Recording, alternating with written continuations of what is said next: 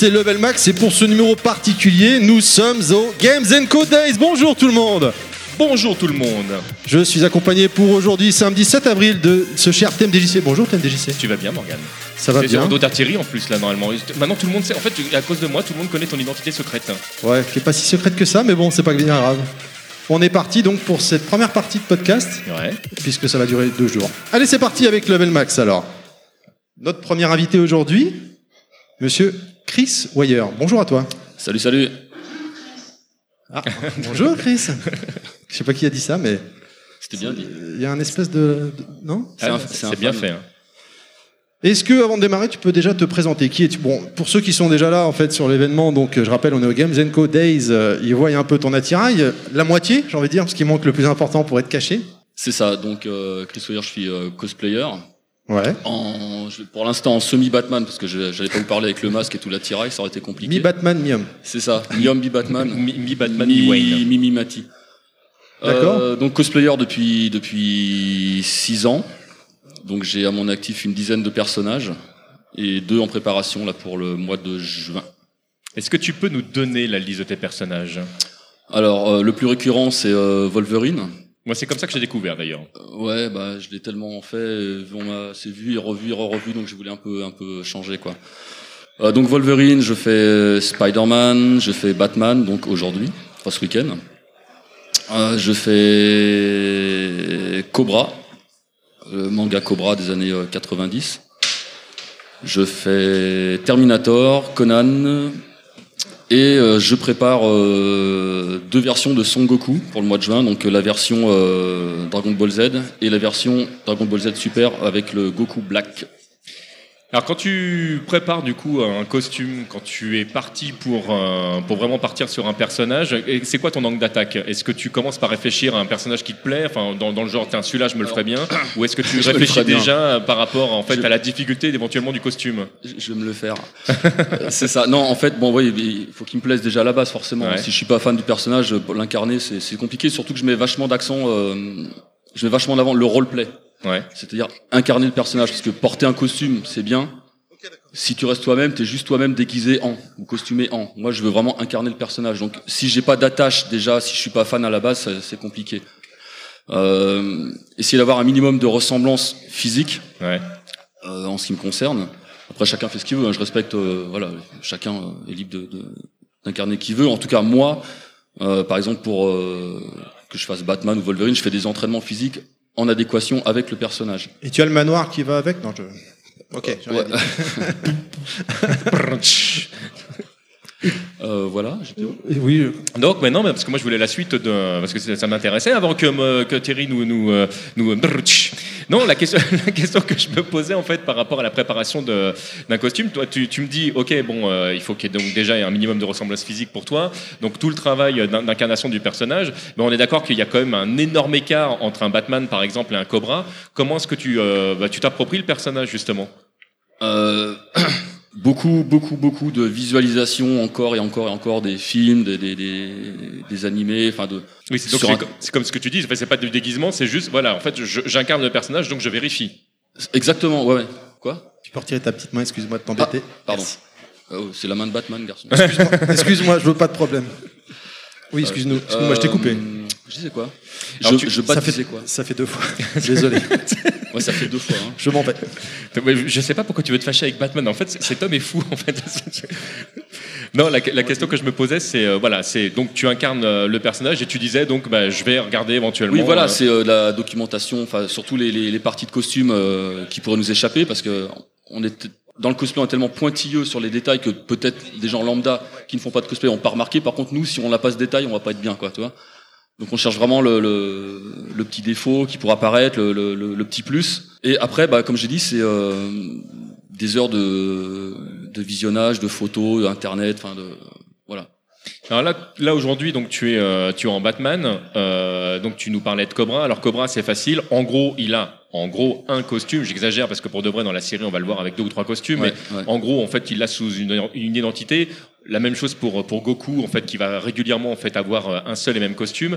Mais qu'est-ce qui se passe quand tu euh, choisis de faire justement un, un Spider-Man ou, euh, ou un Batman où là en fait c'est des personnages qui ont énormément évolué dans le temps et même si en fait il y a vraiment une iconographie qui est, qui est vraiment établie, pour autant euh, tu- il y a vraiment un choix particulier par rapport à un costume. Est-ce que ça va être le costume du film? Est-ce que ça va être le costume de la bande dessinée? Lequel? Et comment tu fais ton choix? Alors moi, perso, je suis plus euh, les costumes vintage. Par exemple, je Ouais. fais Superman, je fais la version de Christopher Reeve. Ok. Voilà, déjà, tu viens, tu viens de citer le film. Tu vois, t'a- t'a- t'aurais pu citer le, le comics, mais le, déjà le, film a quelques particularités euh, euh, au niveau du costume. Enfin voilà, tu fais un choix. Ouais, bah déjà, je suis, enfin, j'aime beaucoup Christopher Reeve déjà. Donc déjà, étant fan de, de l'acteur, forcément, euh, aujourd'hui, c'est devenu une icône depuis sa, sa disparition. Euh, pour Spider-Man, bah, euh, j'ai énormément lu Les Strange dans les années 70-80, euh, John Romita, Steve Dicto et compagnie. Donc, je, je suis attaché à ce costume, donc je fais ce costume. Moi, perso, le costume du prochain euh, Avengers m'attire pas. Voilà, donc je vais pas le faire. Voilà. Pour Batman, euh, j'aime beaucoup le costume de Michael Keaton du Batman Tim Burton, mais bon, j'ai pas les moyens de me, me le payer. Ah oui, mais ça tu m'étonnes. Voilà. Donc je me suis rabattu. euh, bah, Il y a une armure, l'armure faut l'acheter euh, ou la faire. hein. Bon, moi je je sais pas faire, donc euh, je fais Ah, faire. t'achètes tout fait à chaque fois?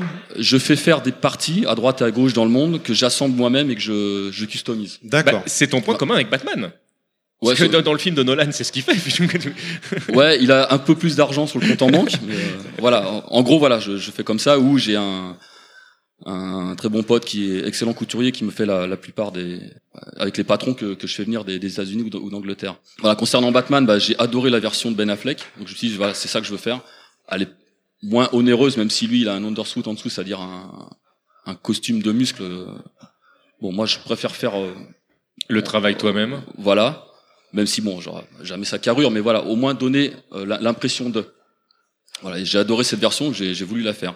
Pour Son Goku, pareil, euh, j'aime beaucoup la version de Goku Black là qu'ils ont sorti dans Dragon Ball Super. euh, Ouais. J'ai trouvé très intéressant, donc je dis voilà, je vais, je vais m'attaquer à ce personnage qui est assez ambigu en plus, c'est un Son Goku, mais assez euh, Méchant. euh, voilà, euh, un peu torturé, comme beaucoup de personnages que je fais, que ce soit Wolverine, Batman, c'est tous des mecs un peu un peu torturés quoi. Et bon, ça me correspond bien, ça va. Hmm. Est-ce que tu as euh, une, anecdote particulière euh, que lors d'un event ou lors d'une de, tes préparations, un, un fait marquant qui t'était arrivé, euh, comique ou pas d'ailleurs euh, Ouais, bah c'est. Tu vois, comme, comme, comme genre nous, quoi. On devait démarrer il y a une heure et puis une galère de ça. temps, euh, pas de son, pas, d'image, bref. On en avance pour le prochain, euh, l'année pro- pour le celui de l'année prochaine. Euh, des petites anecdotes. Bah, euh, pff, dernièrement à Paris Manga, j'ai fait euh, Flash. Oui, tiens, je fais Flash aussi. Ah. En fait, je fais presque la Justice League à moi tout seul, tu vois.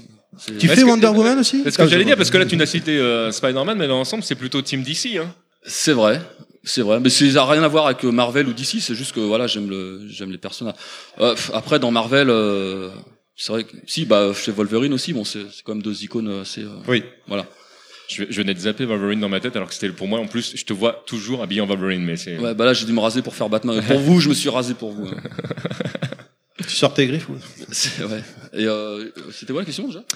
La question c'était si tu avais une anecdote Oui, lors euh, d'event ou quand tu te prépares. Oui, ou- donc j'étais sur Flash, on était sur Flash. Euh, À Paris Manga. à Paris Manga. euh, donc bah, il y a, il y a l'acteur qui était là des, de la série des années 90, euh, John Wesley. Donc bah, j'avais le costume de Flash. Il y a deux, deux, deux filles qui viennent. Eh, Il y a l'acteur qui est là, il y a l'acteur. Je fais non non, moi je suis juste cosplayer. Ah non, bah, là, ce genre de choses comme ça quoi. Ou euh, enfin c'est non ces petites anecdotes marrantes quoi. Ou ouais, ou sur Wolverine, euh, une, bon, une fois j'avais tellement poussé, euh, j'avais essayé de repousser la ressemblance vraiment à son maximum. Il y a un gars qui est venu me parler en anglais pensant que j'étais Hugh Jackman. C'est voilà, Sympa. c'est bah, Bah, bah, que tu dis bah j'ai réussi, j'ai réussi quelque chose. Mais honnêtement, la plus grande récompense en tant que cosplayer, c'est quand t'as les enfants qui viennent, qui ont les yeux qui pétillent et qui te font un câlin, qui veulent une photo avec Batman ou Spider-Man. Là, tu dis c'est bon, j'ai réussi mon truc quoi. Ouais, ouais. C'est vraiment le l'objectif, c'est pas de plaire à 10, je m'en ai rien à foutre d'avoir 10 000 followers. Je- je- les enfants, la réaction quand tu arrives dans un salon. Donc Ça- le direct. Exactement. Et là, tu dis voilà, je fais plaisir aux gamins, c'est c'est gagné quoi. D'accord. Voilà. Et donc ce week-end, c'est full Batman Ce ou ça va changer Euh, non, bah, f- non, full Batman. Ouais, ouais, full Batman. Bah déjà il y a la Batmobile qui est là, donc. euh, Ouais, t'es venu en voiture, j'ai vu. ouais, je suis venu en voiture. ouais. Je suis mal garé, faut que je me dépêche. Ah, je sais pas Euh, s'ils vont oser te mettre un PV quand même. Je pense qu'ils Ouais, je auront peur des représa- des représailles. Je connais bien ça- Gordon. Ça dépend, c'est en France, des fois, ils, ils se rendent pas bien compte faire. Je m'en fiche de savoir qui vous êtes, monsieur. PV, Ouais. c'est PV. Je connais bien le commissaire Gordon, il me le fera. ça. Donc c'est tout le week-end, ouais Ouais, ouais, tout le week-end Batman. Ouais. Euh, En plus, j'ai annoncé comme ça sur mes pages, donc j'ai pas changé. euh, Ok, ok. Ouais, ouais. Puis bon, on fera des photos avec la Batmobile. Je crois qu'il y aura un deuxième Batman qui sera là, euh, Franck, peut-être demain, je sais pas. Ah, celui qui était à Donc, Villabé on- Il était à Villabé Je sais pas, j'ai vu un Batman à Villabé, Bah, à côté de la voiture. C'était moi. C'était toi, putain, avec le masque, tu foutais les jetons. Enfin Ça me va. t'étais très sérieux. Euh, Bah, dans le personnage, donc. Exactement. Euh, Quand tu, tu disais tout à l'heure que tu récupères des, tu commandes des pièces euh, à travers le monde et après tu les assembles, ça te prend combien de temps pour euh, C'est super long. Il y a tout un travail de recherche qui dure des mois euh, pour trouver la plus belle pièce au meilleur prix aussi, parce que bon, voilà, c'est- c'est quand même un budget, quoi. Bah oui, bien sûr. Euh, bah des fois les, les pièces arrivent toutes faites, parfaites, donc euh, tu les mets comme ça. Des fois, bon, ça te convient pas, ça fait trop trop trop cheap ou quoi, bah tu voilà, tu, tu la patines, tu tu voilà, tu tu, tu travailles dessus. Euh, par exemple, Batman, ça m'a mis un peu plus d'un an. Ah oui. Euh, Ah ouais, bah, euh, bah, en fait, quand tu commandes une partie de costume, souvent pour ce genre de, de, de cosplay-là, c'est des, des pièces faites à la demande. D'accord. Donc il faut au moins, il y a au moins un mois de, un mois, un mois et demi de délai par pièce. Par exemple, pour le masque, ça m'avait pris un mois. Pour les les, les avant-bras, pareil. Euh, oui, c'est en, en moyenne c'est un an. Après, ça dépend du costume. Forcément, Spider-Man, j'ai reçu le patron, j'ai fait coudre, ça m'a pris deux mois, quoi. D'accord. Oui, ça dépend. Oui, oui, voilà, ouais, mais totalement. bon, les, les, les parties, où- les costumes où il y a plusieurs parties, c'est oui, c'est c'est beaucoup plus long, beaucoup plus long. Ouais, c'est en, en moyenne un an. Allez, on va rester là-dessus. Quand même, ouais.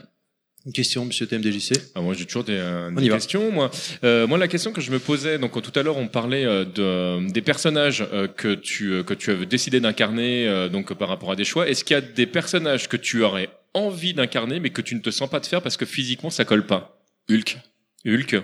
Donc tu, Ouais. tu, tu kifferais de faire Hulk. Ouais, il manque le verre. euh, ouais, bah, bah, je suis fan de Lou Ferrigno que j'ai eu la chance de rencontrer en plus sur une, une convention et discuter un peu avec lui.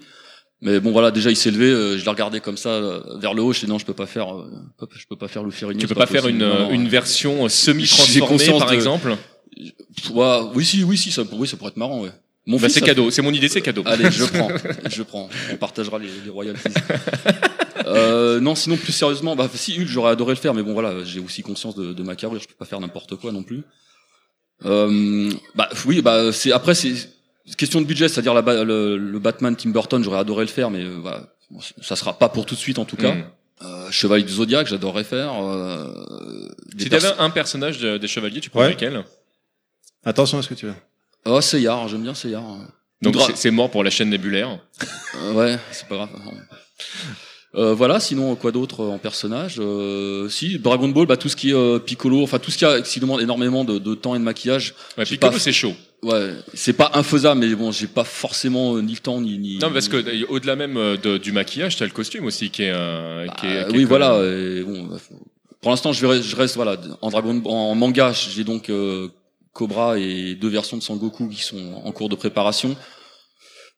Voilà, pour l'instant, ça me suffit. Ça me fait 10-12 personnages. euh, voilà.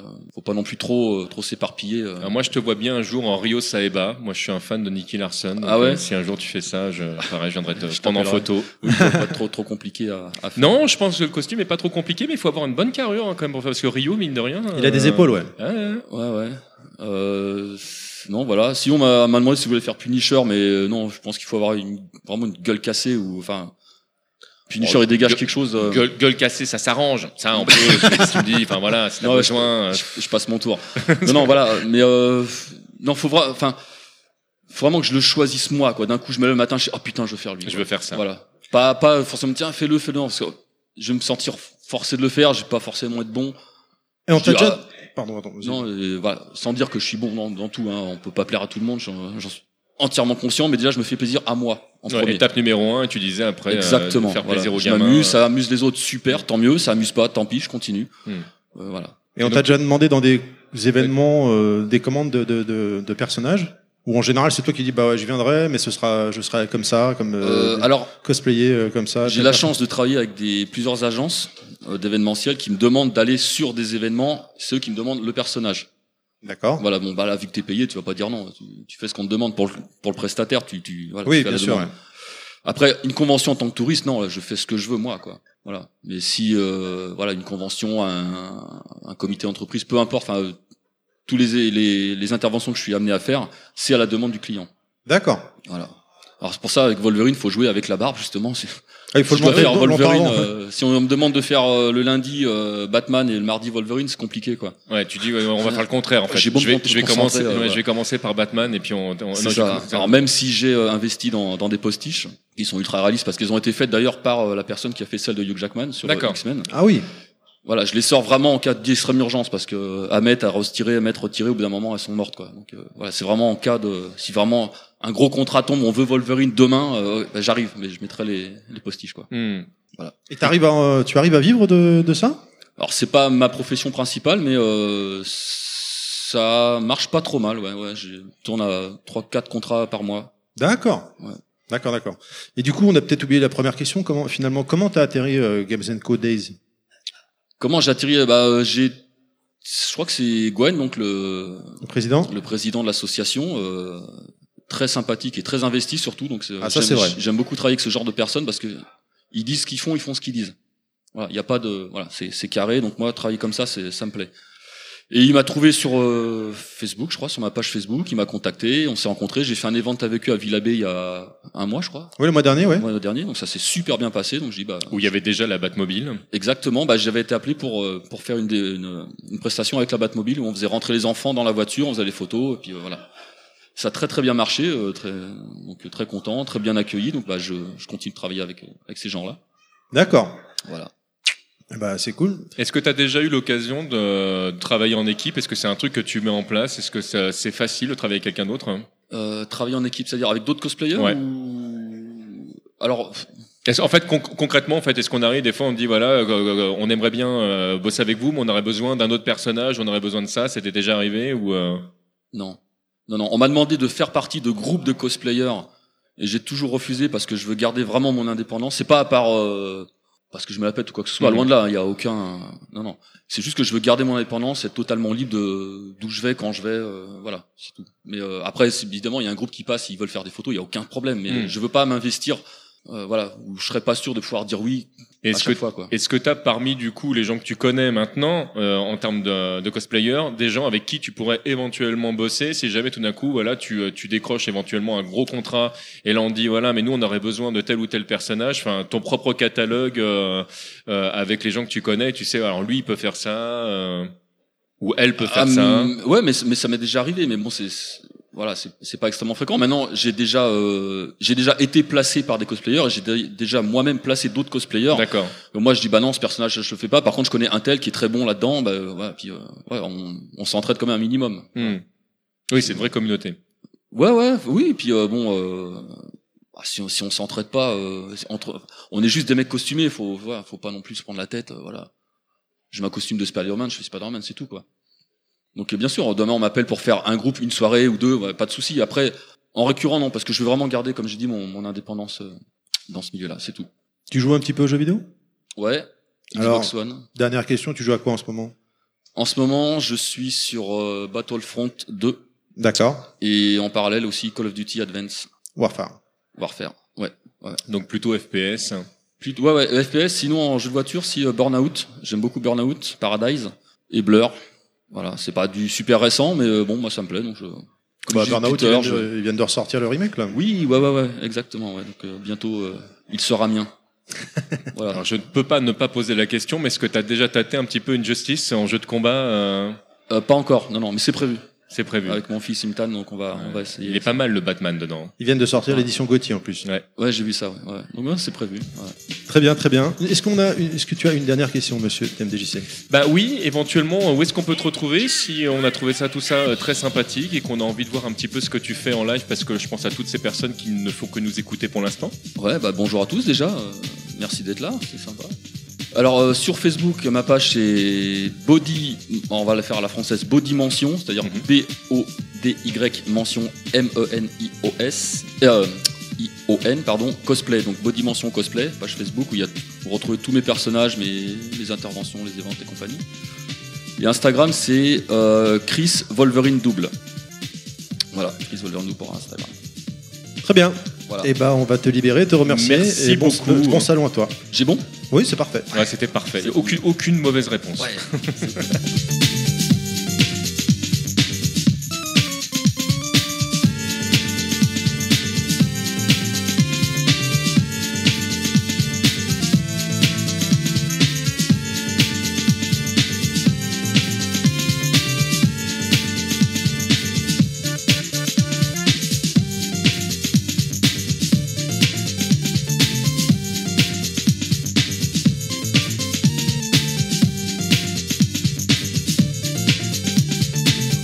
voici de retour pour notre deuxième interview. Alors là, du coup, on est. euh, Et on a un est- personnage de striker on a un striker. qui est apparu. Nostal Et oui, Et- et- t'as pas mis ton micro en marche, ou alors, voilà. Essaye à nouveau Essaye à nouveau. Et voilà. Et voilà. Et voilà. voilà, c'est bon. Donc on recommence. Non, pas du Non, tout. On alors, continue, c'est les, fait, les euh, aléas du direct. C'est les aléas du direct. Donc ouais, content de vous rejoindre les gars. Et alors, est-ce que tu peux nous présenter cet invité? Oui, bien sûr. Alors Ivan Kaiser de la chaîne euh, Gang Geek Style, Bonjour à tous. chaîne euh, Salut YouTube toi. de, de passionnés, vraiment. On va en parler. Euh, une chaîne un peu particulière pour moi parce que c'est vraiment ça parle que passion. Voilà.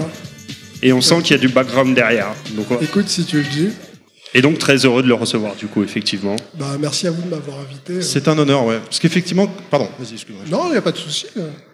Non, je voulais juste dire que je pense que n'importe qui dans cette, dans cette euh, euh, convention aurait pu avoir sa place ici et que euh, je suis vraiment très content que vous vous m'ayez choisi. Quoi. Il ne peut en rester qu'un, tu le sais. Et Non. pour info, pourquoi on l'a choisi aussi, c'est parce que je le connais depuis un petit moment quand même. c'est un vieux de la Ouais. vieille. Alors, du coup, j'ai, je suis un peu VIP. C'est ça. Exactement. Tu es mon VIP. Bah, merci, ça fait. Raconte-nous, du coup, t'as commencé quand? À quel niveau jeux vidéo ou- Alors, bon, pour commencer par le début, vas-y, ouais, t'as commencé quand aux jeux vidéo? Bah, En fait, euh, c'est un ami qui m'a fait euh, tester euh, l'Amstrad CPC 6128. à Ah, c'est un bon. On est parti loin là. Et, ouais, ouais, Ouais, ouais. On est Et, parti euh, loin, tu vas te calmer déjà. Et euh, c'était euh, Crazy Car 2. Ouais. Et ensuite, euh, j'ai enchaîné sur euh, Grisor. Donc, euh, en fait, c'était au contrat, mais à l'époque, on ne le savait pas. Et euh, Renegade. Détail que tout ceci. Et euh, pareil, à l'époque, on ne savait pas, mais en fait, c'était une version adaptée de Cugno. Donc, euh, très tôt, on a commencé à jouer à des classiques sans s'en rendre compte, quoi. Mais c'est ça qui était génial à l'époque, c'est que tu récupérais des disquettes euh, tombées d'on ne sait où, et on se retrouvait avec des jeux des fois qui étaient plus ou moins adaptés, avec un color swap quelque part, et on se disait ah là c'est bien ça. Puis Ah quelques ouais, années ouais. après tu fais putain mais j'ai joué à ce jeu en fait. Ah, c'était complètement hallucinant. Et euh, nous, on avait commencé, c'était euh, Street Fighter 1. Il n'y avait même pas de Street Fighter 2. Et en fait, le gros coup de cœur, ça a été euh, Strider. Ah, Strider. Ah, Ah, Voilà. Mais c'était sur Amstrad. ouais. Et ensuite, euh, lui, il a enchaîné sur la Game Boy. Et euh, moi, bien plus tard, euh, j'ai eu la Nintendo NES, mais c'était euh, le pack Tortue Ninja. Donc j'ai une console super tard, en fait.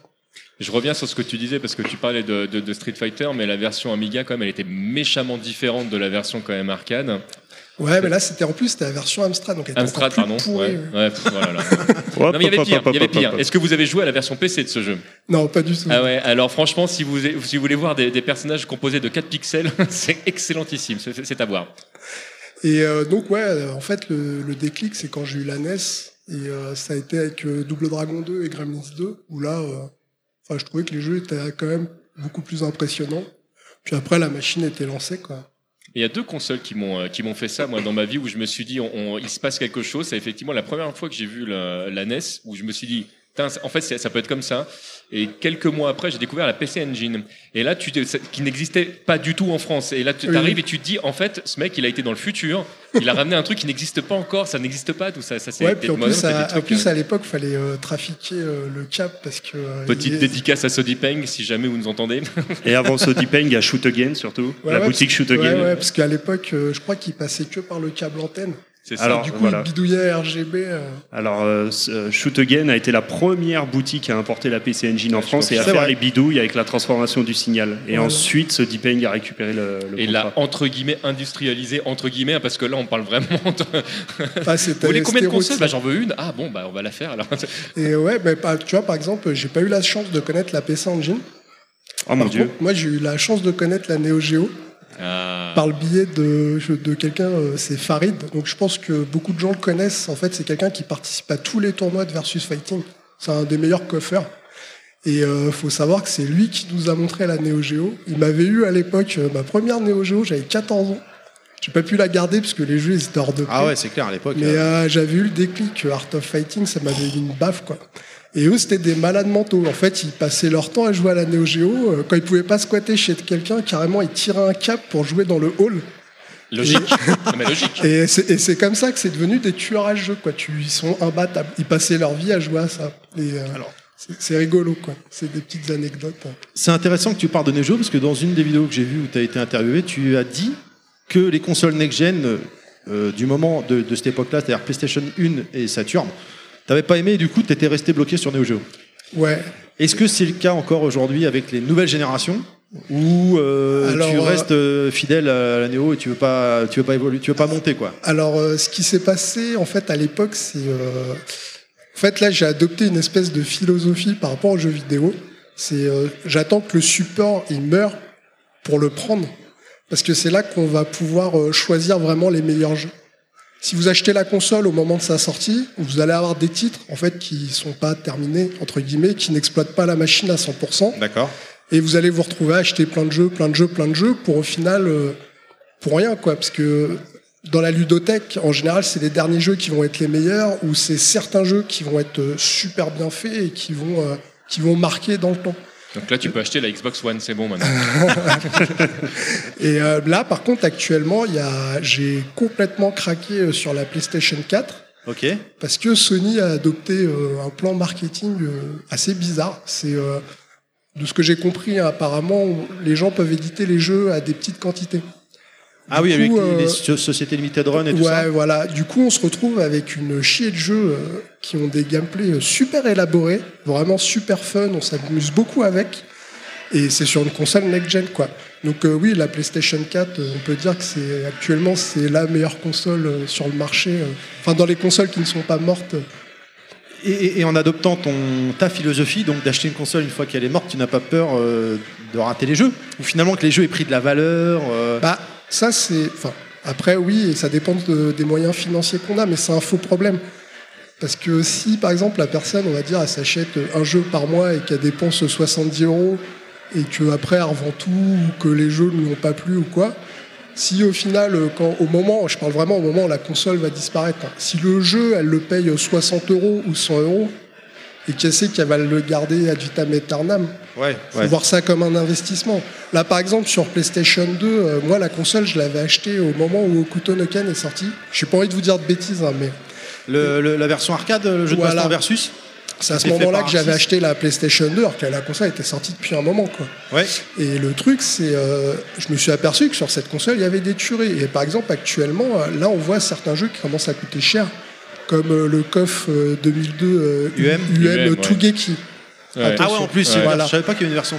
Si, si, Et, euh, si, ou si, le- et, et- elle, elle vaut une blinde maintenant. Voilà, et le, ou le Ibarra euh, Black Label. Hmm. qui vaut actu... bah voilà ça c'est des jeux moi je les avais récupérés euh, en fin de vie de la console parce que j'avais vu que c'est- j'avais repéré que c'était des bons jeux je les ai payés 75 euros 70 euros pas pour le KOF 2002 UM Tugeki c'est euh, un ami youtubeur qui me l'a offert justement j'étais super content je m'y attendais pas mais euh, il y a beaucoup de jeux comme ça sur PlayStation 2 que j'ai récupérés et là actuellement euh, les gens euh, comme ils se sont aperçus que c'était des bons jeux et qu'il n'y en a pas des masses les gens se précipitent dessus et oui les prix commencent à monter mais je pense qu'en raisonnant comme ça, on se fait une plus belle ludothèque qu'en se précipitant sur la console, en l'achetant, en achetant n'importe quoi, et au final, est-ce que ça valait le coup? Ouais. Je ne sais pas. Je- par exemple, là, je vois sur la, la Wii U, ça a fait un bid. Je sais pas combien il y a de jeux intéressants dessus. mais Alors, il y a- console, j'ai même pas envie de l'acheter. Il y a Eh bah. vraiment de très très bons Oui, jeux oui, sur Wii U. En fait, le, le problème, c'est pas tellement la qualité de la ludothèque, c'est surtout le marketing euh, de, de- de désastreux. Nintendo. Le- le- là, malheureusement, enfin bon, il y, a des- il y a des choix qui ont été faits. Je pense déjà, ils auraient jamais dû l'appeler la Wii U déjà pour commencer, mais ça c'est un autre débat Mm. sur lequel on va pas se lancer. Mais non, non, il y, a- il y a vraiment de très très bons jeux. Moi, je pense notamment au Donkey Kong où, enfin, il y a, quand, moi, j'ai quelques listes comme ça. hein. Parce que moi, j'ai des amis, beaucoup l'ont acheté pour euh, Bayonetta 2. Très bon. Je l'ai. Voilà. Collector. Et alors, quand je leur dis la Wii U, ils me disent Bayonetta 2. Ben, et euh, ils me le- montrent rien d'autre dessus. Mais le, le jeu se suffit en, en- en lui-même, c'est vrai. Et pourtant, il n'y a pas que celui-là. Enfin, Non, non, mais- On vous renvoie au podcast où on, a- on va pas partir dedans parce que Voilà. sinon on va faire 5 heures. C'est ce que j'allais dire. cinq heures. J'allais dire, on peut faire le débat sur la Wii U, mais prévoyez 5 heures et 7 minutes. Nostal, qu'est-ce que des petites questions Vas-y. Ouais, une question déjà. Moi, j'ai envie de m'intéresser un petit peu euh, à toi en tant que vieux gamer. Euh, si j'ai envie, de- je vais te dire des noms comme ça. Je vais te dire Shoot Again, je vais te parler de la rue Keller, je vais te parler de Jussieu, tout ça. Et euh, j'ai envie de te demander déjà. Alors, ma question sera en deux temps. Euh, pour ta ludothèque actuelle, pour toi, déjà, est-ce qu'elle est terminée, à ton avis, ou est-ce que tu as encore des choses à, à chercher? Et de là découlera ma deuxième question. Euh, en fait, ma ludothèque, elle est terminée dans le sens où j'ai les jeux que je voulais vraiment, mais elle n'est pas terminée parce que on découvre toujours des trucs. Et c'est ça le problème. Mais par contre, actuellement, le souci que j'ai, c'est que pour certains titres, il y a des prix qui sont euh, complètement rédhibitoires. Donc, euh, techniquement parlant, euh, j'aurais, euh, on va dire, les moyens de les acheter ou en économisant. Ou... Mais le problème, c'est, euh, je me vois pas, par exemple, mettre 1000 euros dans un jeu Neo Geo, quoi. Ouais, c'est- Voilà. Et Parce donc, que c'est pas raisonnable. C'est pas. Et puis, et puis t'alimentes, t'alimentes le truc euh, en plus. Bah, euh. c'est, pas tant le problème d'alimenter. Le, le truc, c'est ça. C'est euh, Ah, en ce moment, en ce moment, il y a beaucoup de gens qui confondent passion et passe-temps. Donc il y a des gens qui jouent aux jeux vidéo en tant que passe-temps. Donc pour eux, c'est un passe-temps. Et du coup, d'emblée, quand ils voient quelqu'un qui va mettre 1000 euros euh, dans un jeu vidéo, ça va leur sembler complètement con. Alors que je pense qu'un un vrai passionné, quelqu'un euh, qui voit sa vie à, à ça, serait capable de mettre 1000 euros dans un jeu. Moi, je pense que je suis pas passionné par l'achat de jeu, entre guillemets, mais par le jeu en lui-même. Donc du coup, pour moi, le prix est rédhibitoire. Moi, ce que j'aime, c'est jouer. C'est pas euh, dégainer ma carte bleue pour acheter un truc. Du coup, là, il faut trouver des solutions quoi, pour pouvoir jouer. Après, il y a des jeux... Le meurtre. euh, ouais, le meurtre. Mais Alors, après, qui, oui. qui, je le rappelle, est prohibé en France. Ça peut poser problème quand même. hein, là. Après, tu vois, nous, on a, on a, des, on a, on a des soucis. Je vais te donner un exemple concret. Après, je sais pas si c'est de notre faute, mais par exemple, à l'époque, Windjammer, Flying Power Disc, les gens n'avaient rien à foutre. Ah oui, c'est clair. ouais. Voilà. Nous, euh, je me souviens qu'on a commencé à en parler sur des forums, des trucs, des machins. On, on ne peut pas ne pas parler du Stunfest. Aussi, ouais. Et euh, d'un coup, le jeu, euh, il a été overhypé. Euh, là, actuellement, pour en avoir un, faut claquer 900 euros. Quoi. Ah, moi, je fais une, Oh une spéciale case dédiée à, à Windjammer France, forcément. Mais, euh, mais oui, je suis d'accord avec toi. Alors maintenant, le, tu- on peut pas, euh, on peut pas aussi se, se bloquer parce qu'on est passionné par un truc. Mais effectivement, le problème d'alimenter euh, au fur et à mesure et d'accepter de, de- de faire grimper les prix, c'est vrai qu'on on- c'est une course. Après, Ah oui, c'est oui, oui, quelle est la limite que tu te donnes. Après, le, C'est toujours après, pareil. le- le problème, c'est que, par exemple, il y a des vendeurs, euh, on va dire entre guillemets, honnêtes, qui font un travail honnête, qui mettent un certain prix, parce qu'ils ont un loyer à payer, de la TVA à Bien payer, sûr. tout ça.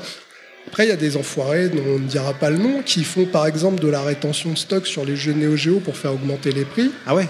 Ouais, carrément. Il y a des mecs, euh, tu vas dans leur stock, ils ont euh, 10 Mark of the Wolf en japonais et ils les lâchent pas. Donc euh, ça fait 10 mecs qui l'ont pas. Et quand il y a un mec qui a, qui a le malheur de vendre son Mark of the Wolf, tout le monde va jeter dessus. Il y a des gens qui raisonnent comme ça.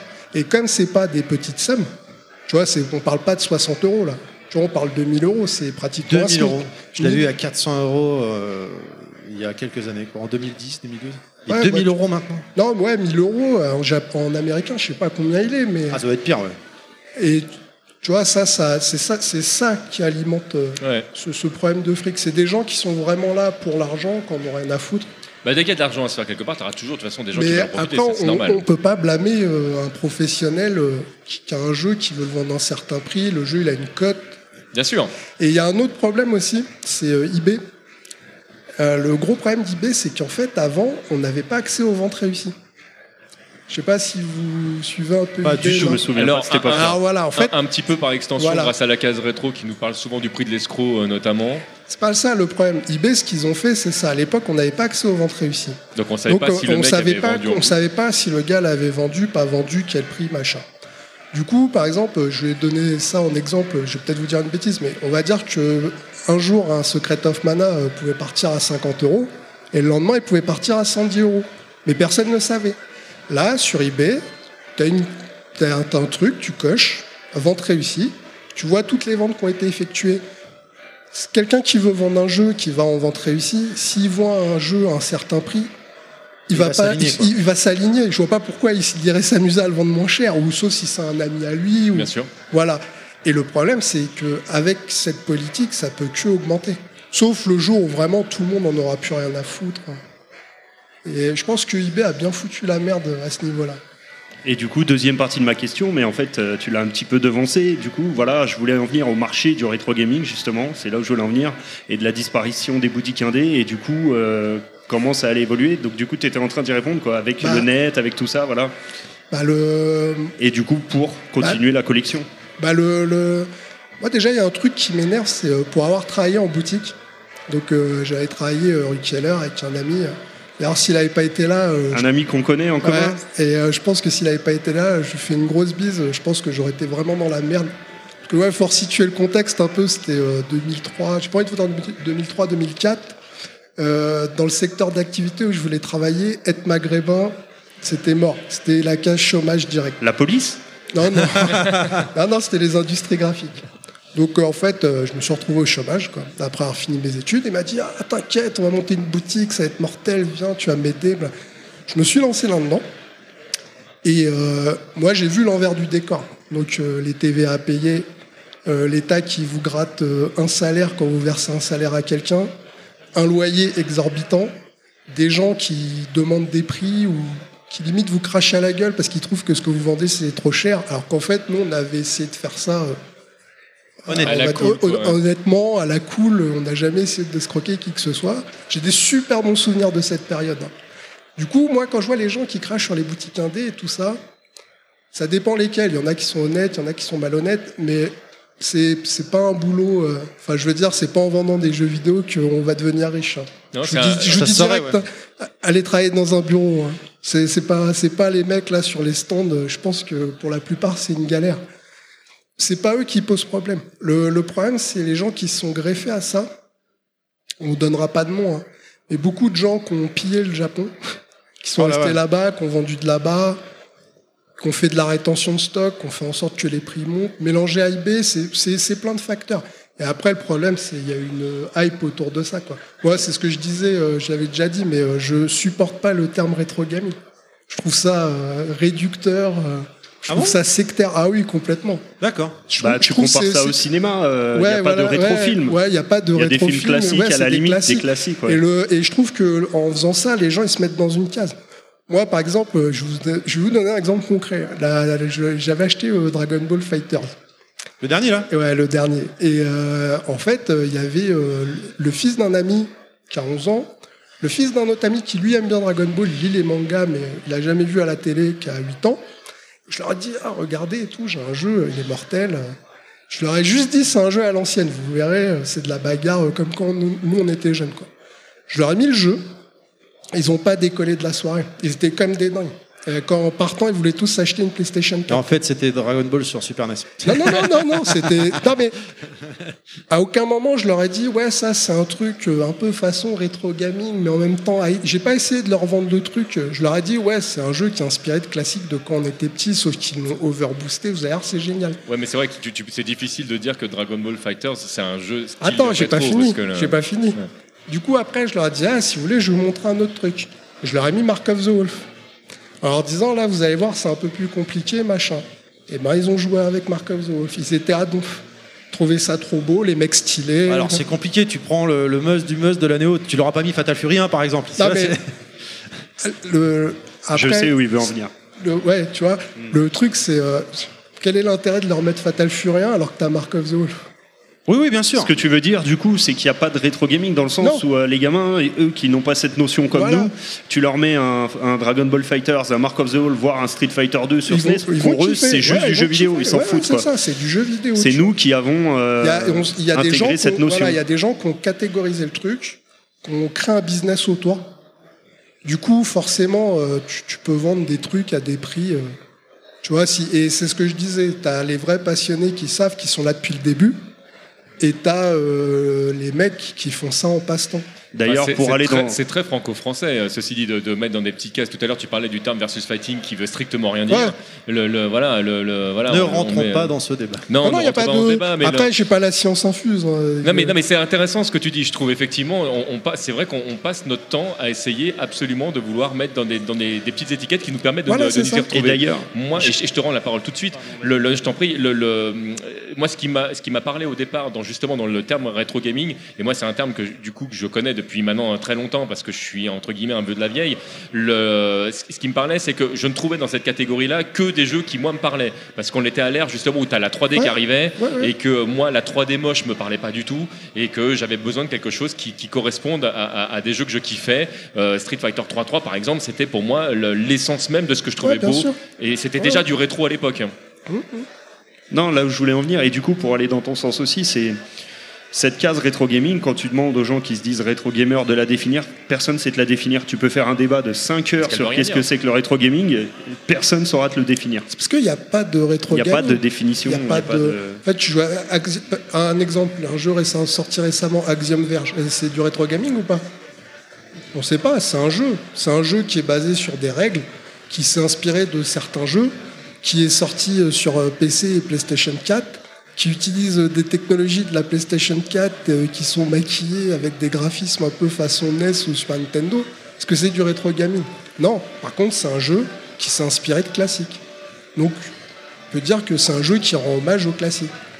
Je, je vois pas, le, le- je trouve le terme rétro gaming c'est vachement sectaire. Non mais le meilleur argument tu l'as donné effectivement. Est-ce que quand tu regardes Charlie Chaplin, tu, tu regardes un rétro film Non, c'est ça, ouais, Bon, quand tu regardes Goldorak, tu regardes du rétro laser. Là, je suis d'accord. mais euh, voilà, c'est la limite. Voilà. Mais après, euh, enfin, les gens qui se revendiquent de ce truc-là, j'ai rien contre eux à partir du moment où ils essaient pas d'imposer euh, une façon de voir aux gens, quoi. Parce que tu vois, tout de suite, euh, un môme, ça va pas le faire rêver s'il voit un mec qui lui dit Ah, t'es, t'es qu'une merde parce que tu joues sur un émulateur et pas sur la console d'origine avec. Tu vois, c'est bizarre. Il y a, il y a des gens, je trouve, ils sont un peu limites à ce niveau-là. Ils sont pas très ouverts. quoi. Ouais, il y a des staccanovistes du, euh, Voilà, gaming. Ouais, on en connaît tous au moins. Donc venons-en à ce que tu fais. Ouais. Qu'est-ce Eh que oui. tu. euh, parce que tu fais des, des vidéos sur YouTube, Euh, ouais. t'as un site. Si, si, si, si, si. si. Les Non. vrais savent.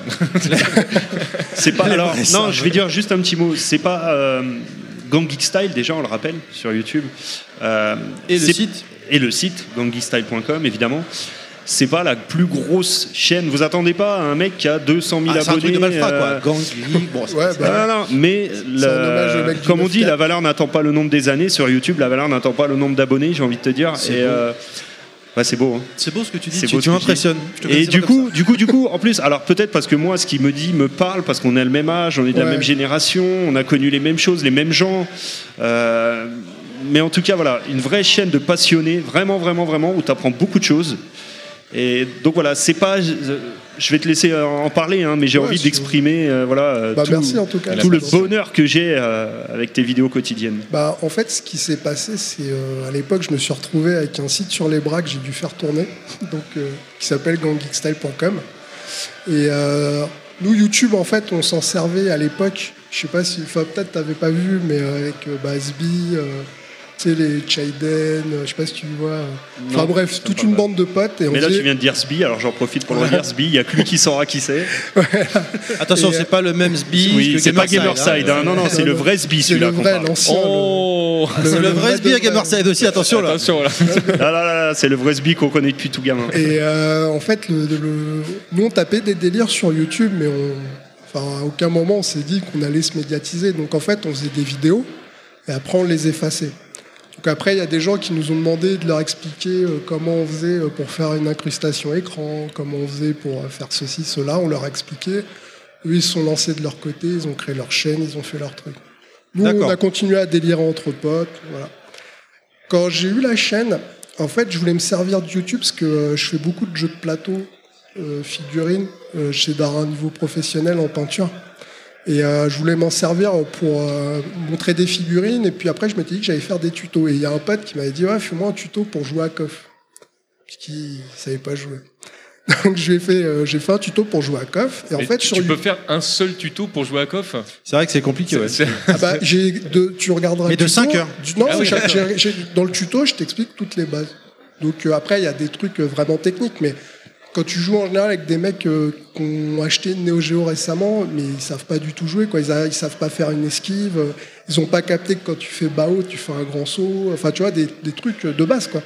Ah, puis je- le- mais, euh, bon, je ne veux pas te couper, mais tu as, effectivement tout ce qui euh, euh, existe dans le sens où, tiens, on t'explique comment ça marche, puis tu as toute la mécanique invisible. Ouais, c'est ça. Mais Ça, après, c'est- leur- plus dur à expliquer, dans, ça. le truc, euh, tu sais, je leur explique euh, comment faire un combo de base. euh, Genre, tu fais euh, saut gros point, euh, saut gros pied, gros point, avant petit point. Après, tu essaies de caler quelque chose derrière.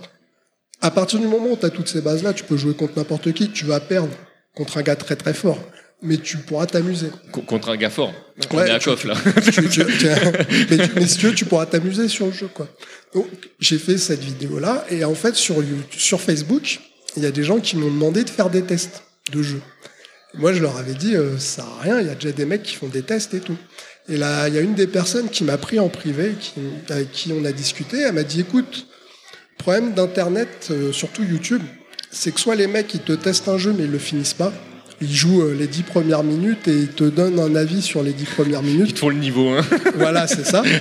Ou soit, Je l'attendais, celle-là. tapes- ou soit tu te tapes des, des, des mecs qui vont te finir le jeu, donc tu vas les regarder jouer.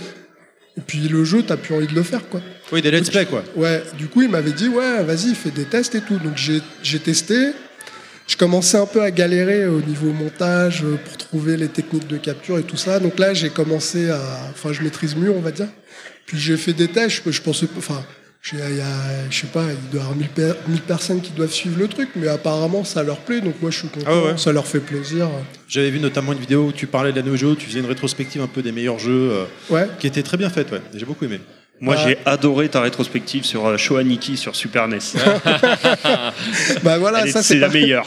Ça, c'est pareil. Ça, c'est un ami euh, qui l'a fait pour faire un poisson d'avril. Euh, pourquoi je l'ai mis, ce truc-là? Même On lui- peut le citer. hein. Ouais, c'est colique fantastique. Euh, pourquoi je l'ai mis? C'était pour rappeler aux gens qu'il faut pas se prendre au sérieux. C'est du jeu vidéo, euh, on est là pour rigoler, pour s'amuser. Il y a beaucoup de gens qui se prennent au sérieux. euh. Ah bah dans le jeu vidéo, t'as jeu déjà. Hein. Ouais, mais il y a des, des gens, on- ils jouent leur vie, c'est plus. là, ils ont un problème avec ça. Donc, tu sais, c'est des trucs pour un peu détendre l'atmosphère, pour se marrer. On est là pour faire les cons, quoi. La- la- la- Au final, c'est quoi? C'est du jeu, quoi.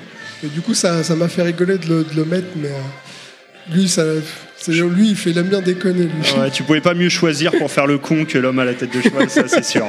Ah, mais je sais pas si t'as déjà passé une soirée avec lui, complètement. J'ai pas encore eu cette chance, mais j'espère bien. Euh, donc voilà, donc là j'ai lancé ça. J'essaie de, on va essayer de mettre deux vidéos par semaine euh, pour faire plaisir à ceux qui sont abonnés et puis euh, j'espère que ça va bien se passer, que ça leur plaira quoi. Bah, j'ai pas de doute. hein. Il n'y a pas de raison, ouais. Voilà. Et dernier mot de la fin?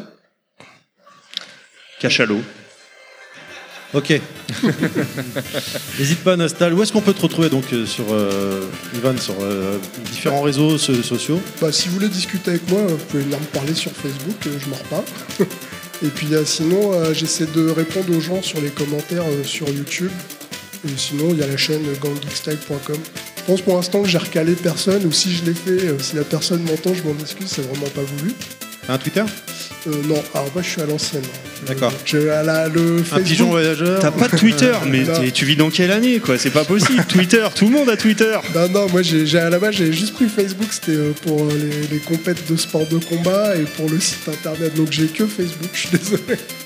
Donc euh, on peut vous, vous joindre, te joindre sur Facebook. Donc? Ouais, vous euh, sur euh, la ganggeekstyle.com et puis, ap- et puis en général, euh, après en général je donne mon, mon pseudo Facebook et on peut discuter. Ou sur votre site tout simplement. hein. Ouais, sur mon site aussi, vous pouvez laisser des commentaires. Alors, euh, je tiens à dire que nous, on censure personne. Même quand les gens disent des grosses conneries, après, je me fais un plaisir de leur répondre. Vous pouvez, vous pouvez aller voir, il y a des commentaires à son collector, j'ai jamais vu ça de ma vie. Je, je sais pas si ça tient du troll, ou, euh, mais c'est assez rigolo, quoi. D'accord. Et puis voilà. En tout cas, je vous remercie de m'avoir invité. Avec Ah bah, plaisir. écoute, on, est merci bien- à toi, plaisir. là. On va te souhaiter un, un bon salon et puis euh, à bientôt là. Bah, merci beaucoup. Au revoir. À très Ciao. Salut. À bientôt.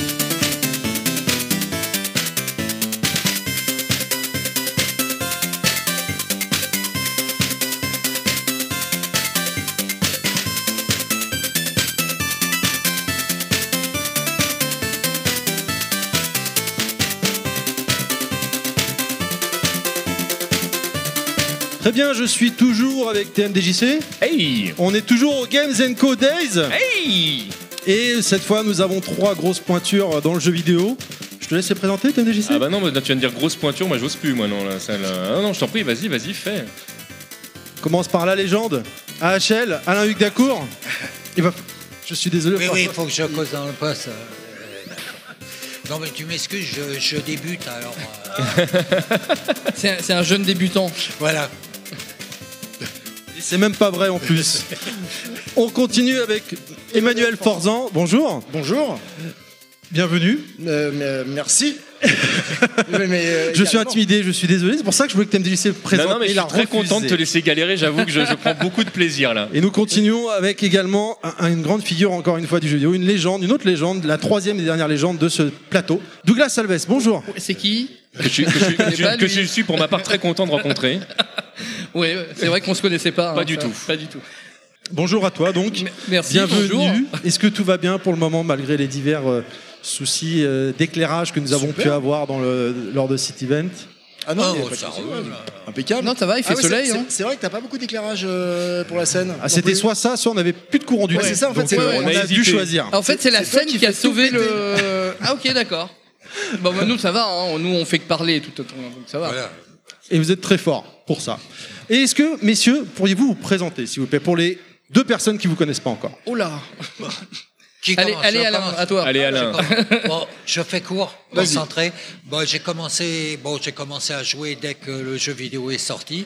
Euh, J'étais déjà pas tout neuf. Et après, j'ai réussi, au bout de quelques années, à rentrer à Tilt, qui était le seul et l'unique jeu, magazine de jeux vidéo à l'époque. Donc j'ai été pigiste pendant trois ans à Tilt. Après, j'ai été débauché à Joystick, où je suis devenu rédacteur en chef. Parallèlement, j'ai monté Joypad et j'ai monté Megaforce, qui était le premier dédié Sega. Euh, puis au bout de trois ans, je suis encore parti, je suis un mercenaire, hein, toujours le fric, et je suis parti à, à Console Plus, et je suis, où je suis resté pendant dix ans, pendant lesquels, comme rédac chef, pendant lesquels j'ai fait le Nintendo Magazine, euh, à l'époque Nintendo 64. Et puis après, j'ai pris ma retraite, pas du jeu vidéo, mais de la profession. Euh, je joue, je joue, je joue, et puis j'ai fait des trucs avec Gameblog. Et maintenant, je fais des trucs à occasion avec mon grand pote euh, Julien Chiez. Julien Chiez et Carole Quinten, que j'adore, et avec qui c'est un plaisir de faire des trucs. Euh, Ça, c'est la version courte. Hein. Oui, Ah bah oui. Ouais, on va pas rentrer dans les détails, sinon on est Non mais là c'est pas possible parce que sinon tu fais tout un podcast. Enfin, je veux dire, là- Et là tu peux les gagner pour les 5 heures, il n'y a pas de problème. Continuons avec euh, Emmanuel Forzan. Bonjour. Rebonjour. Rebonjour. Oui, pardon. Euh, donc, euh, bah, on va le faire en version courte aussi, Oui. parce que j'ai commencé avant AHL. J'ai commencé en Comment 86. j'ai commencé en 86 comme programmeur chez Infogrames. Euh, voilà, j'ai fait une carrière de, de, de programmeur euh, et de, de, de concepteur de jeux chez Cryo, j'étais directeur des productions.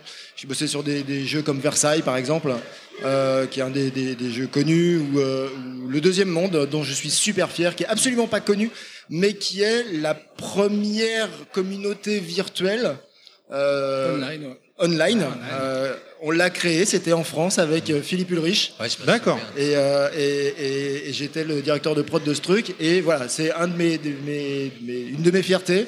Ensuite, j'ai créé une société qui s'appelait 4X qui faisait du middleware. Et puis après, j'ai créé la FJV, euh, qui est l'agence française pour le jeu vidéo, qui euh, a pour objectif de, de fournir des services aux professionnels du secteur. Versailles que FQPH, une podcastrice avec qui on travaille régulièrement, a, en fait, a refait il y a encore pas longtemps. Elle nous- en fait une petite présentation. Donc euh, voilà. Ah ouais, d'accord.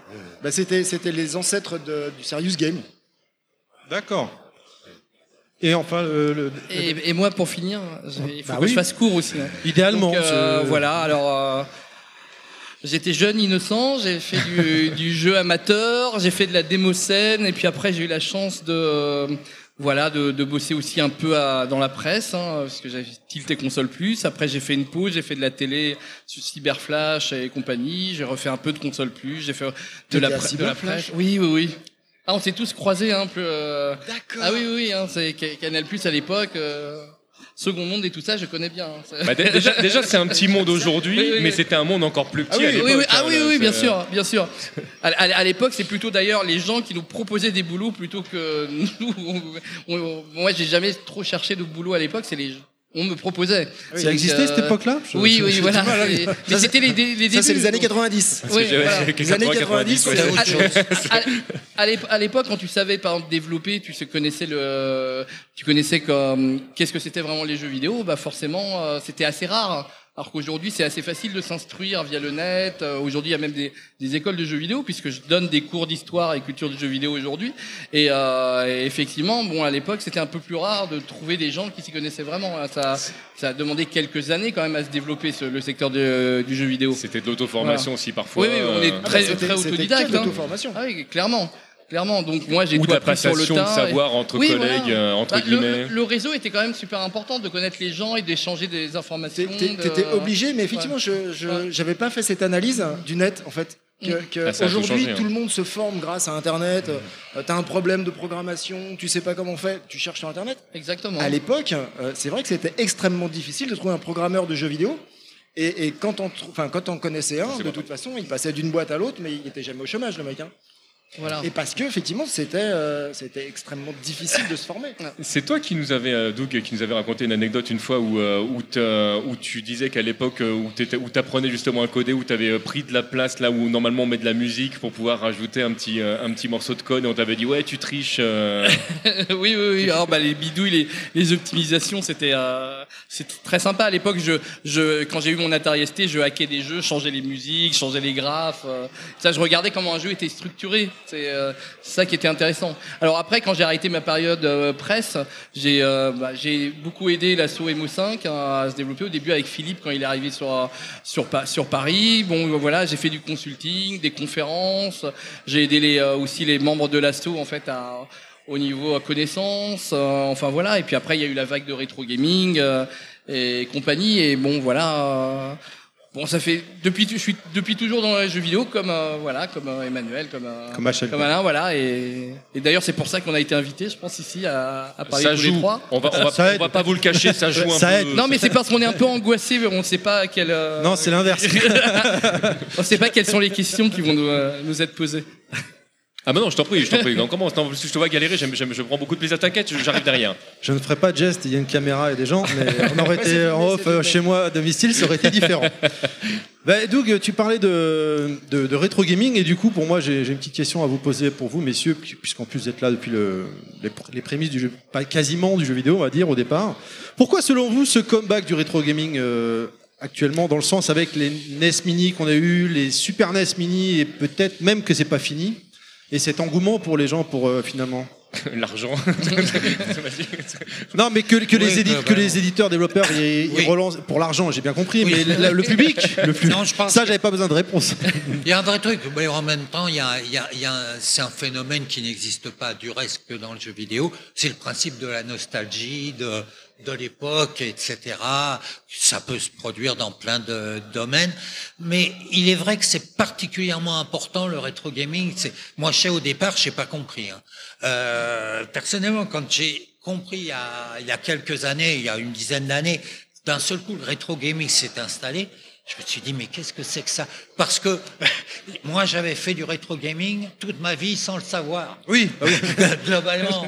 euh, euh, tu vois, parce que moi, depuis le début, j'ai démarré à Atari 2600, après je suis passé à la Coleco, mais quand je suis passé à la Coleco, je ressortais toujours mes, mes jeux de la... Et j'ai fait ça tout le long.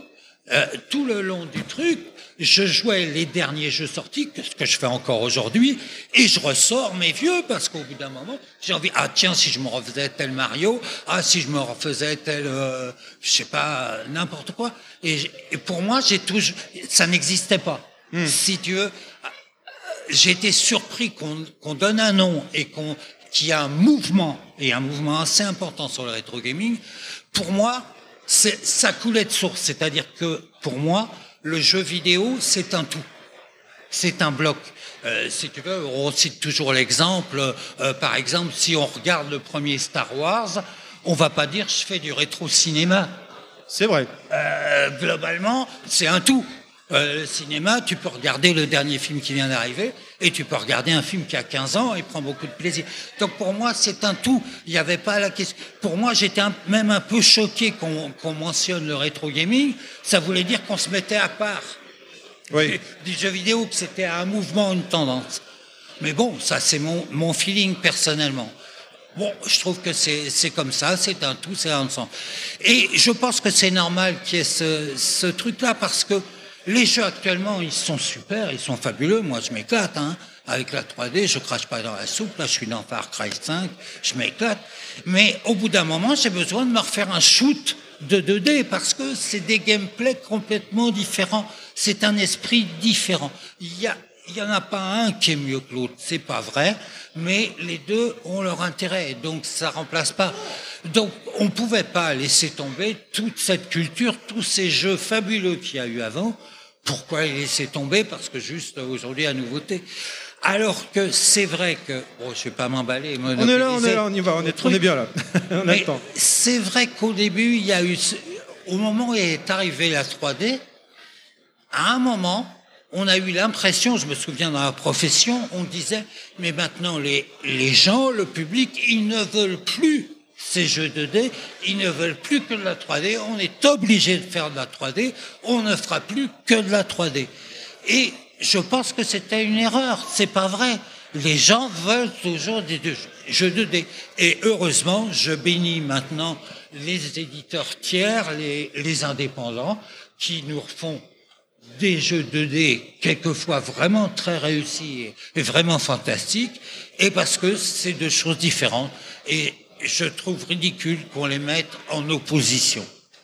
On a eu l'occasion d'en discuter en off avec, euh, avec Doug. Il y a, on, on- ça, je pense qu'on a un point de vue qui est assez similaire. Je pense qu'on a arrêté de faire de la 2D au moment où on commençait seulement à savoir vraiment bien la faire. C'est que c'est le moment où on allait pouvoir se dire, ok, là, on va pouvoir vraiment faire des trucs magnifiques avec une résolu- résolution encore plus fine. Ça va être un truc de, de tueur. Et on est parti sur des énormes polygones en se disant, allez, c'est cool. euh, maintenant la 3D, on fait plus de 2D. Mais le public voulait plus que de la 3D. alors une partie du public certainement, et puis euh, certainement que, que, le- que les médias paradoxalement ont dû aussi pousser euh, Oui. le- Oui. De, ce côté-là, mais en fait on était de nombreux joueurs à ne jurer que par la 2D. Moi j'ai toujours Ouais. été joueur de jeux de combat. Alors- Moi la 3D voulait rien dire pour moi à l'époque. oui, j'ai pas, été un joueur de Tekken et j'attendais la suite d'un- Street Fighter en une, une super résolution de ouf. euh, La Mais- suite de Street Fighter 3-3 moi par exemple. ce qu'il faut voir, c'est que euh, il n'y a pas, euh, voilà, il n'y a pas juste l'opposition 3D 2D. C'est que euh, dans les jeux 2D, il y a une manière traditionnelle de faire du jeu vidéo qu'on ne retrouvait Là, pas dans, les, de gameplay, dans- voilà, de- ouais, ouais. dans, dans la 3D.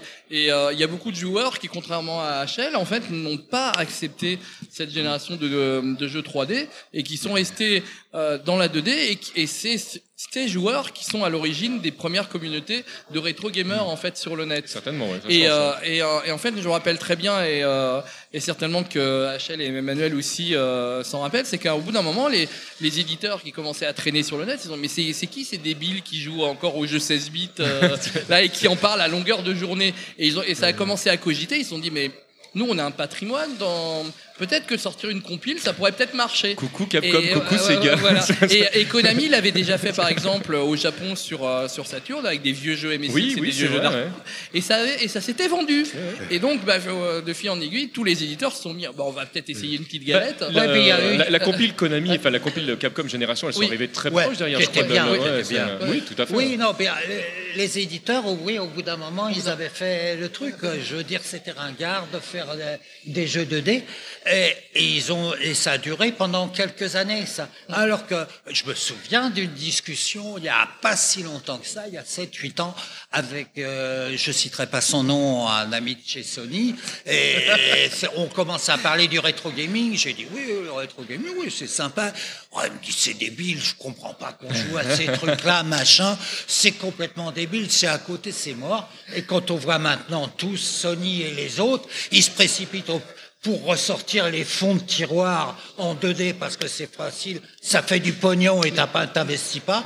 Et ils font, et ils cirent les pompes des petits éditeurs tiers, des petits éditeurs indépendants pour qu'ils leur fassent des jeux en 2D parce qu'ils s'aperçoivent qu'ils les vendent. Mais c'est vraiment des gens qui ne, Bon, soyons clairs, c'est des gens qui ne pensent qu'au pognon. Hein? Donc, de toute façon, à un moment, ils ont dit Oh, ben, il y a que la 3D qui va nous faire rapporter du pognon. Ils y allaient à fond. Puis, dès qu'ils ont réalisé que la 2D pouvait se vendre et que ça en faisait du bien, ben, ils se sont jetés dessus. Mais De rappelez-vous, façon, rappelez-vous pognon, pognon, pognon. l'époque PlayStation 1 et PlayStation 2 où quand tu proposais un jeu en 2D à Sony US, ils te disaient non, ici pas de 2D. Non. Et- Ouais, c'était même un argument commercial. et- Ouais, ouais. Et euh, alors que le Japon Alors était plus souple maintenant- pour ça. alors que maintenant, ah, bah, ils maintenant, y vont. euh, maintenant, c'est bon. Au bout d'un moment, il, il faut bien qu'il se fasse. euh, Il n'y a, pas que, que- que l'aspect commercial hein, sur, le, sur le 2D versus 3D. Moi, j'ai vécu le, le changement euh, en passant chez Microïd, enfin en passant de Microïd à Cryo. À. Euh, à l'époque, j'étais j'étais chez Microïd, on faisait que des jeux en 2D, Euh, et, euh, et je suis passé euh, chez Cryo. Et, euh, et, et on a vu donc le, le, le, le- le démarrage avec la PlayStation 1 euh, de, de, de la 3D. Et ça apportait aussi quelque chose quand même de très très différent aux concepteurs. Les concepteurs tout d'un coup avaient Là, on revient sur le gameplay. voilà. Ouais. Enfin, même pas sur le gameplay, juste euh, avant tout sur le sur le, le- le- le- la scénarisation, la conception même du jeu. Euh, quand, quand Philippe et Alain Le Guiberdère ont, ont créé le deuxième monde, c'est parce que justement la 3D venait d'arriver et qu'ils avaient envie d'exploiter ces mondes. Alors c'était en plus euh, la 3D plus le online. Mais euh, le, le- cette possibilité de, de, de, de modéliser des mondes et on était on est très loin des mondes ouverts euh, et de se sûr. déplacer à l'intérieur. mais voilà, de, de, de se déplacer, de, de pouvoir, euh, un peu comme euh, Frédéric euh, l'avait fait avec Alone in the Dark, euh, tout d'un coup pouvoir changer de point de vue, changer de caméra, etc., etc., ça a apporté une nouvelle narration. Et voilà, pour les concepteurs, je dis pas que c'était mieux en termes de gameplay, hein, Autre chose, oui. Mais, les- c'est ce c'est ce qu'on disait tout à l'heure. Je pense pas que c'est une question de mieux ou moins bien. de toute Oui, façon. oui, C'est, mais euh, mais pour les concepteurs, il y avait ce, voilà, Cette possibilité de se faire plaisir à la conception. Et alors, surtout qu'à Cryo, on était très fort pour faire des jolis jeux pas très intéressants à jouer, souvent. C'est vrai. Non, c'est bah, faut être réaliste. Hein. Euh, euh, voilà, on, les, les- on, on- on privilégiait justement le concepteur. Euh, on disait allez, fais-toi plaisir et les graphistes faites-vous plaisir, etc., etc. Et on en oubliait de temps en temps un petit peu le joueur. euh, et, et- et est-ce qu'il va prendre du plaisir Est-ce que le gameplay est amusant Est-ce que Mais non, on avait fait une belle œuvre entre guillemets. On se faisait, on se faisait plaisir à nous. Et, et voilà, la, la- la 3D à ce moment-là euh, a été pour nous une- pas une libération, mais voilà une ouverture de, de- des possibles pour les pour les concepteurs. C'est pas que de une histoire de Oui, oui, oui. C'est la- c'est l'aspect qu'a le jeu vidéo euh, 3D euh, qui est qui est apprécié par toute une catégorie de programmeurs qui se disent je vais pouvoir recréer un monde. Complètement, oui, oui. ça. Complètement, juste pour Le- recontextualiser ce que, ce que je disais, en fait, c'est, c'est- et là je vais complètement dans ton sens, c'est, euh, c'est juste que euh, là tu parles des gens qui créent les jeux, et là je parlais vraiment en fait de la partie, je pense notamment à Sony qui clairement euh, en a fait vraiment un argument commercial, un cheval de bataille en disant on fera pas comme la concurrence, nous ce sera full 3D, on est en avance sur tout le monde, ce qui n'était pas complètement vrai, euh, ce qui, euh, ce qui effectivement leur a vraiment servi parce qu'il y a toute une nouvelle génération de joueurs qui ont découvert finalement le jeu vidéo avec cette complètement, 3D via des Fallout ou des ou j'en passe et des meilleurs, les premiers vrais entre guillemets FPS en 3D où là tout d'un coup en fait le presque entre guillemets Sony a presque créé elle-même à sa manière cette euh, cette séparation qui pouvait y avoir entre deux catégories de joueurs où il y avait des gens qui continuaient à jouer euh, euh, à la Super NES à la Mega Drive pour les plus aisés ceux qui avaient une Neo Geo par exemple qui longtemps a continué à proposer cette- cette- ce gameplay 2D avec un environnement 2D et effectivement Là-dedans, tu avais les concepteurs qui sont arrivés avec de nouveaux outils. Et comme tous nouveaux outils, là, on pourrait comparer ça au cinéma parce que c'est assez facile, où là, tu dis, OK, maintenant, c'est cool, je peux faire ça, je vais pouvoir raconter mon histoire différemment. Tu peux le même avec la 3D dans le cinéma, c'est-à-dire que quand la 3D est arrivée, tout d'un coup dans le cinéma, euh, le relief, tout le monde voulait faire, euh, enfin ou proposer des euh, films relief. Bon, après c'est plus ou moins. Je voulais juste rajouter une chose aussi sur le rétro gaming. Euh, le- le rétro gaming existe maintenant parce qu'il fallait aussi donner un tout petit peu de temps aux jeux vidéo pour qu'il ait une histoire. Mine de rien, euh, il Oui. y, a, pas très longtemps, le rétro gaming ne pouvait pas exister puisqu'il n'y avait pas d'histoire aux jeux vidéo. Donc il existe aussi parce qu'il y a une histoire et parce que les, les, les gens de cette industrie sont amoureux de, cette, de leur industrie et il y a aussi des histoires de pognon, mais il n'y a pas que des histoires de pognon. Euh, Non, pas et ils tout veulent noir, pas euh. laisser tomber euh, ce qu'il y a eu derrière. Et, et- et- et ils veulent le remettre sur le devant de la scène. On le voit ici. Enfin, ce que ce que ce qui se passe aujourd'hui dans dans euh, euh, cet événement, c'est on veut partager quelque chose et on veut partager euh, ce qu'on a vécu. On veut partager le plaisir des, des, des, des jeux auxquels on a joué quand on était gamin. Et, et c'est aussi ça un petit peu l'industrie du jeu vidéo. Je pense que c'est aussi une industrie de partage. Et, euh, et le fait de vouloir partager, de faire découvrir euh, les, les, les gameplays de quand on était gamin, ça fait, ça fait partie du truc et ça fait partie du rétro gaming. Oui. évidemment, euh, Et- et- ça fait aussi beaucoup de pognon Mais- quand on sort une, une compile. Et en plus, Oui, la 2D enfin, quand vieillit je- mieux. Quand je parle du En po- plus, ouais. quand je parle du pognon, c'est je parle des industries, je parle pas vraiment des gens qui développent vraiment, qui mettent autre chose dedans. Euh, je parle de l'industrie, c'est normal. Une industrie, c'est fait pour faire du pognon, c'est pas fait pour faire de l'art, même si ça on peut en faire à l'occasion. Et on voit l'évolution. Pour moi, l'évolution du pognon, c'est un truc qui me choque vraiment énormément.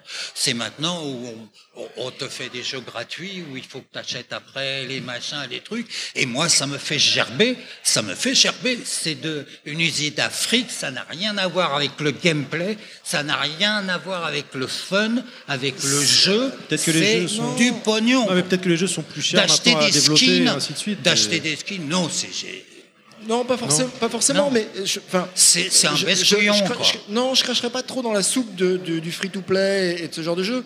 Euh, c'est aussi ce modèle économique qui a amené le jeu vidéo au très grand public, euh, qui a amené du euh, Candy Crush euh, dans le métro et dans les salles d'attente. Mais bon, C'était enfin, 420 000 euros par jour Candy Crush, ça me fait hein. gerber, moi. Si, si vous, ouais, voilà, si on commence à parler de, de ça, ça va pas aller. hein. Ouais, ouais, ouais. si on parle de Candy Crush, on va, on va Non, mais- euh, Non, mais mais moi, moi, je vais être extrémiste. c'est de la merde pour Je- faire du fric. Ah, quoi. Alors, alors, je vais être extrémiste et je vais t'expliquer mon, mon point de vue. Pour moi, Candy Crush Saga, c'est un jeu de casino, un jeu d'argent déguisé en jeu vidéo. Voilà. Et- mais parce que moi, je vois les mécaniques C'est internes. c'est les jeux qu'on je faisait dans les années 80. Non, je dirais de l'avance. C'est Je dirais autre chose. Je suis désolé, Candy Crush, c'est un jeu qui existe sous différentes formes, qu'on a tous joué sur Oui, différentes. le- les matchs me 3, les matchs 3 euh, comme colonne. C'était sur, derrière, euh, derrière il y a des mécaniques de manipulation du, du joueur. Oui, oui, et la voilà. manipulation du joueur en- dans un but non pas de fun, mais de pognon. Bien sûr. C'est de lui Bien faire sûr. cracher son pognon. Alors, J'ai- j'avais fait un- jeu- pognon pour la tenue, pour un ski. Mais, moi, mais ça voilà, on parlait du rétro gaming. Ah, il y a Activision qui nous appelle là. J'ai fait un jeu qui, ressemblait beaucoup à Candy Crush, qui s'appelle Swap chez Microïd. qui était- Ah non, non, non, mais qui- t'étais très bien. Ouais, ouais, je m'en souviens, T'as hein. connu Swap Je Mais m'en- oui, oui. Moi, j'ai connu. Bah, alors, tu vois, il se passe des choses, c'est C'est magique. un truc de dingue ça. mais, euh, mais, mais voilà, et Swap était un jeu qui était vendu. Non, en fait, ce que t'aimes pas, c'est le modèle économique. Oui, voilà, exactement. Où, on, où on- où on- on va un peu tirer sur, le, sur la, la corde sensible des, des gens, euh, Alors- de temps en temps un petit peu faibles, et, et, et on va leur faire cracher Emmanuel, euh, Emmanuel, Complètement pour des, pour des conneries, surtout pour des skins. Hein. Non, mais- voilà. Oui, non, mais je- ça, je me- ça je- encore, c'est. Ça me fait gerber. Il y a deux choses. Là, on Lancer va un débat, parler c'est très bien. Il y a trois choses. J'ai déjà bavé tout à l'heure sur le jeu smartphone parce que ça me fait gerber. Ça me fait gerber parce qu'il y a cet aspect-là. Il y a le deuxième tous, aspect qui me, il y a le deuxième aspect qui me fait gerber, c'est que pour moi, le jeu, c'est une manette. Une putain de manette. et Si tu vomis, vomis là-dedans. Et la troisième gerbe, alors là, je vais... Ah non, c'est mon sac. Non, mais c'était une dédicace à, à Wayne's World. Non, vraiment, c'est. Puis pour moi, le jeu vidéo, je suis un passionné de jeux vidéo. Pour moi, le jeu vidéo, c'est quelque chose. On, c'est, on, s'im- on s'immerge dedans, Oui, on part on dedans. s'investit. Je suis désolé, pour moi, c'est pas un truc que, ah tiens, j'ai 5 minutes ou 10 minutes à perdre avant mon prochain rendez-vous, bah tiens, je vais faire un Candy Crush ou une merde. Non, pour moi, c'est pas ça. Pour moi, c'est beaucoup plus. Je passe 200 heures ou 300 heures sur le dernier Zelda qui est une Ah merveille. oui, mais c'est pas Mais là, pareil, là t'as as le même discours que la personne qui va dire Moi, si je veux regarder un film, c'est forcément en VO au cinéma, et les gens qui vont regarder Netflix sur leur téléphone portable, le- c'est pas possible. Je Et, pense qu'en fait, on est- euh, on est sur des profils différents. en Je le fait. dis aussi. Mais, mais ju- juste, juste, et je te rends la parole tout de suite, Doug. C'est parce que je suis un vieux con, hein, mais Juste, ça c'est. Ouais, mais on, ça. on- on a ça en commun. Le, le- mais on, on va pas aller plus Enfin, loin sur ce sujet. la connerie, pas là. bah, tout doucement, si tu t'arrêtes, je te rattrape. hein, le- on en reparlera aussi en off. Euh, je, je pense notamment, je sais pas vraiment si j'ai le droit de le dire, mais je, vais le dire quand même. Le, j'ai deux trois infos sur sur les, euh, les ventes notamment de- du dernier Street de, de Capcom, et il est très clair qu'aujourd'hui, s'ils n'avaient pas vendu des skins de Chun-Li, ça aurait été une catastrophe. Et vraiment, clair- on- clairement aujourd'hui, c'est pour ça qu'il y a- et c'est pour ça qu'il y a rien. Mais je te jure que tu regardes les ventes de, de- des skins de Chun-Li par rapport à tous les autres, c'est Chun-Li. Hein. T'as Ah bah. Chun-Li, et puis après, loin, loin, loin derrière, t'as Ryu, et ensuite t'as tous les autres. alors- Ah oui. Le- et, euh, et en très gros, s'ils n'avaient pas pro- procédé comme ça, t'avais pas de street euh, de- donc vrai, voilà. ouais. Vrai. Mais, euh, mais moi, ce que je reproche vraiment, euh, tu vois, tu, toi, tu t'englobes tous les jeux mobiles dans la même sac, Oui, alors qu'il y a quelques exceptions. Exceptions qui sont Oui, il y a fantastiques. des exceptions. J'ai Ah, dit, voilà. euh, j'ai Monument joué- Valley, il est génial. J'ai joué à euh, Angry Birds un petit peu. Oui, oui, euh, et c'était encore ça c'était rigolo. petit sympa. Non, voilà. mais c'était rigolo. C'est rigolo. Mais moi, ce que je reproche en fait à des jeux comme Candy Crush Saga, c'est qu'il y a une manipulation C'est surtout du ça, voilà. hasard. Là, c'est- C'est-à-dire c'est que les gens croient que c'est du hasard alors qu'on analyse le joueur pour les faire cracher Euh, au. Voilà. Et, Et c'est là, où on revient à ce que tu disais tout à l'heure. C'est, effectivement un jeu vidéo, mais c'est un jeu d'argent entre guillemets euh, sous, un- sous une interface. Et là, je te rejoins complètement. Et alors, Complètement. du coup, Mais, euh, tu- mais tu- je voulais être sûr qu'on on- qu'on t'ait pas coupé parce que tu étais parti Oui, pour dire un truc. le- Je sais- non, mais c'est. Il y a, il y, a, il y, a, il y a pas de souci. Euh, euh, je voulais juste. Enfin, pour, pour éviter le, le, le- un, un débat stérile, je pense que le jeu vidéo, dans sa définition, est, pour- est est ce qu'on pourrait comparer à l'audiovisuel. Et, et dans le jeu vidéo, euh, tu as, enfin dans l'audiovisuel, tu as du film, tu as de la pub, tu as du long métrage, tu as du court métrage, t'as tu as de la série, tu as du, du dessin animé. Et dans le jeu vidéo, c'est pareil. On dit jeu vidéo, mais on, on dit jeu vidéo pour parler de euh, Oui, euh, bien jeux sûr. vidéo triple A, pour Ouais. parler de, de smartphone, pour parler de serious game, pour parler de euh, De jeux où euh, parfois t'as pour pas de vidéo. euh, de- Oui, de- voilà, exactement, de- des de jeux pour aveugles. Pour les, Voilà, pour les- voilà, pour les exactement. aveugles. Euh, voilà, c'est et c'est- c'est tout ça le jeu Oui, vidéo. Des, des jeux qui sont des jouets. de- ça- oui, c'est tout ça. Mais, mais le jeu vidéo, c'est quand même le dernier média à être arrivé. Et c'est le média qui a cette capacité de simuler tous les autres. Euh, et ça, Non, c'est. il, il les simule pas, il les intègre. Ouais, il les intègre, oui. Mais après, si t'as envie que dans ton jeu, ça soit. oui. je t'entends pas. Ouais, oui, excuse-moi. Si t'as, si t'as- si t'as- Non, mais en plus, en plus, il, il va acheter des trucs. Il ose pas parce que t'es Doug, mais. Non mais oui exactement. Si tu si tu veux que dans, en tant que créateur de, de jeux et et euh, t'as envie de faire du cinéma pendant 10 minutes dans ton jeu, tu peux. Si tu veux que ça soit de la littérature pendant 10 minutes, tu peux. Tu veux que ça soit un concert pendant 10 minutes, tu peux. Et ça c'est génial dans le jeu vidéo d'être aussi libre. J'ai- J'aime la variété qu'il y a dans le jeu vidéo entre un, euh, Cette entre un- richesse, entre un. Candy, enfin, un Quantic Dream et un, Oui. et un Activision, Oui, enfin, entre, oui, entre oui. un euh, Call of Ouais, Duty. Et, un Et- jeu indé et- entre les deux. Et, Et, et en voilà. plus, et un, et un Voilà. Enterre-moi mon amour sur smartphone. Voilà, enfin, exactement, voilà. exactement. Ouais. C'est ça qui est, qui est, qui est, qui est plaisant et, euh, et, et, et je suis fier de, de, de, de bien faire partie sûr. de ça. Quoi. Mais ça, moi, je suis, où, où je suis à, j'ai une petite divergence avec toi, c'est que je- toi, tu rattaches, tu rattaches plus le jeu vidéo à la vidéo. Moi, personnellement, je le rattache au jeu. Euh, personnellement, avant que le jeu vidéo arrive, puisqu'il est arrivé, hélas, j'étais pas tout neuf, j'avais déjà dans les 35 ans, euh, mais avant, je suis un joueur. J'ai passé toute ma vie à jouer. Je jouais au Go, aux échecs, aux cartes, au jeu de Go. euh, au backgammon, à, à des milliers de jeux. Et pour moi, c'était d'un seul coup une ouverture. Du reste, qui pour moi était le premier rapport avec le jeu vidéo, c'est en 77, je suis arrivé aux États-Unis. Et il sortait, il sortait Boris, qui était le premier ordinateur qui te permettait de jouer aux échecs. C'était pour moi un truc. Alors c'était pas du jeu vidéo, Oui. mais c'était un truc insensé d'un seul coup. Tu peux jouer, tu peux jouer aux échecs avec une machine. C'est extraordinaire, quoi. Et donc pour moi, c'est du jeu avant tout. Alors chacun, on peut le regarder d'une façon ou d'une autre, mais pour moi, le fondamental, vraiment, c'est le jeu. Et ce, ce à quoi je suis le plus attaché, c'est le jeu. J'adore l'audiovisuel, mais le jeu, c'est ma base. Non, mais toi, euh, toi, tu es un joueur en fait systémique, Voilà. qui aime les règles, Ouais, qui aime les gameplays, Ouais. qui aime les contraintes et les maîtriser et le challenge. Ouais. Voilà, et c'est une partie du jeu vidéo. Ouais. Voilà. Ouais. Est-ce que tu joues à des jeux Mais narratifs en fait, euh, moi, je suis pas joueur. Pratiquement C'est pas. ça, la- c'est la, Je m'emmerde. Non, différence. voilà. C'est que moi, je suis bah, pas joueur. On a le profil de, Ce qui- de Alain. ce qui me- moi, pas ce qui me plaît, ouais. c'est- non. Oui, c'est la- c'est le côté Moi, ce qui me visuel. plaît, c'est la, non, c'est la création. Ouais. Ce qui m'a toujours plu dans les jeux vidéo et dans, dans, euh, dans- dans- c'est de créer des jeux vidéo. Eh ouais. C'est ça qui qui me autre chose. Bah, je, dis- Complètement. je discutais récemment avec Frédéric Rénal, que j'adore, et on en parlait, et il me disait, oui, il y a plein de mecs qui viennent me voir parce qu'ils veulent travailler avec moi, et parce qu'ils adorent le jeu vidéo et qu'ils veulent faire du jeu. Mais non, euh, c'est- il suffit pas d'aimer le jeu vidéo, il faut vouloir faire du jeu vidéo, créer des jeux vidéo, ce qui est complètement une approche différente. Donc là, c'est clair tu as une approche totalement différente de, de celle que je peux avoir. Et du reste, c'est un truc qui m'a toujours paru bizarre, c'est que si, pour un certain public, euh, des gens comme moi sont des références, euh, voilà, etc. Alors que je dis toujours, mais putain, j'ai jamais fait un putain de jeu vidéo de ma vie. C'est les autres. C'est si les créateurs, c'est eux qui devraient être connu. Mais alors, déjà, déjà, tout doucement, aujourd'hui, ça devient le cas, parce que le- je, je pense, je pense que c'est une culture Mais qui. ça euh, l'a pas euh, été pendant non, des années. Non, mais en même temps, c'est normal. Vous, vous étiez euh, la, le premier écran qu'on pouvait avoir. Voilà. Je- on, on recontextualise ce qu'on disait tout à l'heure. Euh, Il n'y avait pas Internet. Euh, moi, les, les, les, premi- les toutes premières fois où euh, j'ai vu justement les images de Street Fighter 2, euh, c'était sur un Player One, euh, le- le- avant de, de- de pouvoir vraiment mettre les, euh, les mains dessus. Donc, euh, Oui, moi, moi, quand je suis arrivé, euh, puisque j'ai j'ai eu ma première carrière, j'étais dans le showbiz, dans le disque. euh, quand je suis arrivé là-dedans, dans le jeu vidéo, que je me suis fait engager à Tilt, j'ai pas, j'ai pas compris du tout ce qui se passait. Je me suis dit, qu'est-ce qui se passe là? C'est un truc qui attire. À l'époque, c'était essentiellement des jeunes. hein. C'était avait- un marché de niche. voilà, hein. c'était un marché de niche pour des, pour des jeunes. Et il y avait quoi devant? Personne.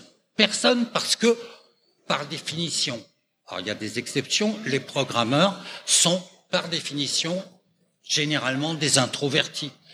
Contrairement aux chanteurs ou aux musiciens qui vont se produire sur scène, qui sont des extravertis, qui sont des exhibitionnistes. Et, et tu rajoutes à ça. Alors que ça n'existe pas. Quand tu vois Frédéric Chailly, euh, que j'adore, c'est clair, c'est pas un showman, c'est pas une bête de scène, c'est pas Johnny. Non mais tu, tu rajoutes à ça en plus que les éditeurs de l'époque, particulièrement au Japon, culturellement, en fait, cachaient qui faisait quoi. Donc, tout était, euh, il y avait vraiment un grand secret. Il y avait Donc un moi, petit problème pas juridique compris. et de droit d'auteur, etc. etc. Bah Donc, de toute façon, tous les, tous les salariés étaient bien mis derrière. C'est ça. Sans, Alors- sans- sans compter le vol de cerveau. Oui, voilà. Mettez-vous à la place d'un mec comme Bien moi sûr. qui arrive du showbiz, où on a l'habitude de- d'essayer de, vendre des artistes, des chanteurs, des machins, des personnalités, des trucs, et d'un seul coup j'arrive là-dedans, mais c'est qui Qui on vend? Personne. Eh ben, tu vends- tu Alors, vends un moustachu qui Ben, saute sur des On va champignons. vendre, on va vendre à HL, on va vendre euh, euh, Jean-Marc Destroy, on va vendre Cyril Drevet, on va vendre les journalistes qui eux sont un peu plus extravertis euh, quand même. Et voilà et on va les mettre devant parce que c'était assez incompréhensible parce qu'un public, surtout un public jeune et passionné, a besoin d'images, a besoin de personnes à qui s'identifier d'une certaine sûr. Ah oui, oui, non mais vous avez été des Et grands c'était frères. hein, pas Eric de- Chailly qu'on pas dire pouvait pour des faire, papas, quoi. pour d'autres. hein. Ah oui, bien Donc sûr. moi, c'est c'est ce que j'ai compris, c'est ce que j'ai mis en avant euh, dans les magazines que j'ai faits.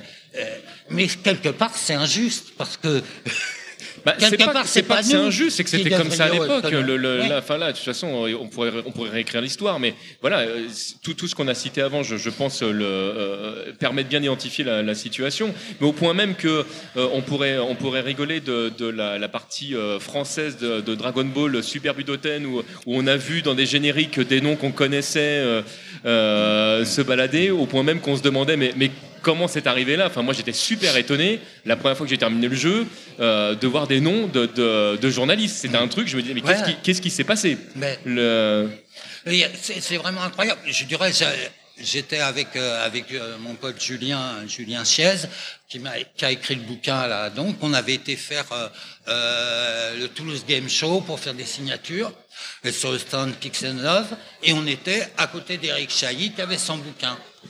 Et en fait, j'ai signé. euh, 15 ou 20 fois plus d'autographes. Chailly. Ça Et qu'on me dise pas que c'est normal quelque part.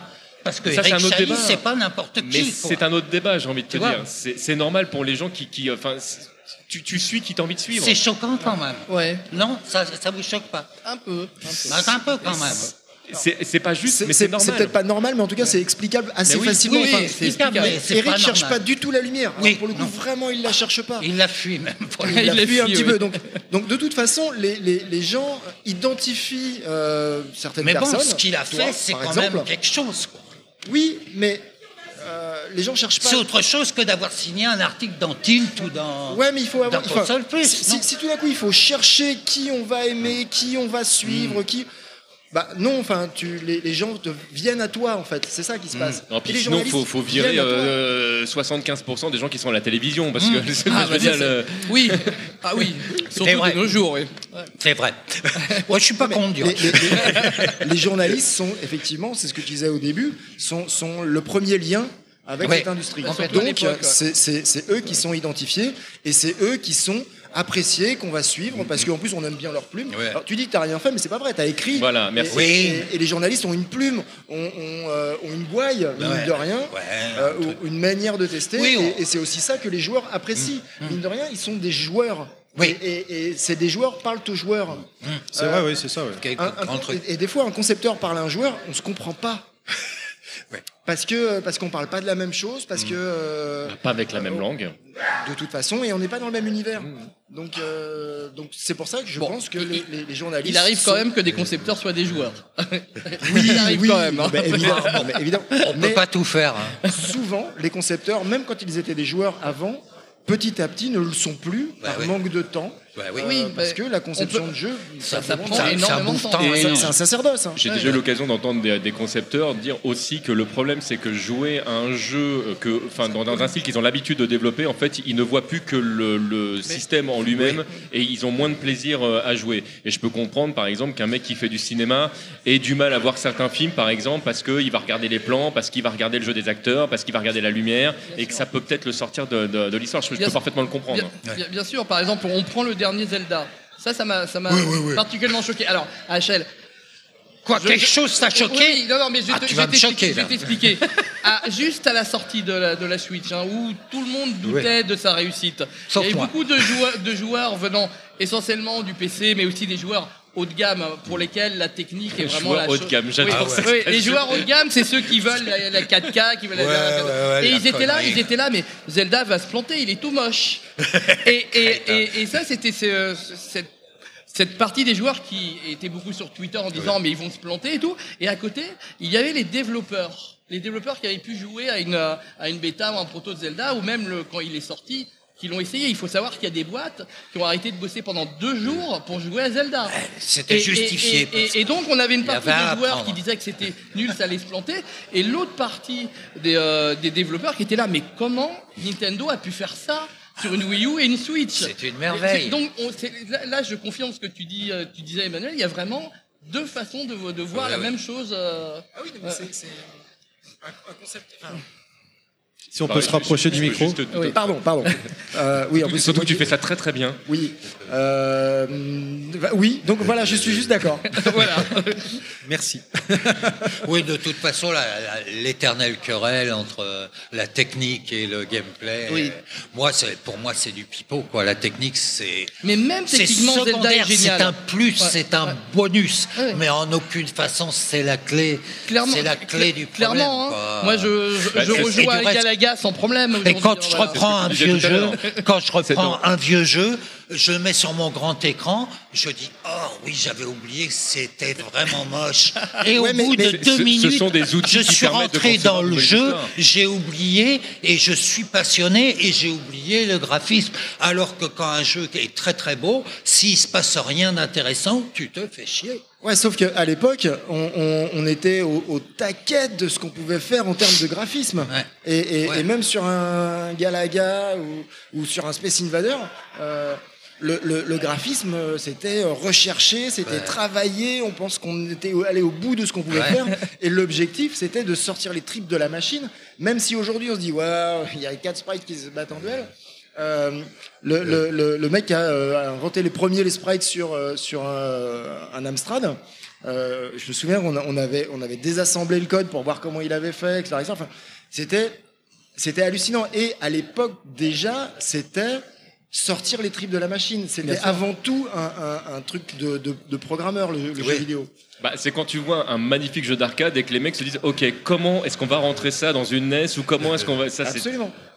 Et ça l'est encore. Sauf que le problème, c'est lorsque effectivement la technologie supplante le, le- le sujet, exactement comme au cinéma, quand, Ouais. quand les effets Ouais. spéciaux supplantent euh, l'histoire. Bah Voilà. écoute, moi, mon- J'ai un nouvel effet. Tu peux me prendre un scénario Ouais, ou pas voilà, mais c'est ça, moi, je, je classe les jeux en, en, en deux familles, qui, euh, voilà, en les, en les analysant de, de, de cette façon-là. C'est en fait les jeux d'ingénieurs et les jeux de game designers. Voilà, les jeux, si, si tu veux, je te Alors donne dans le rétro gaming, il y avait que des jeux d'ingénieurs. C'est simple, hein, il y avait que des jeux d'ingénieurs, puisque de Beaucoup, toute façon, il beaucoup. mais n'y avait pas de game designer. Jusque Ouais. jusqu'en 90, il n'y avait pas de game designer. Ah, le concept un peu, pas. un hein. peu avant au Japon. Ou alors peut-être peu au Japon. ouais. hein. En France, Mais ça- en France, n'existait pas le non, concept. et- exactement. Même en 91, 92, il n'y avait pas de game designer. En France. Et, Ouais. c'est- et, et- et voilà, le À concept est part des gens comme après. Eric Chahi et tout ça qui Ah, mais Eric, cette- ouais. Ouais, voilà. C'est- voilà, Non, mais- c'est- et en même temps, C'est à part. Ouais, c'est complètement à part. C'est- un mec qui sort les tripes de la machine parce que c'est un programmeur de génie, tout en étant une vision, Oui, enfin, tout en ayant une vision créative, vision voilà. créative Voilà. de, de- Ouais. de- de- de génie aussi. Enfin, voilà, c'est juste, tu, tu peux. Oui. Non, mais par exemple, moi je prends un, un exemple vraiment pour les Frédéric vieux cons. également. Voilà, pour les vieux, pour les vieux cons, je vais retourner très très très très loin. Sur euh, la Brown Box, hein, qui est le prototype de l'Odyssée, il y a un jeu qui s'appelle Tennis. Et après, il y a Pong. Pong, c'est un jeu de game designer. Et Tennis, c'est un, un jeu d'ingénieur. Parce que Tennis, en fait, qu'est-ce que c'est un jeu d'ingénieur? C'est j'ai la possibilité de donner tout ça aux joueurs. Allez, je lui donne tout. Comme par exemple un No Man's Sky aujourd'hui. Et un jeu de game designer, c'est ah ouais, mais il faudrait peut-être diriger le joueur vers euh, vers un but et tu coupes en fait les les, les possibilités du jeu pour euh, accompagner le joueur vers un but. Et ça, rien que ça, c'est déjà être un game designer. Alors, faut que t'arrêtes de Voilà. tout résumer à Mario, c'est chiant. Du coup, euh, bah, je suis perdu là, je sais plus où on en est. On est allé trop Euh, loin. je me. J'aime bien quand t'as des étoiles dans les yeux. moi. Je vais- bah, moi, je, je bois les paroles, donc euh, je, je suis auditeur aujourd'hui. Je- on a- nous avons mis un micro à disposition pour le public. Si vous voulez poser des questions euh, aux invités, n'hésitez pas à venir. Le micro est là, il est pour vous. Voilà, je ne l'ai pas dit encore depuis le début. Je pense qu'on est aussi efficace que Google pour répondre euh, aux questions de jeux N'hésitez vidéo. pas, levez-vous, venez vers le micro et il n'y a pas de souci. Ah, hein. ah, ah, ça y est, ça marche, tu vois, il y en a un direct. Alors, est-ce que ça marche oui, ça marche bien. Alors, Et- et- et- Ah, ça vibre un peu. Ah, ah, malheureusement, il va falloir voilà, que tu t'avances euh, Ah, c'est vers bon, nous. là, ça a l'air en bon. fait, là, le Ok. micro. Voilà. C'est un essai, hein, c'est les aléas du direct. Et si tu peux te présenter aussi, s'il te plaît. Oui, bien sûr. alors, moi je m'appelle Jérémy, donc je suis euh, aussi un gamer depuis, euh, bah, depuis que je suis tout petit. Je suis né en 83, j'ai commencé en 87. Donc voilà. Euh, moi, ce que j'aimerais, c'est que les différents invités, donc Alain, euh, euh, Douglas et excusez-moi, j'ai oublié Emmanuel. Emmanuel, voilà, euh, nous disent un petit peu le jeu qui, selon lui, a fait plonger. justement, on parlait des, des gens qui bidouillaient un petit peu au début dans les, dans les origines du jeu. Quel, quel jeu pour eux a fait basculer d'un travail de garage à un travail d'industrie?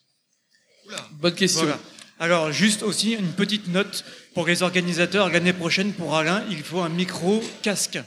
Voilà. Oui. Oui, moi je m'en bats. Micro, Ah, micro cravate. un euh, nouveau message. Alors, très très bonne question. Euh, Moi, je te laisse répondre. Question alors, suivante. moi je, dirais, moi je dirais que euh, en premier lieu, en fait, c'est le marché de l'arcade et surtout les grosses boîtes comme Sega et Namco qui ont commencé à créer des grosses équipes. Tout simplement parce que c'est les premières en fait à, à s'être euh, lancées en fait dans une course technologique, notamment avec le zoom dans le milieu des années 80. Et à ce moment-là, les équipes ont grossi. Et c'est à partir de ce moment-là où, euh, où Sega et Namco, ils ont eu des équipes de, de 10, euh, 15 personnes et c'était complètement hallucinant à l'é- à l'époque. Nous, en, Europe, on bossait à deux. Bah, moi, j'ai bossé sur des jeux amateurs, j'étais graphiste et game designer. Euh, voilà, et, euh, et nous, on voyait les grosses boîtes japonaises et on se disait, mais c'est fantastique. Après, euh, après on a eu, on a eu euh, le- les jeux un peu plus ambitieux sur PC, les jeux d'aventure qui nécessitaient beaucoup d'assets graphiques. Et donc, on avait des tonnes de graphistes et ça, et euh, il fallait gérer ça. Si tu vois, par exemple. un jeu comme Prince of Persia ou Karateka de Jordan Mechner, c'est fait tout seul. C'est euh, comme Eric Chahi, on a fait un, on fait un jeu sur 4 ans. Mais, mais oui, oui, il y a un peu d'aide euh, de son père, de son frère et compagnie. Et après, quand il commence à, à bosser sur The Last Express, là, c'est tout d'un coup, on part sur des dizaines de personnes et ça nécessite en fait euh, une- des techniques de production, de management et, euh, et c'est vraiment, euh, c'est vraiment quand en fait le, euh, au début des années 90, vous avez commencé à changer. Alors, est-ce que je te donnerais, est-ce que je pourrais te donner un jeu?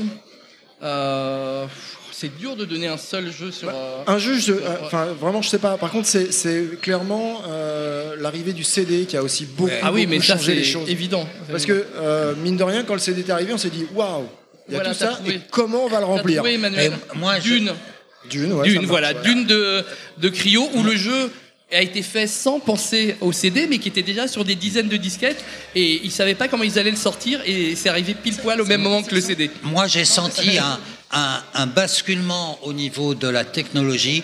Moi, je l'ai senti avec ma console, euh, la console de ma vie, c'est-à-dire la PC Engine, la gamme PC Engine C'est pour ça que j'aime cet homme. qui a été extraordinaire. C'est la machine de ma vie. Et c'est vrai que techniquement, tu vois, le AirTag qui est sorti, c'est l'arcade. C'est vraiment Oui, oui, c'est l'arcade. quasi l'arcade. Et faut pas oublier que bien avant le PC, c'est la première machine Avec CD-ROM. avec CD-ROM et qu'on a vu arriver les premiers jeux de NEC Mm. euh, avec sur CD-ROM. Et pour moi, ça a été vraiment un déclenchement. Vraiment, c'était un grand pas en avant Ouais. au niveau technologique. Il faut pas oublier que la, la Super Nintendo et la Mega Drive qui sont sorties un peu plus tard n'étaient pas du tout au même niveau. Je- derrière. Je nuancerai un tout petit, un tout petit truc, c'est que il y a, la plupart des jeux qui étaient développés sur cette console-là à l'époque étaient quand même malgré tout encore des toutes petites équipes. Alors, sauf, Et, euh, sauf euh, les RPG de Hudson, Bon, on va pas où, ça été, où ça a été les, tu- voilà, les, tu me- les, me les- les l'herbe sous le premiers, en fait,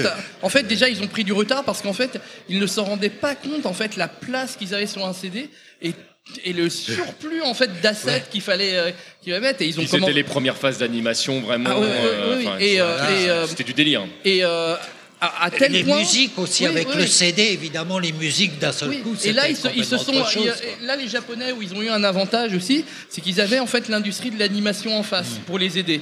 Et ça, ça pour les Oui. doubleurs, les, euh, les animations, les, Oui, les- ça les- les, a les beaucoup seiyuu aidés. qui venaient Mais, euh, participer, qui étaient ex- parfois ex- connus, Exactement. euh. Hudson Soft à l'époque où ils sortent, où ils se rendent compte, hein, parce que c'est en le faisant qu'on se rend compte vraiment. Quand ils font leur premier jeu RPG euh, CD, c'est Ziraya, Tengai Maku Ziraya, ils se disent au bout d'un moment, mais Putain, mais c'est trop gros. Comment on va faire? Et alors, il y a plein de projets internes qui deviennent des projets de management, c'est-à-dire qu'ils engagent des équipes externes avec un mec d'Hudson qui les, qui les manage, parce que tous les gens d'Hudson, en fait, se mettent sur un seul jeu. C'est parce qu'ils ils, avaient pas anticipé le, en fait. La, En tout cas, ça a été une révolution, la PC Engine. Ouais. Et après, je pense, la deuxième révolution est arrivée avec le PC. Oui. Avec ce que j'appelle le PC deuxième génération. Windows Je 95, sais pas, voilà. parce que parce qu'au départ, moi, je me souviens du PC quand je testais à Ouh là là. Tilt les jeux sur PC, que c'était en deux couleurs, je crois. Euh, quatre- Deux ou quatre, quatre, Deux. quatre, quatre. Eh, Quatre. ouais, moi, c'est comme ça que j'ai découvert Prince of Persia. C'était, Euh, mais c'était une horreur. Et c'était Ah, super bien animé en plus. Et à l'époque, t'avais l'Atari ST, l'Amiga, même le Commodore 64 était des kilomètres, des kilomètres au-dessus. Ah, Mais après, quand il y a eu la nouvelle génération de PC qui sont mis à passer sur la 3D avec bien. la Super FX et tout machin, 16 couleurs. là d'un seul coup, il y a eu, une deuxième il y a eu une génération. technologie. C'est du reste ce que je réponds à beaucoup de gens avec qui je suis pas d'accord, qui vont me saouler avec la Switch, elle a pas de puissance. C'est pas, c'est des mecs qui ont une P- c'est des mecs qui ont une PS4 ou une Xbox One et qui osent critiquer la Switch, qui est une merveille du siècle. Ils critiquent, mais je leur dis, me gonflez pas les, les roubignoles, me gonflez pas. Si vous voulez de la technique, achetez un gros PC, mais la PS4 et la Xbox, c'est pas le sujet. hein. Non, mais c'est vrai, quoi. Si tu cherches la technique, t'achètes un gros PC. Et deux cartes Il y a graphiques. rien, il y a rien à la PS4. Et la de quoi refroidir tout ça. Même leur nouveau modèle à la con, là, qu'ils essaient de nous vendre, euh, euh, la PS4 Pro, machin, que. euh, Xbox One X. Franchement, à côté d'un PC de, de puissance, c'était de la rigolade, hein. Alors, attention, c'est pas le même prix non plus, hein, parce qu'un un PC de compétition, ça coûte, euh, ça coûte 6000 balles quand même. hein. Oui, c'est vrai. Euh, Euros. Au moins. Au moins. Mais bon, Oh, tu peux le toucher à Si 3000. tu- Bon, si t'auras tu- pas d'écran, t'auras pas de. si tu parles Ah, technique. si tu mets des, euh, des, des, des, des GFX euh, Titan Ah oui, non, en mais SLI, bon, d'accord. non, mais sortez, monsieur. Sortez. Deux titans et Célie, oui, oui, bah, voilà. hein. ah, tu peux en mettre trois en SLI. Ah, trois, euh, oui. Titans. Tu mets trois Titans en SLI. Oula. C'est une belle machine que tu vas garder un petit peu en plus. Peut-être. Et du coup, euh, Alain, tu parlais de la Switch à l'instant, là, euh, ça fait maintenant une petite année qu'elle est sortie. Ouais. Euh, Je me souviens que on en on parlait, parlait l'année dernière, voilà, Où j'avais un enthousiasme. Je Débordant. me souviens m'être pris la tête avec Wawa qui osait critiquer. C'est pour ça qu'on a séparé cette année pour être sûr qu'il n'y ait pas de bagarre sur scène. Mais je t'aime, Wawa. Du coup, votre avis, messieurs, sur euh, ça fait un an maintenant qu'elle est sortie. Qu'est-ce que vous vous en pensez? Qu'est-ce que comment vous la voyez? Certes, elle cartonne, mais non, c'est une machine extraordinaire. bon bah voilà, La fait, machine est totalement extraordinaire. Le concept est extraordinaire. Je trouve vraiment le fait de passer l'un à l'autre. Et on s'est aperçu maintenant, il y a à peu près des chiffres. Globalement, il y en a 50% qui s'en servent essentiellement en salon et 50% qui s'en servent en portable. Et puis une partie là-dedans qui s'en sert des deux. Moi, c'est mon cas. À la maison, je me sers que sur Sur l'écran géant? Et en vacances ou en déplacement, je m'en sers en, en portable. Bah, Mais pour là. moi, c'est une machine. Le concept hybride est vraiment énorme. Ils l'ont beaucoup réussi. Et puis, c'est la ludothèque du vraiment d'en faire. Je suis désolé, en un an, quelles sont les machines qui en un an peuvent se permettre deux jeux comme Zelda et Mario pour ne parler que d'eux. Il n'y a Oui. pas que ça, hein. mais c'est quand même deux jeux qui renouvellent complètement la licence, qui sont d'une richesse vraiment extraordinaire. Alors vraiment, euh, Bah, Il y a la même PC Engine, a- mais il n'y a plus Ah, beaucoup de nouveautés dessus. du reste, je te dirais, j'ai l'argument définitif sur la Switch. C'est que mon ami Cyril Drevet a finalement dit qu'elle n'était pas si mal que ça. Et pour qu'il dise ça d'une machine Nintendo, je peux vous garantir que c'est Extraordinaire. le jugement définitif. Messieurs, ils ont marqué alors, ça sur les en- boîtes, ils ont marqué étant- Cyril Drevet dit que c'était pas mal. C'est ouais, c'est moyen. C'est- c'est- alors, en étant moins définitif, euh, ce qui ce qu'il y a de bien avec Nintendo, c'est leur capacité d'innovation. Euh, ils l'ont encore prouvé avec euh, donc avec la Switch et, et ils le tentent de nouveau. Je serais curieux de voir ce que ça va donner avec Nintendo Labo. Ouais, J'attends vraiment de voir ce que ça va donner. Oui, Tu l'as- pas testé, t'as pas eu l'occasion de. Non, je l'ai pas testé. de- J'ai eu l'occasion, mais j'ai pas. Bref, j'ai pas testé. Mais mais c'est pas parce que je teste que je sais ce que ça va donner. Non, mais déjà en testant, euh, en ayant aux journées aux presse Ouais, et, y avait- autres, d'avoir un premier Un jet. quoi. feeling. Mais- Voilà, un mais- feeling, quoi. même, enfin, je, je- je leur souhaite que ça marche, mais ce que je trouve génial avec, avec Nintendo, c'est ce qu'ils avaient fait avec, euh, avec euh, la Wii, pas avec la Wii U, mais avec la Wii. Oui. Euh, c'est un peu ce que ce que on a fait avec le smartphone, c'est-à-dire d'amener le jeu vidéo au très grand public. Et, et- et la Nintendo Wii l'avait fait, et le- la Wii U continue un petit peu ce, ce, cette quoi démocra- Et la Game- Wii U, la, la- la Switch. Et la Game Euh, Boy, à l'origine, avait vraiment amené un, un nouveau public. Et t'as raison, Les t'as raison. femmes, La Game les Boy- premières femmes ont commencé à jouer sur Game vrai, Boy. c'est vrai, c'est vrai. Avant, avant les smartphones. Ouais, je, je nuancerais parce qu'en fait, il y a toujours eu des femmes qui jouent aux jeux vidéo, mais on va pas rentrer dans ce débat-là. Fais gaffe sur les- nuances, sur les femmes et les salles d'arcade. Mais voilà, c'est- c'est c'est- c'est merci à Nintendo pour ça, pour euh, avoir les, les coronesses de, de, de tenter des choses euh, et de pas faire cette course effectivement à la puissance, hein, parce Ouais. qu'il y a, il y, a, il y, a, il y a cette course à la puissance entre euh, Microsoft et, et Sony. Euh, Mais- elle, elle est pas stérile parce que parce que c'est intéressant aussi de euh, d'essayer de se rapprocher euh, du, du, cinéma, de, euh, de de la 3D temps réel avec une, une, une, une qualité photographique, etc. etc. C'est autre chose. Euh, et, et- et Nintendo va effectivement beaucoup plus vers le gameplay, vers le, vers le plaisir du jeu pur. euh, et, et moins de, de- de- des effets visuels. J'en euh, parlais ce- cet après-midi, ce matin avec mon ami, c'est vrai. Nintendo sont les seuls qui ont encore, au niveau du développement, une approche artisanale. Quelque Ben- part.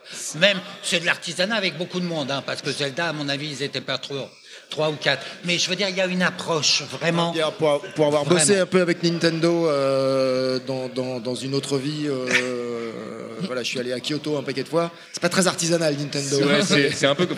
on va dire que commercialement, il y a. y du il y a- Ouais. Dans mais- l'approche du jeu. Non mais même dans l'approche du jeu, enfin c'est c'est euh, scientifique, c'est terrible. hein, on teste, on valide, on reteste, on revalide, on fait un comité, euh, il y a la direction, et le machin. Waouh, c'est euh, beaucoup d'étapes, quoi. ouais. Non, mais je, je pense que euh, je pense que Nintendo c'est quelque chose qu'ils qu'ils font depuis finalement euh, très très longtemps. Euh, Moi, il y a, il y a des jeux Game Boy que, dont j'ai vraiment profité avec le Super Game Boy. Donc c'est Ouais. c'est- c'est un truc en, en fait qui, est- qui est vraiment dans leur gène depuis. euh, Qui, qui de- était au début une machine pour euh, présenter les jeux sur sa- portables sur salon. Et les mecs l'ont vendu quoi. Et après ils se sont dit pourquoi on va pas l'avoir on Et ira pas ils, ont, l'avoir. ils ont eu raison. je- Super Game Boy en fait c'était une, carte, une cartouche qui mettait- permettait de mettre euh, ta- ta- ton jeu Game Boy sur un écran CRT via la, la Super Famicom. C'était Voilà. même plus subtil que Ah, ça, oui, c'est oui. que non seulement tu avais ton jeu Game Boy dessus, mais qui n'était pas plein écran, pour- parce que sinon Oui, ça, bah ça aurait été injouable. Donc tu avais des petites bords, Ouais. mais qui étaient décorées, qui suivant les jeux pouvaient être décorés avec les logos du jeu. Donc euh, les, les cartouches Game Boy embarquaient le truc, et surtout les, les jeux étaient en noir et blanc.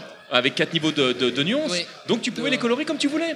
Et donc moi, il y a, y a un- je vais vous raconter une anecdote que je ne sais même pas qui va comprendre cette anecdote, mais enfin qu'importe.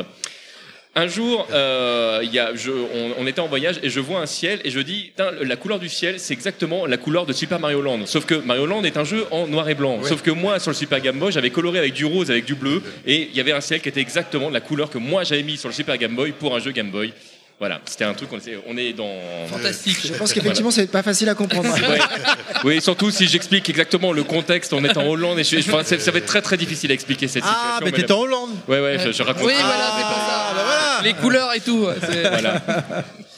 Je, je conseille Non, de, de- de Cela dit, ces machines aussi avaient une utilité pour nous autres Oui, bien journalistes, sûr, bien parce sûr. qu'on était toujours faire les captures. bien très emmerdés avec la Game Boy et la Game Gear, tout Ah, ça, mais moi, je me pour mettre des vos- photos, pour mettre des photos dans le mag.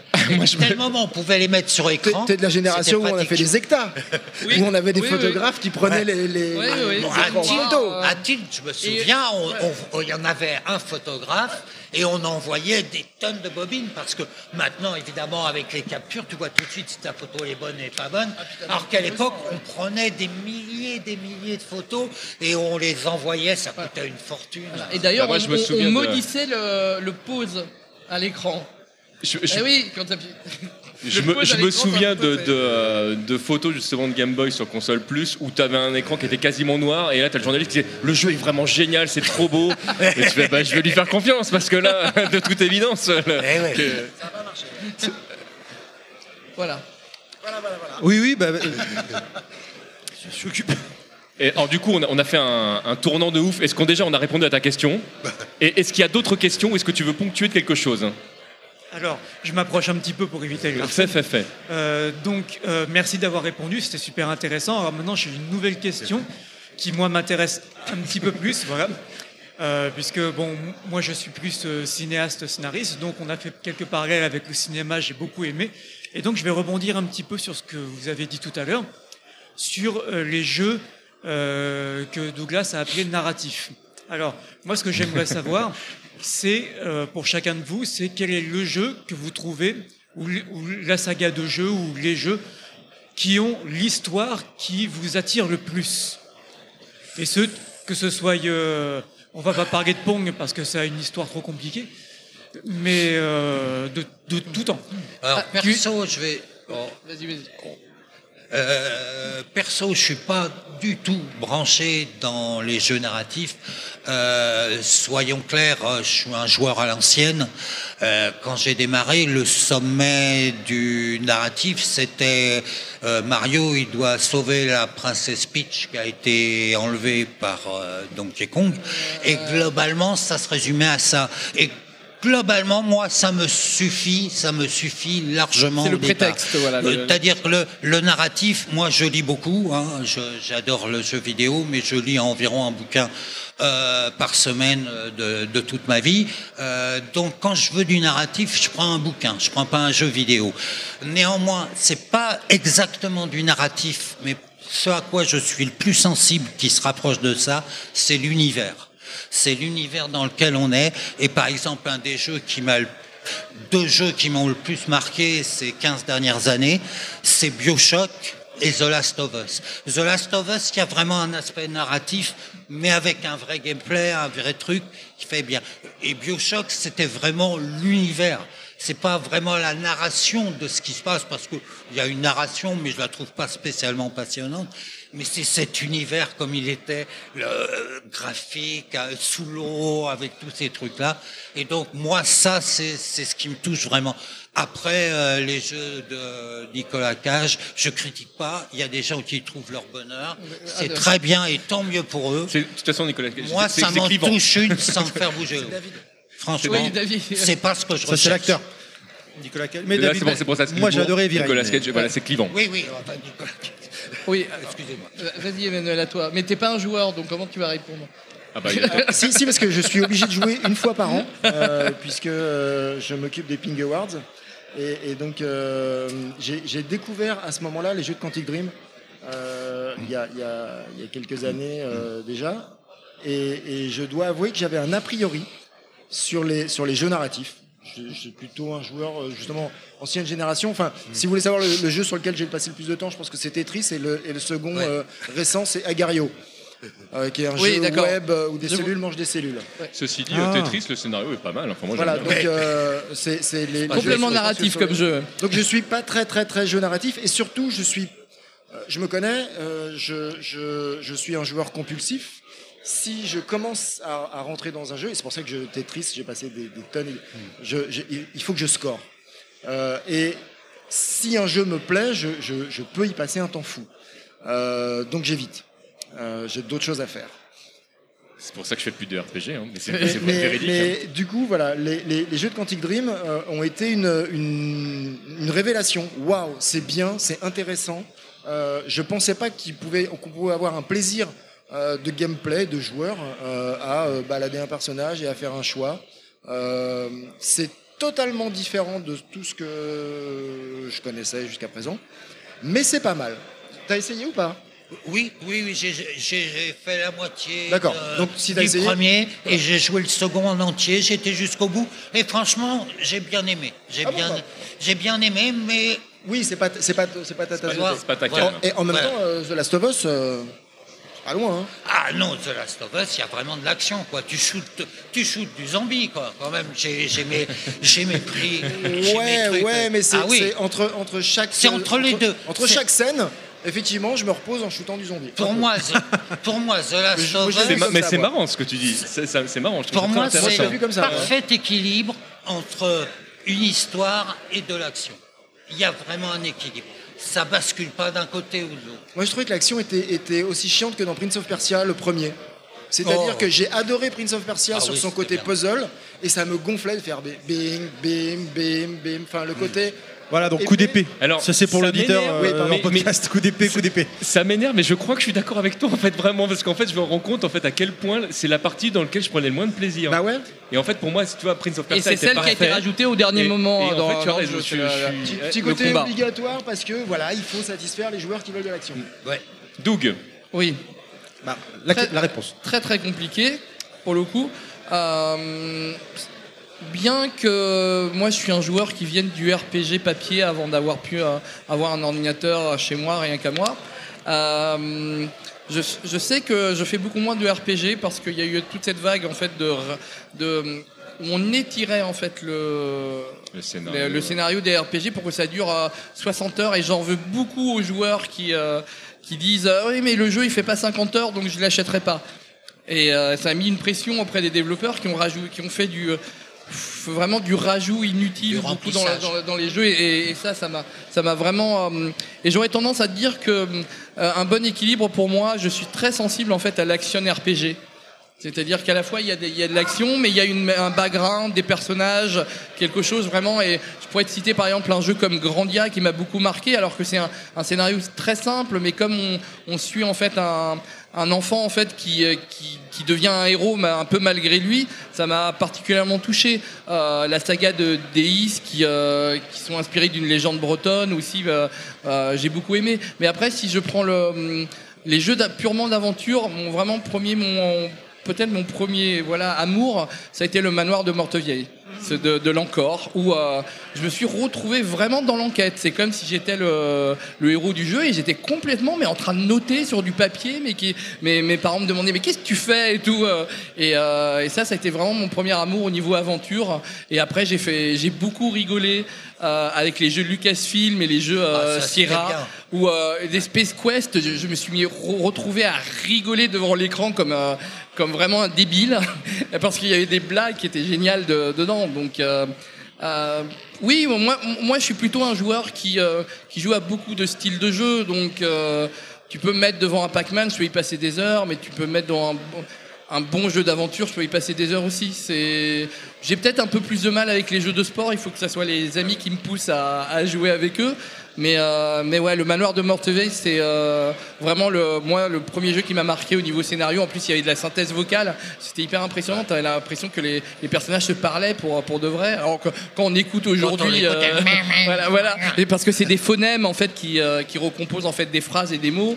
Et euh, bon, à l'époque, c'était super impressionnant. Aujourd'hui, ouais. aujourd'hui, ça fait rigoler. Mais euh, voilà, c'était.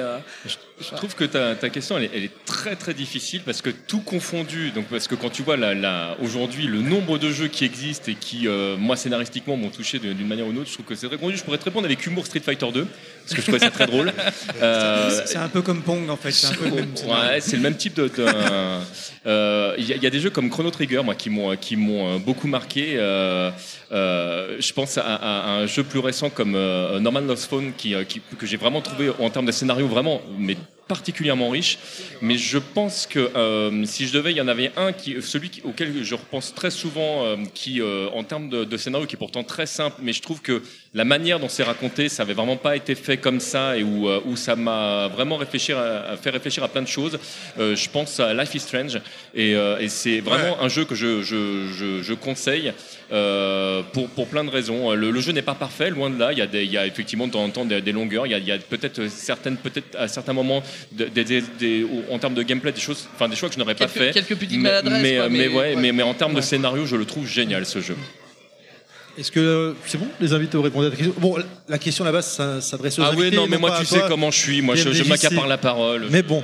Ah, non, mais j'ai à- même pas honte. tout- Désolé, monde, j'ai j'ai hein, été très old school hein, dans ma réponse, mais. Ah, mais il n'y a, y a pas de souci. Il a pas de souci. On va devoir terminer. J'ai une dernière petite question pour vous, messieurs, puisque normalement, à part Emmanuel, a priori, il le dit, il ne joue pas des masses, mais c'est pas grave, il pourra peut-être répondre quand même. À quoi vous jouez en ce moment?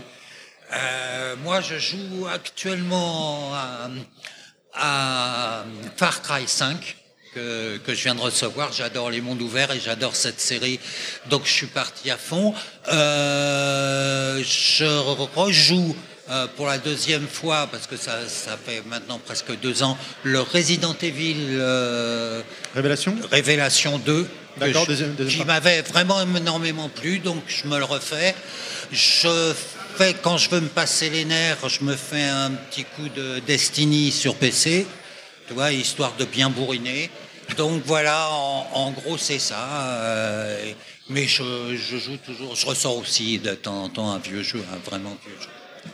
Emmanuel, peut-être un jeu dernier- dernièrement, ou il y a quelques temps, même il y a six mois, il y a un an, c'est pas grave. Non, non, non, euh, je, je, je, je joue là assez fréquemment avec des, des amis euh, qui viennent. Il y en a qui viennent régulièrement et il y en a, euh, voilà, c'est un peu à l'occasion, à Bomberman. Ah, sur Switch. bravo. Ah, sur Switch. Là, du on coup, parle. Du coup, est-ce que tu vas participer au tournoi tout à l'heure sur Bourberman version Saturn à 10 Je ne sais pas, euh, peut-être pas, je sais pas si j'aurai le temps, mais euh, non, puis encore une fois, il faut pas que je joue, c'est mal. j'ai du travail. C'est mal. Donc euh, voilà, je je suis pas venu pour jouer, j'ai du boulot, donc il faut que je bosse un peu. Bourberman sur Switch alors Ouais. D'accord. Douglas?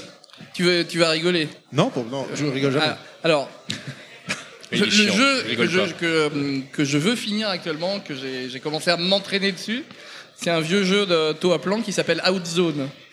Voilà, en, arca- arcade. Voilà. C'est les gens qui ont fait Ah, euh, je- Truxton, euh, Tatsujin, comme Shmup et tout ça. Non, vous Toujours pas. Moi j'aime bien quand tu balances ça comme ça. que ah ouais, bien sûr. D'accord, ok, bon, c'est pas, grave. Et sinon, le dernier gros jeu euh, moderne que, que j'ai fini et que j'ai savouré, euh, c'est euh, le dernier Zelda. Ouais, ça, ouais. Où, euh, où euh, c'était la. Ça faisait des. Je pense, hein, euh, peut-être 2-3 ans, où euh, je n'ai pas fait une première partie aussi longue. C'est-à-dire qu'à partir du moment où j'ai mis la, la, la galette, parce que j'ai joué sur Wii U et non pas sur Switch euh, euh, au, au départ, à partir du moment où j'ai mis la galette, j'ai essayé le jeu, je me- je me- tous les jeux que je reçois chez moi ou que j'emprunte ou que j'achète, je les essaye 15 minutes. C'est un peu un test que je fais à chaque fois pour me dire Ah, celui-là, euh, il, il me dit bien. Et Zelda, je l'ai mis et 4 heures après, j'étais encore dessus, j'ai fait Mais il faut que j'aille dormir. Et, euh, et ça, c'est fantastique. Ouais, parce que c'est un jeu. c'est un jeu. C'est un bon curseur. Euh, il- il- euh, alors j'ai fait deux- 200, peut-être 230 heures dessus. Ah, quand même. Euh, euh, je connais ses défauts, Ouais. hein, j'ai vu les défauts du, du jeu effectivement, et j'aurais des choses à, à changer dessus si j'étais concepteur. euh, mais le travail de, de Nintendo, pour moi, c'est un jeu qui, qui marque un- vraiment un tournant chez Nintendo. Voilà, c'est Enfin, ils non, ont fait dans- quelque chose. Dans l'histoire Oui, du dans jeu l'histoire du jeu vidéo. vidéo, mais en plus chez Nintendo. Oui. quoi, c'est Ça me fait. Vraiment.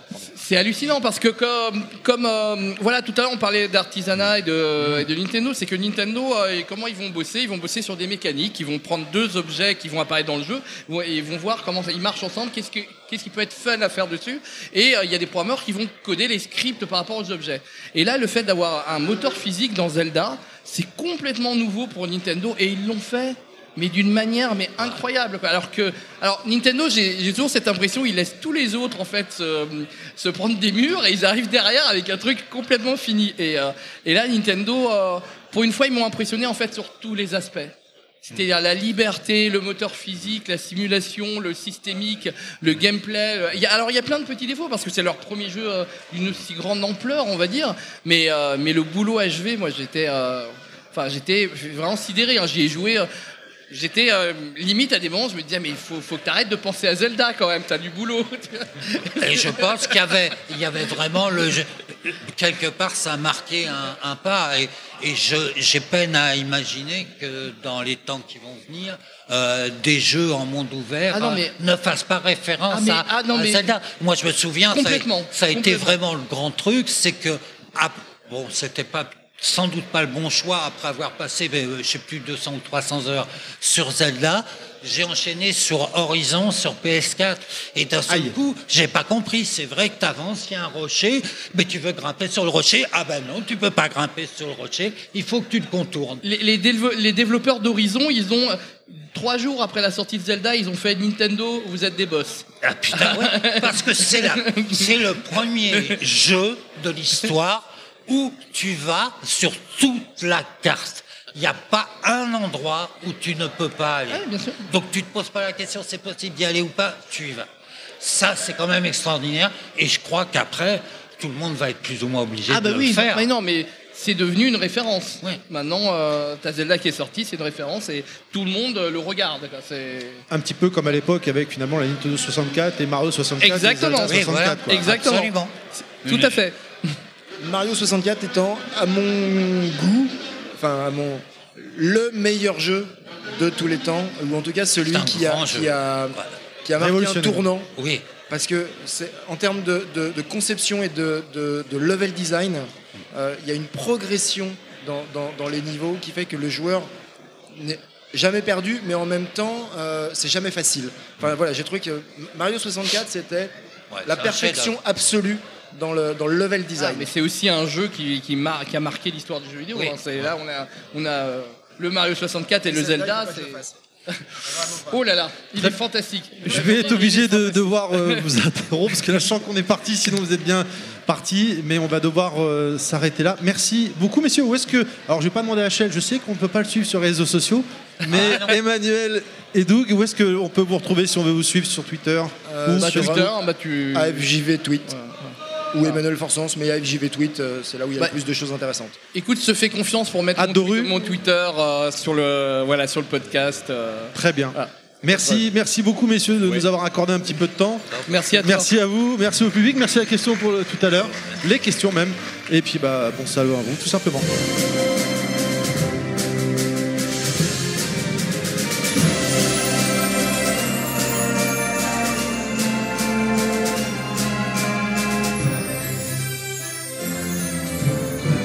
Eh bien, nous sommes de retour, nous sommes de retour et euh, on va changer complètement euh, d'univers cette fois, ou pas, parce que de toute façon on est toujours dans le domaine du jeu vidéo, Quand donc même. après tout, tout est relatif. Euh, et on reçoit le docteur Lacave. Oui, bonjour. Comment Bonjour à vas-tu toi. Mais moi, ça va très bien. Je Ça- suis bien accueilli ici. Je suis vraiment ravi d'être là.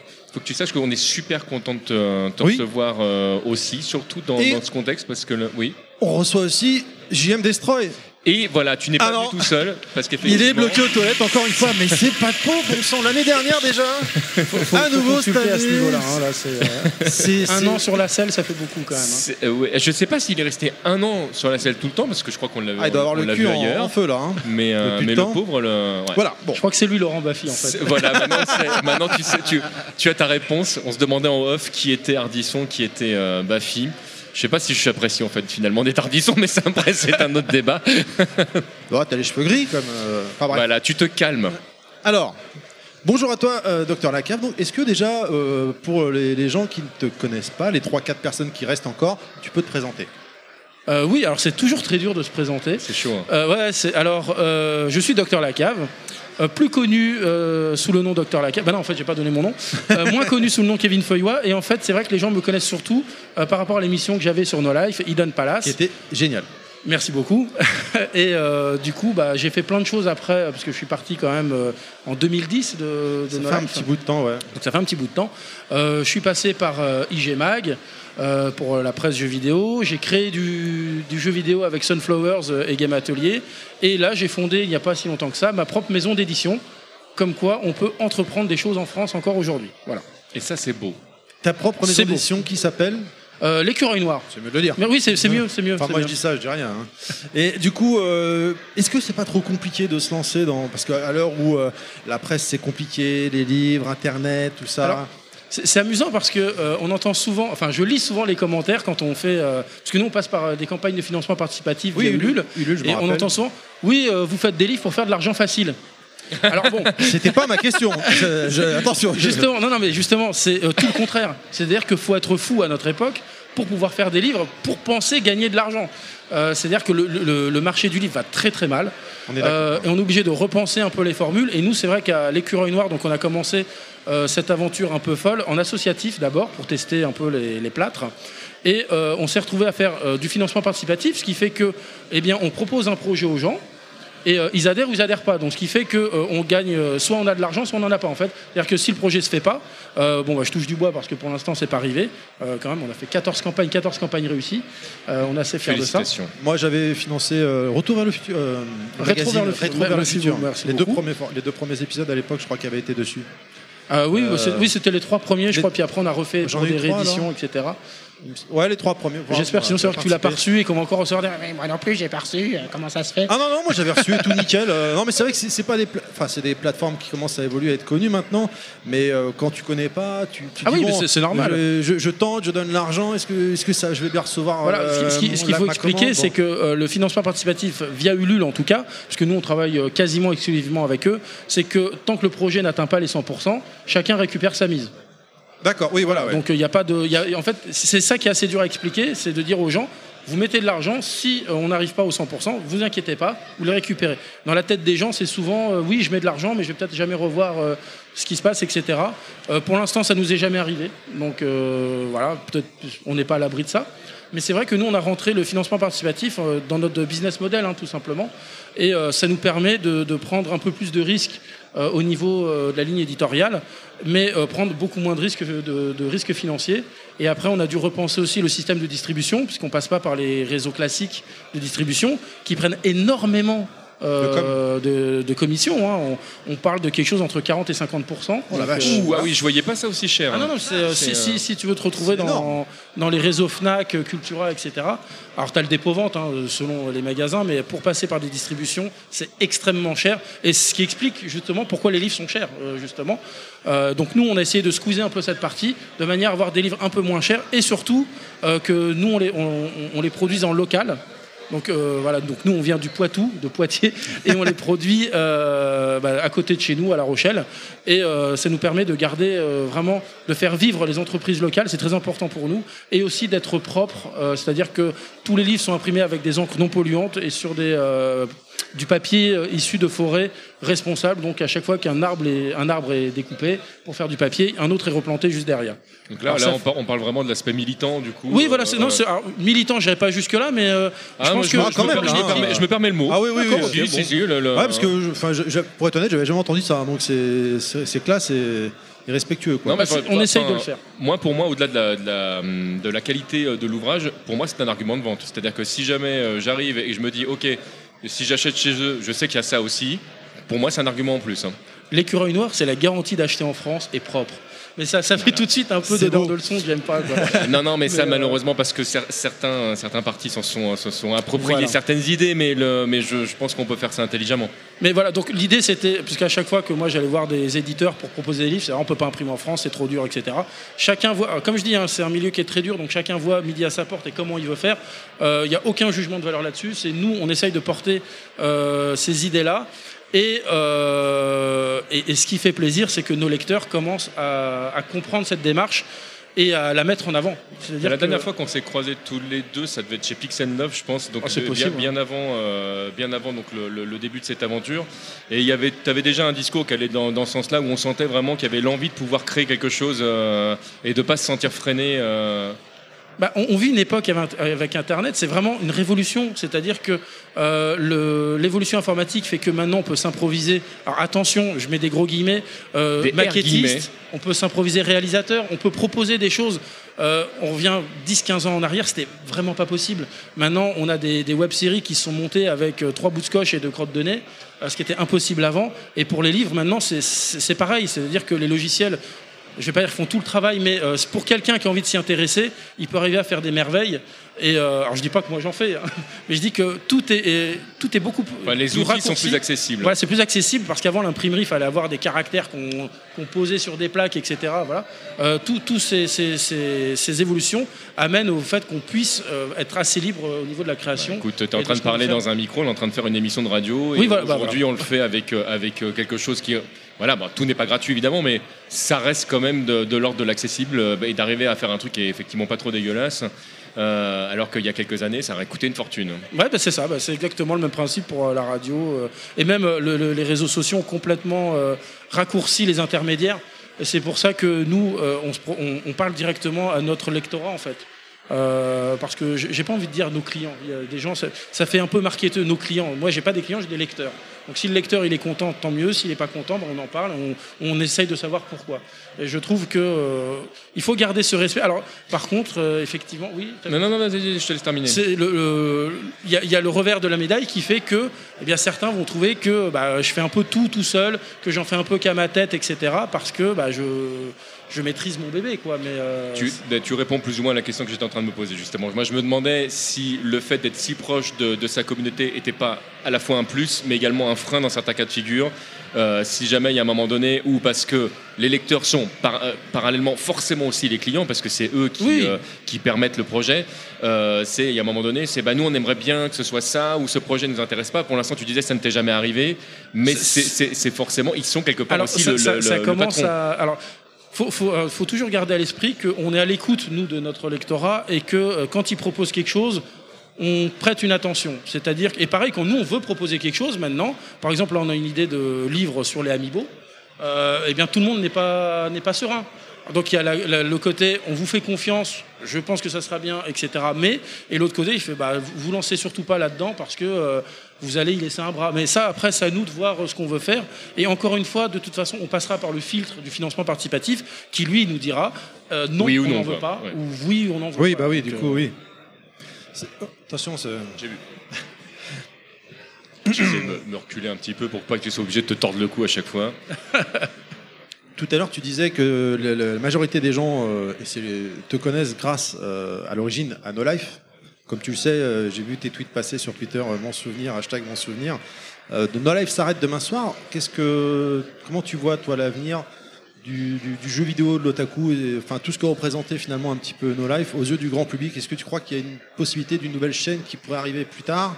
Est-ce que No Life était pas arrivé trop tôt et du coup euh, à, débray- à débrayer, à défricher un peu le Pas trop tôt ou trop tard d'ailleurs, parce que ça on peut se poser la question. Alors euh, c'est vrai que euh, c'est un peu particulier l'arrivée de, de No Life. Euh, moi, la fin, je l'ai pas vu venir euh, Moi non. arriver aussi Ouais. vite et aussi euh, percutante. Euh, on savait toujours que c'était un peu entre deux, etc. Moi, j'avais assez confiance en Sébastien et Alex pour mener leur chaîne. Après, moi, comme je dis, je suis un tout petit chapitre hein, dans l'histoire de No Life. Je suis arrivé dans les trois premières années. Et euh, donc, moi, je ne vais pas dire j'avais fait mon deuil, parce que c'est pas le mot, mais euh, j'étais un peu passé à autre chose. Je regardais de loin, mais j'étais devenu spectateur pour le coup. Voilà. J'étais plus acteur, mais spectateur. Et euh, c'est vrai que même pour euh, l'émission Hidden Palace sur le jeu vidéo, quelle chance d'être arrivé avant l'avènement YouTube, par exemple, parce que euh, je pense qu'aujourd'hui sur YouTube, une émission comme Hidden Palace, ça serait très compliqué.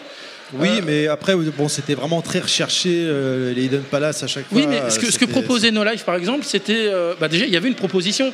C'est-à-dire que maintenant, sur YouTube, tu vas, tu vas souvent chercher ce que tu as envie de voir.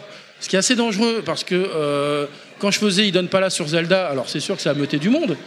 Quand, quand je faisais Danny Biki, ça a plu parce que ils étaient obligés de voir cette émission de Danny Biki. Mais si je faisais Danny Biki sur YouTube, je ferais quoi 2000 vues? Et si je fais une Zelda, j'en ferais 10 000, par exemple. Moi, c'est l'extrême Ouais. inverse. Moi, c'est parce que tu as parlé d'un personnage que j'aime bien que tu vois que le. Oui, mais c'est- pas la majorité non plus. Ouais. Parce ah non, que, je te confirme. Mais moi, moi, la, je suis la- un- la plupart des gens que j'ai croisés sur. Danny Biki, parce que c'était vraiment l'émission qui a marqué le plus de monde, j'ai l'impression, c'était dire mais je voyais ce personnage dans Street Fighter 0, je ne savais pas à quoi il servait, maintenant je joue tout le temps avec lui. Euh, c'est quelque chose qui me revenait assez souvent et, euh, et moi j'étais content et fier parce que euh, à la base je me suis posé la question qu'est-ce que ce personnage fait dans un Street Fighter? Et euh, du coup, de fil en aiguille, on va faire les recherches, etc. Et ça donne euh, l'émission euh, qui, qui- qui était sur Danny Biki. Non mais moi alors là c'est et moi c'est comme ça vraiment c'est comme ça que je t'ai découvert c'est que moi je suis Street Fighter est une série et les jeux SNK sont des séries que je suis depuis déjà un très très long moment donc évidemment je, je connaissais tout l'historique qu'il y avait sur le personnage et quand je vois débarquer ça sur une chaîne entre guillemets pour moi alors No Life c'est pas grand public mais pour Non. moi c'est grand public parce que ça sort complètement de ma niche donc euh, j'arrive je dis tiens il y a un gars qui parle de ce perso ça m'intéresse et de voir comment t'as abordé le truc je fais c'est bien Merci. c'était le truc, je valide, c'est le genre je- je- gros con, euh, Ouais, le- vraiment, le, genre je- ça m'appartient, c'est mon univers. Le mec qui Bon, avait déjà le, le bouton sur le pouce rouge. Ça, si allait, ça va, ça passe, le ouais, pouce bleu. Hop, et donc euh, et moi j'ai regardé tes autres émissions grâce à ça. Bah merci, euh, merci beaucoup. Mais pour revenir justement Ouais. sur le côté euh, trop tôt, trop tard, euh, il il y a clairement un problème de timing. Euh, C'est vrai que YouTube est arrivé et a, percuté, mais euh, enfin d'un coup. Et c'est euh, vraiment quand j'ai quitté la chaîne que je l'ai remarqué. Parce que moi, quand je travaillais là-bas à No Life, j'étais 24, euh, je peux dire 24 sur 24, mais euh, au moins 20 sur 24. On sentait bien quand même que euh, les gens qui travaillaient là-bas, certes, c'était des passionnés, mais il fallait être aussi, je pense, motivé parce que Ah oui, mais les tout ça, vous faisiez pas que, euh, tu faisais pas que présentateur. hein. Ah non, non, bah non, fallait, il fallait d'autres écrire les, les que tu faisais derrière. euh, On faisait les tests aussi, il y avait d'autres émissions, il y avait, euh, il y avait les captures, ne serait-ce que bah, les captures, euh, comme je disais, un Hidden Palace, c'est souvent deux jeux à la minute, dans des endroits très précis, donc c'était assez compliqué à, à capturer. Mais par exemple, quand on travaillait là-bas, c'est vrai que moi sur la fin, des gens venaient me dire, ouais, qu'est-ce que tu penses du joueur du grenier? Alors je disais honnêtement, je sais pas du tout de quoi vous me parlez. Quoi. Oui, c'est un truc sur YouTube, ça cartonne, etc. Et maintenant, on voit où ça en est. Euh, après, je, je- enfin moi, je veux pas me mettre à la place des dirigeants de la chaîne parce que je, je sais pas. euh, Enfin, c'était leur vision de la, la télévision. Euh, la télévision, est-ce qu'elle n'est pas en train de passer aussi un cap? Parce qu'on voit que maintenant, comment dire, le, le marché, enfin, je vais pas dire le marché, mais la façon dont on, on- on- on digère l'image est complètement différente d'il y a 10 ans. C'est pas faux. Euh, voilà, maintenant on peut totalement se passer de la télé euh, avec des choses comme Netflix, hein, qui n'ont rien à voir avec YouTube par exemple. Mais Netflix a dû faire énormément de mal à, à la télévision. Quoi. Un de plus, du moins, qu'a fait. Et, et là, on a vu dernièrement avec l'affaire euh, TF1 par exemple, qu'il suffit de s'embrouiller avec un FAI pour qu'ils ils enlèvent le, le tuyau et que bah, les grandes chaînes institutionnelles, bah, maintenant la balle est plus du tout dans leur camp. Quoi. Donc, euh, Ah oui, Je, clairement. je pense que là, c'est pour le coup, TF1 l'a l'a vraiment pas vu venir. hein. Ah bah non, genre, mais- Attention, sinon, euh, bah tiens, viens, on débranche. Euh, non, mais attends, calmez-vous, on va discuter. Et c'était juste, euh, c'était juste Canal Sat en plus. Parce que il y avait Canal Sat, Free c'est pas énorme. Free ont coupé aussi Ils voulaient. Oh, Ils voulaient. Non, mais Free, Bah, ça aurait été une autre paire de manches. Et Orange, je crois que. C'est euh, c'est Orange avec qui se sont vraiment brouillés en premier et que Orange a dit, moi, nous, on coupe, il n'y a pas de problème. Et c'est le, je pense que ça a été vraiment un argument. euh, Parce qu'il me semble que le premier c'était Canal Sat. Et Canal Sat, c'est pas ce qui a le plus de- d'audience. Et ça avait déjà fait très mal. hein. Donc. euh, voilà. Après, je sais pas du tout si c'est dans le sujet, mais. euh, Non, mais c'est pas grave. Enfin, Non, je sais pas plus non plus, mais on est bien là, on, discute. bien. donc, euh, du coup, euh, je vois que tu es venu avec des magnifiques ouvrages euh, qui t'appartiennent? Est-ce que tu peux bah, nous les montrer, nous, les auditeurs Alors, qui, ne, hop, qui- je vu que c'est de l'audio, ne le verront pas Mais euh, commenter en fait, tout Prenez, simplement. hein. ce- ceci est mon corps. rétro vers le futur. Alors oui, j'ai amené des petits bouquins. Donc, en fait, au départ, on était une, une association qui s'appelait Tro Gaming, et c'est là où on a lancé le rétro vers le futur, euh, avec le concept particulier euh, de faire un, un nouveau ancien magazine de jeux vidéo. C'est-à-dire qu'on prenait une date et on traitait de l'actualité de jeux vidéo de cette date, euh, comme si on y était, en occultant complètement le futur. Donc euh, attention, le super CD-ROM de la Nintendo arrive, des, des trucs complètement. Et on savait, hein, donc c'était beaucoup de mauvaise foi, beaucoup de fausses prédictions. C'est superbe. c'est- C'était c'était fait exprès. C'était pour s'amuser parce que je trouvais que euh, la presse vidéoludique avait tendance à perdre ce côté un peu fun qu'il y avait dans les années 90. Fun, c'est vraiment un terme qu'on qu'on connaît, qu'on utilisait beaucoup pour euh, On en parlait tout à l'heure. l'appel du destin. Mais oui. La légende de Saiyan aussi il y avait. euh, Et je vois aussi Alors, que tu as. Moi, je, moi, je voudrais juste qu'on revienne euh, rapidement, enfin rapidement, euh, sur le, le livre euh, de, de la légende de Zelda, où, où- enfin, pour recontextualiser, sortir un livre comme ça aujourd'hui, c'est un, c'est un- un truc de malade, parce que là, concrètement, on se retrouve à proposer. Alors, tu m'arrêtes si je suis en train de dire une énormité, mais c'est bien là-dedans en fait que vous êtes en train de présenter le jeu. Enfin, c'est vraiment un guide euh, Ah oui, euh, complet. euh, Enfin, on, a, de- on a- on a voulu faire plus qu'une soluce. Bon, ça, C'est- la, la- la- la phrase marketing la plus pourrie du monde. on est, on d'accord. Euh, C'est-à-dire que effectivement, dans Zelda, donc là, on parle de la version NES de Zelda. euh, on le a les plans premier, détaillés, voilà, c'est vraiment c'est Zelda. on a toutes les clés, tous les trucs de donjon, mais aussi, on va aussi avoir tous les ennemis. euh, tous les personnages, bon, il n'y en a pas beaucoup dans celui-là, mais euh, et tous les trucs et astuces qu'il faut avoir. Donc c'est un guide pour jouer, euh, c'est un guide pas pour tricher. On n'a pas de triche vraiment. C'est des, on, on va pas faire par exemple des code action replay, des glitches, non, etc. là, là, c'est vraiment un guide au, au sens Et- littéral du terme, comme on le faisait euh, il y, a, il y a encore quelques Oui, années. c'est ça, finalement, exactement. c'est Bah, le- on est complètement de cette école. Moi, je remercie euh, bah, Matt Murdock notamment avec ses Nintendo Players. J'étais biberonné à ça. hein. donc, euh, c'est vraiment euh, cette. euh, voilà, moi, je ne veux pas m'approprier le mérite. Pourquoi on a fait ça? Parce que, euh, eh bien, déjà, il y a des jeux comme euh, Symphony of the Night qui méritent complètement une solution, Ah bah. qui n'est jamais sorti en France ou. euh, ou, Et en- enfin, oui, voilà, celle-là. Ah, mais et en moi, plus, je- je trouve ça extraordinaire. Pour, euh, alors, évidemment, il faut avoir un certain âge pour comprendre, mais la carte qui est représentée, ça fait vraiment carte des magazines d'époque. J'adore. Je trouve Ah oui, ça c'est- super, quoi. c'est Je trouve ça vraiment génial, quoi. Ah, mais la, la- la carte, les À- cartes à- qui sont dessinées dans, dans Zelda, quoi. c'est pareil. C'est le- fantastique, quoi. Et, Ah, et merci je, beaucoup. je- je sais, je sais, je sais même pas euh, comment. Il y a un moment donné, tu te dis, ouais, chiche, on le fait, parce que déjà, enfin, franchement, chapeau. Mais, euh, mais le fait que la communauté suive derrière, moi, quand j'ai entendu parler du projet, je me suis dit, ouais, c'est chaud quand même. Moi, je, mais je trouve ça génial. Ah ouais, ouais, Voilà, Bah, vraiment. merci euh, beaucoup. On a eu des détracteurs aussi. Hein. Il y a dire, ouais, des guides Ouais, Zelda, bon. t'en trouves déjà, Partout, etc. Ce toujours. qui, ce qui est, ce qui est Bon. faux, des vrais guides Zelda Ah bah comme non, en celui-ci, France, il n'y en a pas. Il y en a Non, pas. alors là, a par contre, euh, euh, et il y a, moi, il y a, quand vous avez commencé là-dessus, il y a, il y a plein de jeux aujourd'hui où je me dis ça mériterait d'a- d'avoir un guide. Mais maintenant, ça demande effectivement à ce qu'il y ait un public intéressé derrière? Et Voilà. puis, il faut pas que ce soit le guide pour le guide. Ce qui est intéressant, c'est de pouvoir jouer après euh, de derrière. jouer, bah, de- c'est- tu vois, c'est l'exemple parfait de Mega Man X, par exemple. Euh, Mega Man X, c'est un jeu euh, qui est maintenant un jeux inaccessible. préférés. Euh, quoi qu'on peut le trouver sur les consoles virtuelles et tout ça, sur la Super NES Mini, etc. Mais il a une aura et euh, on a, enfin maintenant on le trouve à des prix euh, vraiment euh, très, euh, on va pas dire abusés, mais si on va le dire, Si, à si, des tu prix peux- très abusés. Oui, je pense que tu peux te permettre. Et, euh, et du coup, je sais qu'il y en a qui ont acheté le guide pour pouvoir faire le jeu sans procuration. C'est-à-dire qu'ils l'ont en boîte chez eux, ils n'ont pas trop envie de le sortir, mais du coup, ils découvrent ce qu'on peut faire dans Alors le jeu. ça, c'est drôle. Donc euh, du coup, euh, c'est comme un let's play si tu veux, mais en livre et, euh, et, c'est- et voilà, et ça fait plaisir. Euh, C'est concept, hein. Non, mais moi, je trouve. D'acheter un jeu, de pas vouloir le déballer. de... Oui, mais Non, ça, mais après, c'est le concept des font, collectionneurs. ça, et oui. c'est- Mais après, les jeux sont devenus tellement chers que j'arrive à le comprendre en fait. Non, mais là, c'est l'objet que tu protèges, c'est plus le jeu. Oui, c'est plus le jeu, mais le jeu, tu arriveras toujours à un moyen, par, par un moyen ou un autre, d'y Émulateur, jouer. Voilà. éventuellement. Donc, le- euh, mais moi, j'ai vu des gens, euh, effectivement, ils Bon, je voulais pas ouvrir ma boîte, je vois le jeu, je le découvre.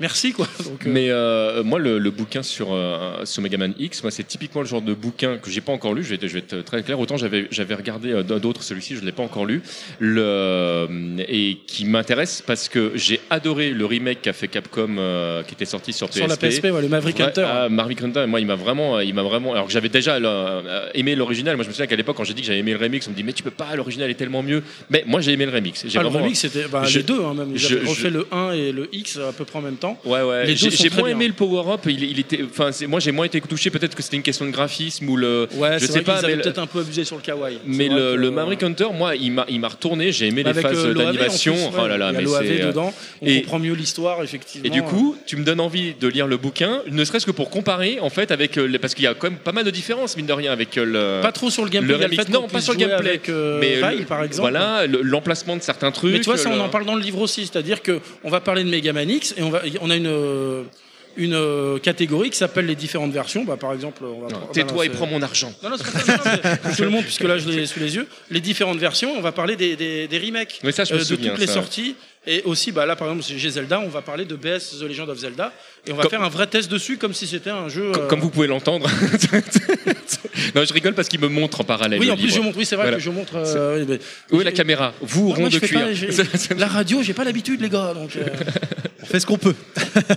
Très Mais bien. on, on t'entend très bien. Ah bah merci. Bah, Enfin, je... c'est ma voix en fait. je- Tu es venu avec. Et du coup, c'est en ce moment, tu sais quoi les prochains projets aussi tu peux. Où est-ce que en tu peux dire Ah oui, bah, euh, de toute façon, alors il faut savoir qu'il y a 50% de chances que je dise un truc et que je revienne dessus derrière. hein. donc euh, c'est pour ça que j'aime pas trop annoncer. En fait, c'est pas parce que on va pas le faire, c'est parce que je change souvent d'avis.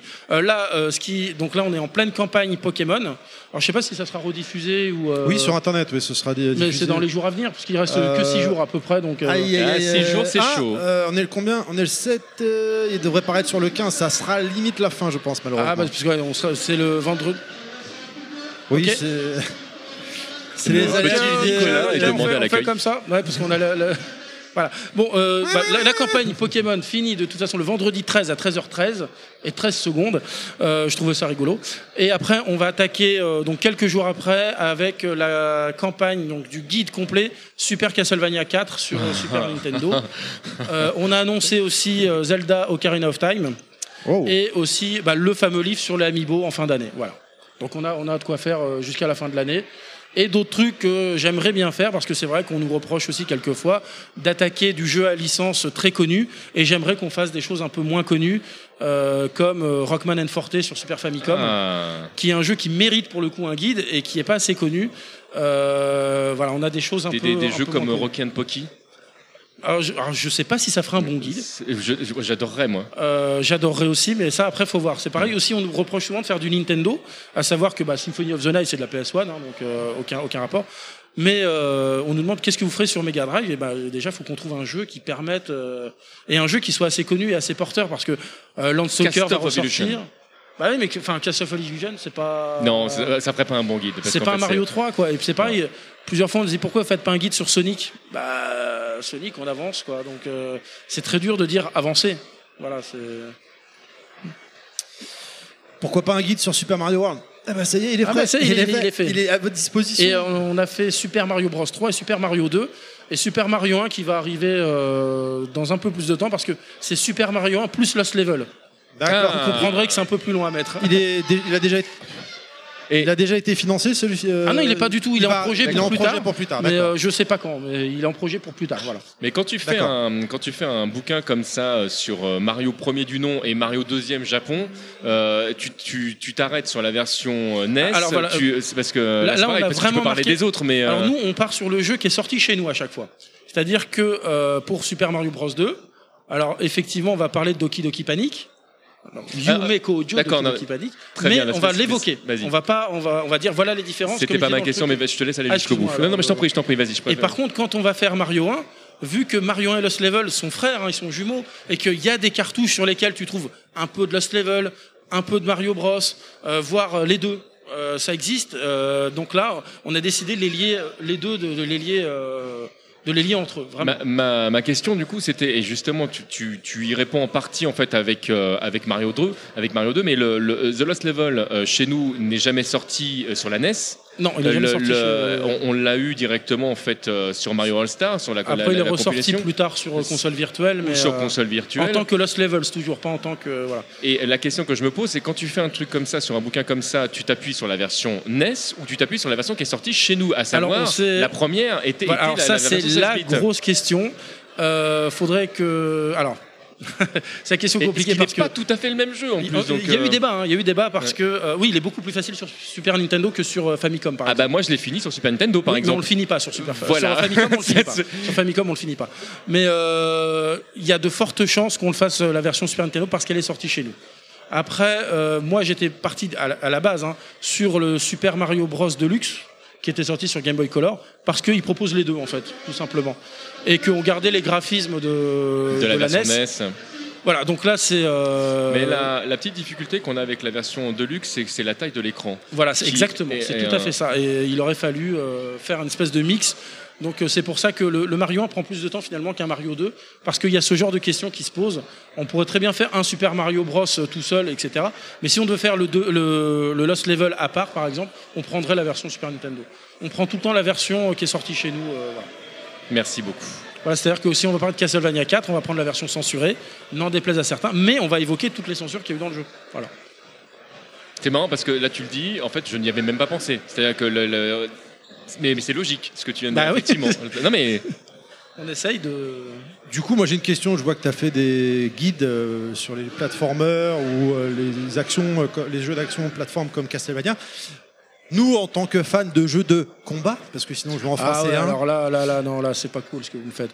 C'est que la, communauté du jeu Attends, de j'ai combat... rien dit encore. Non, non, mais je, je- je- je- je sens le truc venir. J'adorerais faire un guide sur Super Street Fighter 2X. Mais le problème... quand tu veux, on bosse ensemble. D'accord, Sérieusement, quand euh, bah, tu veux. euh, ok.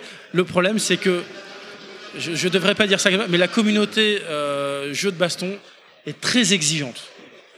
Alors, Alors, et, j'ai pas envie là, là, de, tu passer au pilori, donc tu euh, viens de. j'ai peur de vous. Tu viens, non, mais tu viens d'utiliser un mot que je trouve qui, qui brosse la communauté dans le sens du poil. Moi, j'aurais eu des mots beaucoup plus durs vis-à-vis de ma, propre communauté, que je connais bah, pour le coup très très bien. Euh, non, non, des fois, on est des gros cons. Faut, faut être très clair. Mais, euh, mais effectivement, comme tu dis, il y a vraiment euh, ce, ce degré d'exigence. Mais, mais je serais. non, mais sérieusement, si un jour c'est un projet Ah qui bah, t'intéresse, on, on peut, on peut en discuter. Ce serait vraiment un grand C'est-à-dire plaisir. que je vais dire que le truc est prêt depuis pas mal de temps, mais j'ai peur. clairement. euh, C'est vrai clairement, Oh, c'est dommage, la faut peur. pas Non, non, s'arrêter c'est la peur. Non, non, non, mais je, Non, je non, comprends. Je comprends. Et tout- à chaque fois qu'on a lancé un truc, c'est fancy, la ça communauté peut, est relou. Ça, ça peut tout casser. euh, Enfin, c'est c'est plus facile de casser quelque chose qui a été construit, etc. Évidemment. C'est-à-dire que techniquement, je, faire du RPG, ça va être plus facile à faire et tu vas brosser tout le monde dans le sens du poil parce que le RPG c'est joli, c'est japonais, c'est rigolo.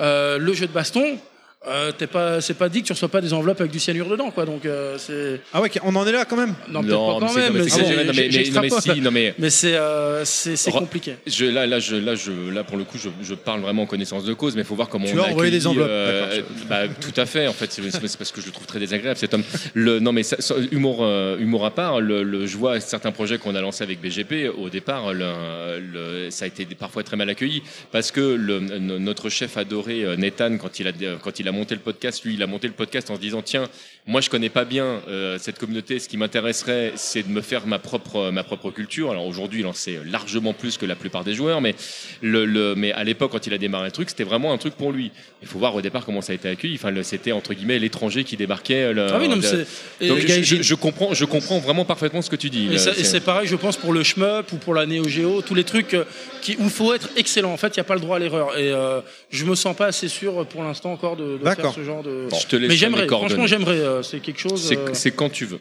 Eh ben, on voit ça euh, en off. et puis, Allez. euh, voilà. Une dernière petite question avant de clôturer euh, ce petit moment avec toi. Tu es joueur. À quoi tu joues en ce moment? Ah, c'est alors, c'est assez compliqué parce que j'ai pas trop de temps de jouer. Euh, On revient. là, je. Alors la dernière fois que tu as joué, il y a, même s'il y a 6 ans, il y a 10 ans. Ah non, il y a- là, alors, la dernière fois que j'ai joué à un jeu, euh, c'était un jeu gratuit sur euh, PSN, c'était Knack sur PS4. il y a deux mois alors, je crois. Ouais, c'est ça, il y a deux mois. C'est vraiment. euh, et je suis arrivé à peu près au niveau 6 et j'ai vu qu'il restait encore 6 niveaux, j'ai lâché l'affaire. C'est con quand même, t'as pas beaucoup de temps pour jouer, tu joues un jeu et c'est pourri. Bon, Bah, c'est. C'est pas pourri, c'est pas bien, mais c'est pas pourri. Mais après, moi je suis fan des jeux comme ça, un peu pour, euh, pour enfants, etc., les jeux un peu familiaux. Euh, si tu veux, j'avais tous les Disney Infinity, je jouais à ça beaucoup, euh, etc. Même les, les jeux Ouais, Lego, j'adore par Là, il y a l'aspect collectionnite en plus par-dessus. Oui, là je suis une euh, victime par contre, mais. euh, J'ai pas dit ça, moi. Je... Sinon, effectivement, le dernier jeu que j'ai testé vraiment, c'était Lego Marvel Super Heroes 2 là. D'accord. Et ça m'a saoulé parce que ça se renouvelle pas, c'est un peu tout le temps la même chose. Euh, par contre, j'attends énormément, c'est le euh, Hyrule Warriors Definitive Edition là, le- Sur Switch Sur Switch. Parce que ça, j'ai joué sur la Wii U, je l'ai fini. Euh, sur la 3DS, je l'ai fini. J'ai acheté tous les DLC, etc. Et là, bah, euh, il leur adoré. donc je l'achète. Voilà. Ah, mais j'ai vraiment adoré. Ok. Et c'est un des derniers jeux que j'ai vraiment fait à plus de 100 heures euh, d'affilée, etc. dessus. Ouais. D'accord, ah oui, effectivement, ouais, Ouais, tu, tu l'as adoré, je crois qu'on peut le dire. Ah oui, non, mais je, je- je suis une victime, j'ai dit. hein, donc. bah non, mais ils ressortent le jeu trois fois, je l'achète trois fois. Donc, euh, Je sais ce que c'est. Tu, tu parles à un mec qui a acheté euh, tous les Street Fighter sur toutes les plateformes. Donc, euh, le- Même quand il a c'est- pas la console. hein. ça m'est arrivé aussi. hein. Où est-ce qu'on peut te retrouver sur euh, les gens qui veulent te suivre sur l'internet moderne ou tout simplement Ah bah euh, alors euh, le site internet écureuilnoir.fr hein, donc euh, ça c'est français c'est facile à se rappeler Euh, sinon euh, Docteur Lacave sur Twitter écu- l'écureuil noir sur euh, Twitter et après il y a Instagram écureuil noir etc mais généralement euh, en cherchant un peu écureuil noir ou Docteur Lacave on trouve assez facilement voilà Un grand merci à toi de nous avoir accordé Bah, merci ton à temps. Ouais, carrément, merci Et beaucoup. puis euh, bon salon à toi. Ben, bon salon à vous merci. Merci.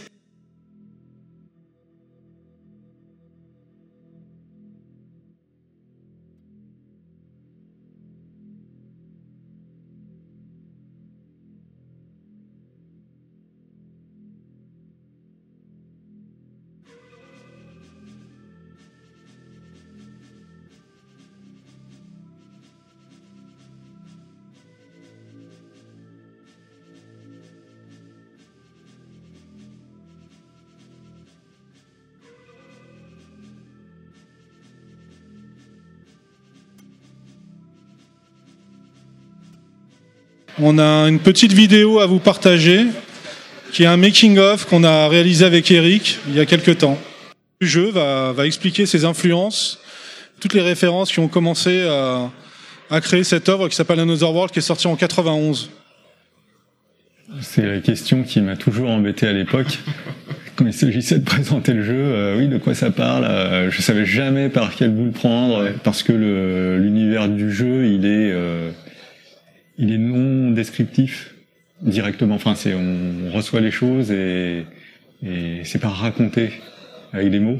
Donc dès qu'il s'agissait de l'exprimer avec des mots, j'étais dans l'embarras, ce qui est le cas aujourd'hui encore.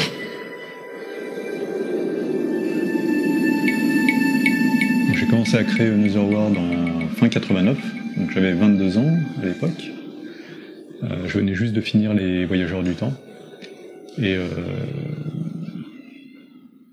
et j'avais cette idée de créer un jeu à base de, voilà, de, de polygones. C'était vraiment le point de départ, la, loco- la locomotive qui m'a qui m'a tiré et l'idée euh, en laquelle j'ai cru euh, du, du début jusqu'au bout. Et Another World, ben voilà, c'est l'aboutissement euh, conscient de se dire, ben voilà, je veux créer un jeu qui va euh, faire vivre une histoire, qui va faire vivre un univers. Et, euh, et je, pense que j'avais atteint une, une, une maturité artistique que je n'avais pas avant. Mais il y a eu beaucoup de d'hésitation hein, pendant le développement. euh, C'était ouais pendant deux ans. euh, j'ai pas eu de démotivation, pas eu d'envie d'a- d'abandon, mais cette sensation de pas voir le bout du tunnel par moment. Et en même temps, euh, c'est ça qui pousse, c'est quand on commence à avoir des résultats euh, sympas. Donc, euh, et puis je voyais les réactions d'amis, euh, surtout, voire euh, de, de collègues. Je me dis ouais, c'est bon, je suis sur la bonne voie. Et puis bon, je le sentais au fond de moi aussi.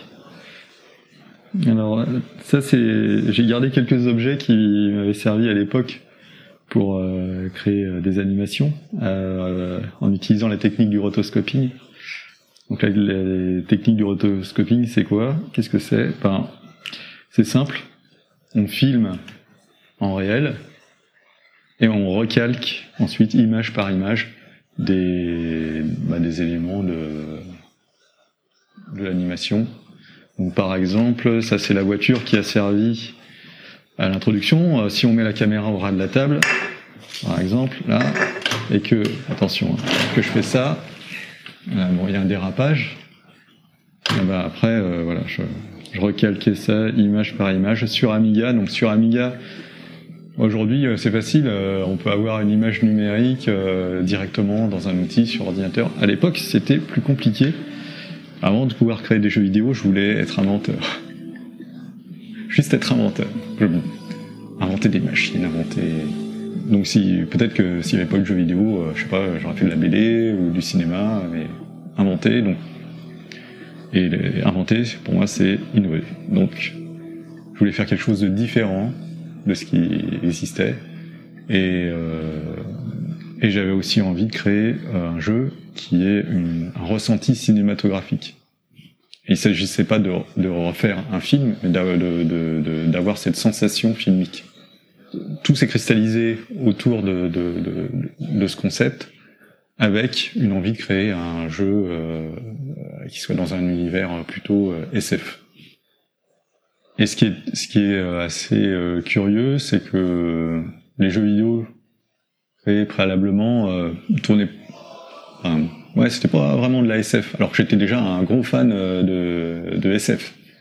Donc c'était, euh, ouais, c'était comme si j'avais regardé plein de trucs en moi autour de l'envie de faire un projet SF un jour, et puis fla, je l'ai complètement euh, lâché dans euh, dans Another World. Ce qui m'intéresse beaucoup dans la SF, c'est le c'est le trait d'union entre notre monde et l'imaginaire. C'est comme un miroir, un des multiples miroirs par rapport à, au monde qu'on connaît. Et, euh, et donc chaque auteur peut avoir des différentes réflexions sur le, le futur, sur une technologie et, et euh, voilà, c'est c'est ça. La science-fiction, c'est des miroirs multiples.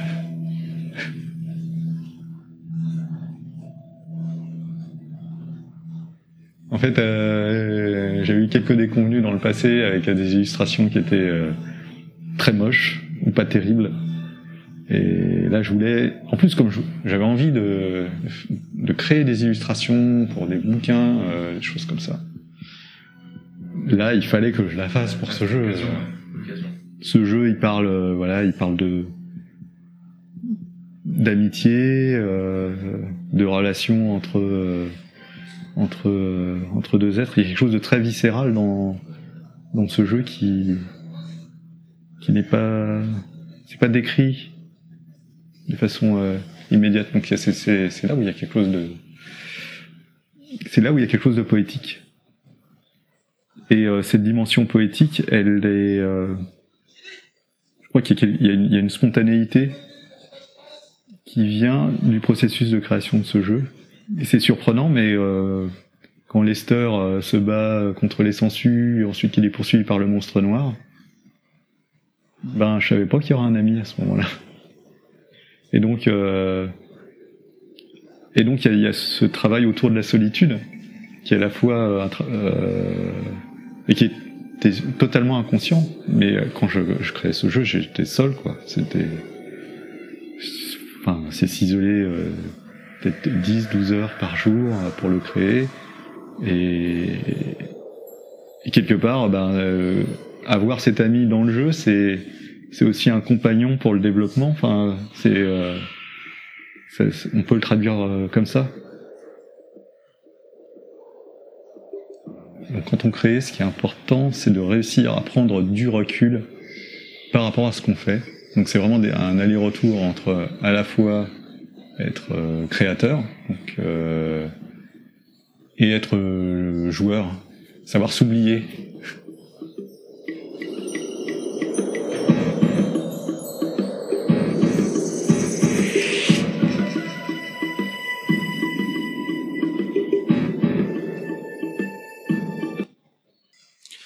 Bonjour. Donc j'aurais vraiment voulu Eric, que Eric soit là aujourd'hui avec moi pour vous parler euh, de ces dix ans de travail qu'on a, cette collaboration depuis dix ans pour euh, refaire revivre Another World.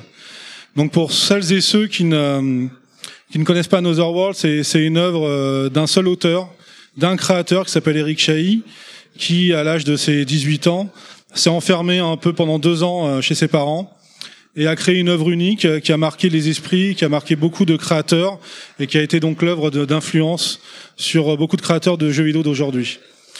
Euh, Moi-même, quand j'ai découvert euh, le jeu, j'avais à peu près euh, euh, 16 ans à cette époque-là, 91. Euh, non, un peu plus tard, j'avais 19 ans. Et euh, pour moi, ça a été un, ça a été un, un jeu qui m'a marqué puisqu'il n'y avait pas de score à faire.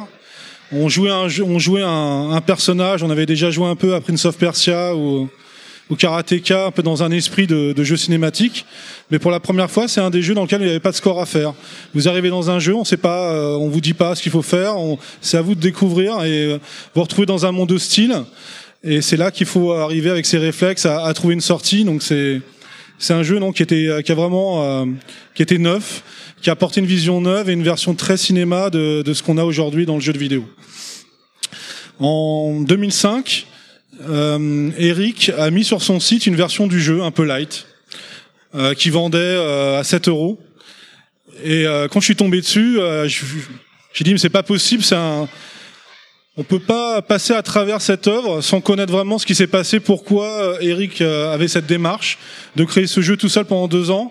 Et moi, vraiment, ce qui m'intéressait, euh, c'était de, connaître tout son processus créatif et en même temps de refaire décou- de faire découvrir aussi aux jeunes créateurs et aux jeunes joueurs ce jeu qui avait marqué beaucoup, qui avait marqué les esprits il y, avait déjà une dizaine d'années. Il se trouvait que les 15 ans allaient arriver et euh, dans mon carnet d'adresses, euh, j'ai essayé de trouver n'importe quelle personne qui était connectée à Eric Chahi et j'ai réussi, à trouver euh, un de ses meilleurs amis. Et je suis allé le voir et il m'a mis en relation avec Eric parce que euh, il faut savoir qu'Eric c'était euh, quelqu'un qui était sorti du jeu vidéo en 2005, qui est un passionné de, de volcans et pendant les, les huit dernières années avant 2005 a, a parcouru le monde pour vivre sa passion des volcans.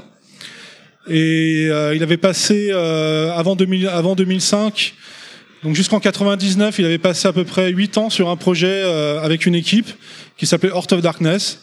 C'est un projet qui a été assez douloureux pour lui. Et donc il a voulu prendre du recul avec le, avec le jeu vidéo et, euh, et donc il s'est retrouvé chez, à, à parcourir le monde, à voir les volcans. Et donc finalement, en 2005, euh, il a remis un peu au goût du jour euh, une version d'Another World. Euh, mais pour moi, c'était pas assez. Euh, et c'était vraiment euh, cette démarche de voir le contacter. Je trouvais que c'était important, encore une fois, de, de partager cette œuvre et de la faire plus connaître euh, bah, aux, aux joueurs d'aujourd'hui et puis aux professionnels. Et donc dans cette démarche-là, j'ai euh, réussi à le convaincre. Je l'ai rencontré, je lui ai dit, je voudrais qu'on fasse une version spéciale pour les 15 ans. Et donc en, en, en 2005, on a, on a commencé à travailler ensemble et euh, sur euh, sur comment arriver à ne pas toucher à l'œuvre originale, mais travailler à tout ce qu'il y avait autour. Donc encore une fois, c'était euh, donc on a je lui ai proposé qu'on fasse un making of, vraiment un, un court métrage sur euh, toute la genèse du jeu, récupérer, essayer de voir tout ce qu'il avait comme élément qu'il avait euh, en sa possession pour pouvoir euh, vraiment parler de toutes ses inspirations. Et donc pour les 15 ans, on a préparé ça, on a préparé une version spéciale qui était euh, accessible à tout le monde, parce qu'on le vendait à 10 euros. Et surtout, bah, on voulait euh, vraiment euh, que derrière il y ait un vrai, euh, cette vraie valeur ajoutée de qu'est-ce qui a fait que cette personne pendant deux ans s'est enfermée dans ce, dans, s'est enver- en- enfermé chez lui avec cette vision et sortir ce jeu qui était vraiment magistral. Il faut savoir qu'à l'époque, au bout de deux ans, il est sorti avec ses deux disquettes. Et la première personne qu'il a été voir, c'était un journaliste qui s'appelait Jacques Arborn, qui est un journaliste de chez Tilt. Et c'était vraiment le- la, toute première personne, à part euh, Jean-François qui a fait les musiques avec lui, qui a vu le jeu vraiment en tant que tel. Et que dès que Jacques a, dès qu'il a vu euh, ce petit garçon arriver à- chez Tilt, il a mis les deux disquettes Amiga. Et là, il a eu un choc. Et euh, vous pourrez retrouver ça dans les archives justement de, dans le making of. Vous verrez, c'est euh, on a invité Jacques Arborn donc euh, 15 ans après, il nous a expliqué ça euh, vraiment en live et c'était c'était assez un moment magique. Et donc du coup, il a eu des prix donc les Tilt d'or, les Joystick Awards euh, et ça a été un des premiers auteurs donc euh, après ça un, des premiers auteurs connus dans le monde entier grâce à Another World. Et euh, euh, suite à ça, quelques années plus tard, eh bien, on s'est retrouvé euh, avec euh, Dotemu et Bulkypix pour faire la version mobile.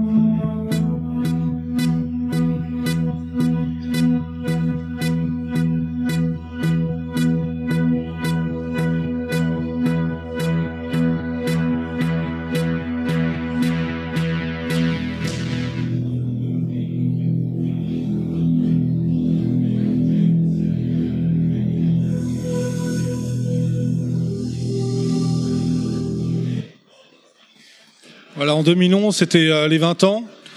Alors là, c'était un peu plus spécial. euh, Apple marchait bien avec, euh, son iPhone et, les tablettes arrivées. Là, l'idée, c'était vraiment d'arriver à, à transcrire le gameplay d'un Otherworld, qui est comme un try and die, qui a un, gameplay très particulier sur, touch. Et on a réussi avec, Dotemu à faire une version qui, qui est assez très très proche justement du gameplay original. Donc on peut euh, arriver à, à pouvoir jouer sur un joystick virtuel, à jouer en touch, et ça, ça marchait bien. Pour la première fois, on pouvait passer aussi de la résolution euh, du jeu original avec la résolution en HD, et on a tout remasterisé. Donc là, il y avait un vrai travail avec Eric sur comment réaméliorer l'animation, comment retravailler sur la partie vraiment euh, donc conception graphique et, euh, et sonore, et tout ça pour pouvoir avoir un vrai euh, un vrai jeu qui se tient sur euh, sur mobile. Et ça a été ça a été un, on a eu un gros soutien de d'Apple. Euh, Eric a, été invité en fait à la GDC en 2011 pour présenter euh, une version euh, déjà alpha du jeu et c'était un making of euh, de la version classique d'Another World et à la fin de sa conférence à la GDC il a montré donc la la tablette à, l'audience qui était là et les gens d'Apple ont été le voir directement dire ah non mais c'est génial il faut euh, on veut vous soutenir à la sortie. Et effectivement on a été featuré par Apple donc les ventes ont explosé à ce moment-là. Et on a eu des notes euh, 9 sur 10 euh, sur sur IGN donc ça a vraiment été un, un, un grand succès. On pensait pas que justement sortir de cette image rétro gaming euh, allait toucher autant de gens justement sur une autre plateforme que celle de son de- d'origine. À l'époque où le jeu était sorti sur Amiga, Atari, euh, Super Nintendo, 3DO, euh, il avait déjà été euh, sorti sur toutes les plateformes de l'époque.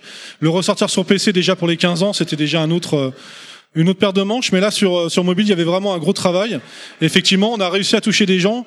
On a réussi donc à montrer que, ce jeu n'était pas qu'un jeu rétro, qu'il avait a vraiment quelque chose d'unique, et c'est vraiment pour ça que le jeu a fonctionné sur mobile.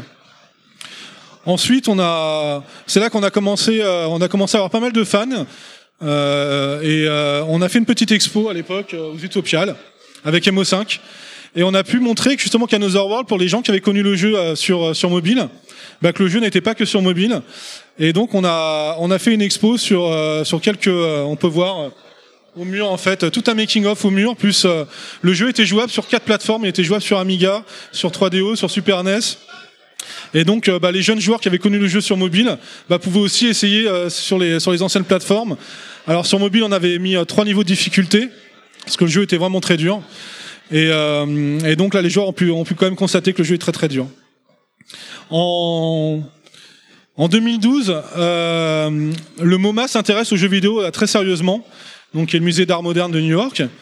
Et donc Another World a été choisi parmi euh, 15, 15 jeux, les classiques comme Pac-Man, euh, comme euh, Mario euh, et plein d'autres en fait. Donc parmi vraiment les, jeux qui ont touché les arts majeurs.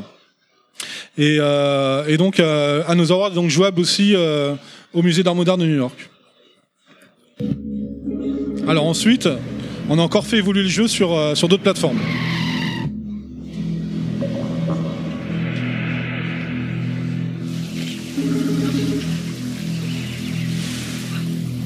Donc là on est passé sur Android.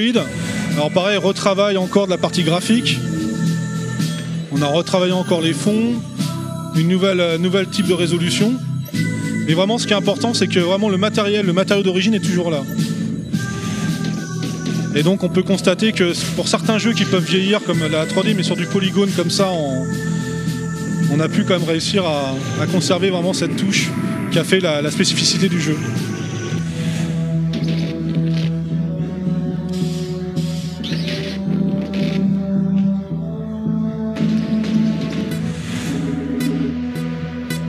Donc pour la première fois on a intégré des achievements dans le jeu aussi.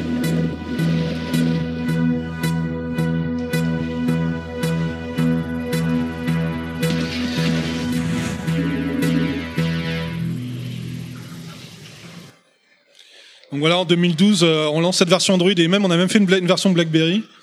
Donc là, c'est pareil, on a encore pu améliorer euh, la partie graphique, rajouter donc ce qu'on euh, ce qu'on appelle les achievements. Et puis donc arrive euh, 2014 et là, euh, on est contacté par Sony, euh, Nintendo et, et Microsoft. Et Sony était en train de lancer sa PS4. Et donc c'est ouvert justement au monde des jeux indés et commencer à chercher des euh, des créateurs euh, connus pour euh, pour lancer la, la console. Et c'est là qu'on a commencé à développer les versions console. Et euh, et là donc avec euh, donc là on a, on a travaillé avec un programmeur qui nous a aidé avec Eric sur sur le jeu parce que bah, les consoles euh, qui dit console dit bah euh, toutes les technifications euh, techniques donc les TRC qu'il faut intégrer. Justement les, les achievements il faut aussi qu'on soit en 1080p il faut qu'on puisse aussi jouer avec un paddle. Et tout ça c'était nouveau pour nous. Donc on a retravaillé encore une narration sur les trailers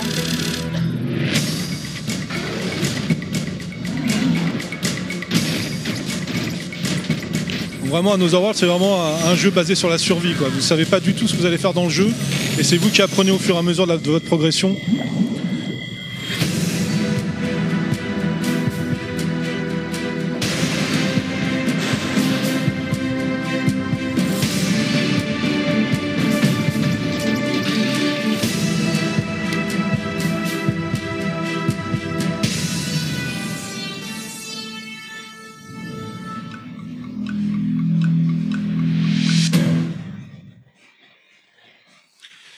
Donc là, ça a été, euh, ça a été un gros travail pendant à peu près euh, 8 mois avec un programmeur et Eric pour. euh, on a commencé avec la version 3DS, donc c'est des petits écrans qui sont un peu plus petits. Ensuite, on a fait la version Wii U. On a travaillé ensuite sur la version Xbox One, puis après, on a fait les versions PS3, PS4, Vita. Donc là, en plus, on avait une version Steam qu'on a qu'on a fait sur Mac et Linux. Donc à chaque fois, euh, garder le, matéri- le matériau de base pour améliorer tout ce qui pourrait être améliorable et vraiment l'adapter sur euh, sur chaque plateforme. Donc c'était vraiment ça le le, euh, euh, le cahier des charges. Surtout, on voulait pas du tout aller dans une direction d'un remaster ou euh, ou euh, d'un remake. C'était pas du tout l'objectif. L'objectif, c'était vraiment de pouvoir avoir cette euh, la même vision de l'œuvre, mais jouable sur n'importe quel type de support. C'est-à-dire que demain, il peut sortir une nouvelle console ou un nouvel euh, un nouveau support, une nouvelle plateforme on sera capable de réadapter Another World pour euh, pour cette machine. Donc c'était vraiment c'est c'était vraiment comme je disais l'idée de base c'est vraiment de conserver cette euh, cette œuvre qui est qui est unique. Ensuite pour aller plus loin, moi ce qui ce qui me tenait à cœur encore une fois, c'était euh, vraiment de parler d'Eric et vraiment parler du créateur parce que on a parlé un petit peu ce matin dans les dans la conférence qu'il y a eu avec euh, Douglas et Alain. Mais c'est vrai que les éditeurs mettent peu en avant les créateurs, ils mettent surtout en avant les marques ou le, ou le nom de l'éditeur. Et c'est vrai qu'à chaque fois que, à l'époque des- d'Atari, c'était pareil. Dans l'Atari 2600, vous voyez, une, vous une jaquette, on vous vantait un jeu, euh, un jeu en pixels, mais on voyait pas qui était le créateur derrière. Et quand Electronic Arts s'est monté, quand Trip Hawkins a monté Electronic Arts dans les années 80, bah, ce qu'il a fait en premier, c'est qu'il a, il a noué en fait un, un pôle de, euh, un de créateurs, et chaque jeu qui était fait était signé des créateurs avec une biographie du créateur dans le jeu. Et ça, pour moi, c'était vraiment un- une, euh, une évolution majeure dans l'histoire du jeu parce qu'on voulait plus mettre la marque en avant mais vraiment dire voilà c'est derrière c'est des gens c'est des ingénieurs c'est des graphistes c'est des musiciens c'est euh, c'est cette équipe. Ça peut être aussi deux deux ou trois personnes voire une personne. Et avec Eric c'était unique parce que c'était une personne. Mais c'était déjà des petites équipes qui, apportaient cette valeur ajoutée. Et donc c'était pas que une boîte avec un nom et, euh, et le nom d'un éditeur. Et donc euh, dès le départ euh, la vision moi que j'avais à l'époque sur sur Another c'est que avoir cette euh, déjà une vision d'un d'un- d'un unique euh, un unique créateur et en même temps justement de pouvoir euh, arriver à le mettre en avant, le faire plus connaître, même si c'était pas lui son euh, c'est pas ce qu'il aime le plus, se mettre en avant. Mais euh, c'est important que euh, justement euh, bah, des, des, des gens qui aiment le jeu vidéo ou des joueurs ou des professionnels ou des game designers puissent mettre un nom et puissent vraiment avoir une vraie influence de, de ce que voulait dire l'auteur dans, un jeu. Et je pense qu'aujourd'hui, on commence à y revenir. On commence à avoir de plus en plus de, liens qui se créent entre le créateur et les joueurs, puisqu'avec les réseaux sociaux, maintenant, on peut rapidement se, connecter avec les créateurs. Et je pense que c'est important de leur donner, euh, leur donner voilà, une, euh, un espace de parole, ce qui n'avait pas lieu depuis beaucoup, beaucoup d'années. Et donc, depuis une dizaine d'années, depuis que j'ai rencontré Eric, je voulais faire un livre. Mon idée première, c'était de faire un livre avec lui, mais on n'avait pas eu le temps. Et grâce à Pix Love, on a réussi à faire ça en 2014. On a fait une biographie. Euh, Eric était évidemment pas très, euh, était, euh, était- voulait vraiment se mettre encore en retrait, mais on a réussi à le, convaincre de faire, euh, de faire cette bio, mais qui explique vraiment toute sa démarche artistique depuis ses premiers jeux. Donc depuis qu'il a fait Carnival, il faisait beaucoup de jeux sur Auric aussi à l'époque et sur Amstrad. Il a travaillé notamment aussi avec des équipes de chips interactives à l'époque sur Voyage au, au centre de la Terre ou Jeanne d'Arc. Et puis ensuite, il y a eu toute sa, tout son passage chez Delphine Software sur les voyageurs du temps. Et donc euh, jusqu'à Another World. Et c'était important, je pense, d'avoir vraiment cette démarche euh, du créateur euh, depuis ses origines jusqu'à ce qu'il voulait montrer jusqu'à aujourd'hui. Et donc, on a réussi à faire ça récemment. Et puis, pour aller encore plus loin, pour célébrer les 25 ans, l'année dernière, on a sorti aussi une BO en vinyle. La BO de Jean-François du jeu qu'il a, qu'il a faite en 91. On a ouvert aussi une petite boutique. Et donc, c'est vraiment par cette, par cette démarche-là qu'on met, qu'on met en avant vraiment le, le créateur. Et puis, euh, voilà. Ça arrive. Comme je disais, on s'interdit plus de support, on s'interdit plus de, de plateforme. Et voilà notre dernier, euh, la dernière annonce qu'on a fait le mois dernier. C'est l'adaptation de euh, sur, euh, sur Switch.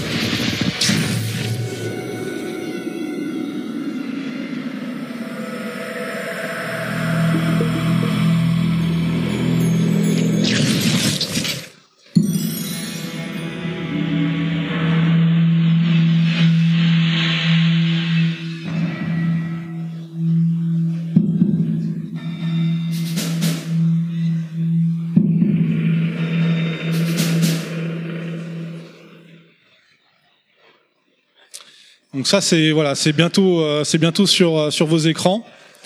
Alors vous allez me dire que fait Eric aujourd'hui? Pourquoi il est pas là? Tout simplement parce qu'il a remonté une nouvelle équipe euh, il y a maintenant un an et demi.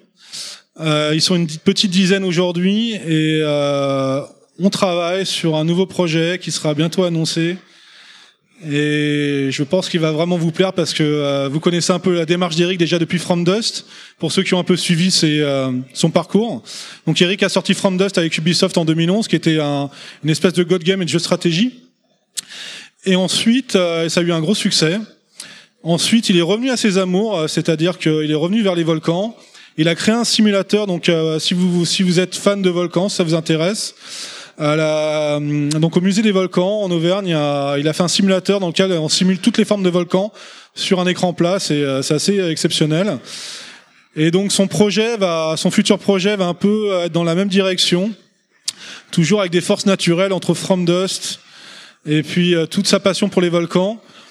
Et puis évidemment avec un peu d'un World dedans. Donc euh, je peux vous dire que ce, ce sera encore un projet qui va être unique. Et, euh, et j'ai vraiment hâte de vous en parler très bientôt. Voilà. Si vous avez des questions, merci pour votre écoute.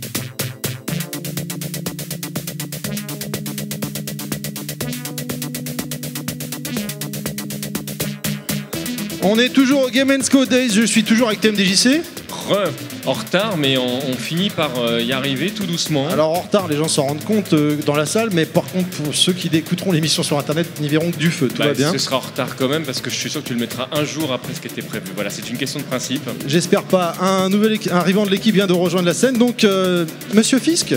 Bonjour à tous ceux qui m'écoutent. C'est parfait. Et donc les autres, non, bah bravo, bah, super, ça commence bien. Et euh, nous avons la chance et l'honneur euh, aujourd'hui de recevoir pour la deuxième année consécutive, nous sommes ravis de les recevoir, Monsieur Philippe Dessoli, bonjour. Bah hello, bonjour, bonjour à tous. Et à ceux qui ne nous écoutent pas, bonjour. Ah voilà, voilà. Très important, nous si on aime bien le dire en fin d'émission. Et Monsieur Raphaël Gisca, bonjour. Bonjour à tous ceux qui écoutent euh, et tous ceux qui n'écoutent pas aussi. Voilà. Ravi de vous recevoir à nouveau.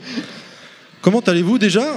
Bah, Comment se passe l'événement pour le moment Parce qu'il est quand même déjà 17h. Très bien. Ouais, Tout va bien? Ouais, ouais, super. Comme l'année dernière Tout se passe bien. Ouais, À j'ai- l'aise? J'ai même fait des emplettes et tout. donc c'est ça, c'est ça. Ah Ça a coûté cher alors. Non, non, très bien, impec.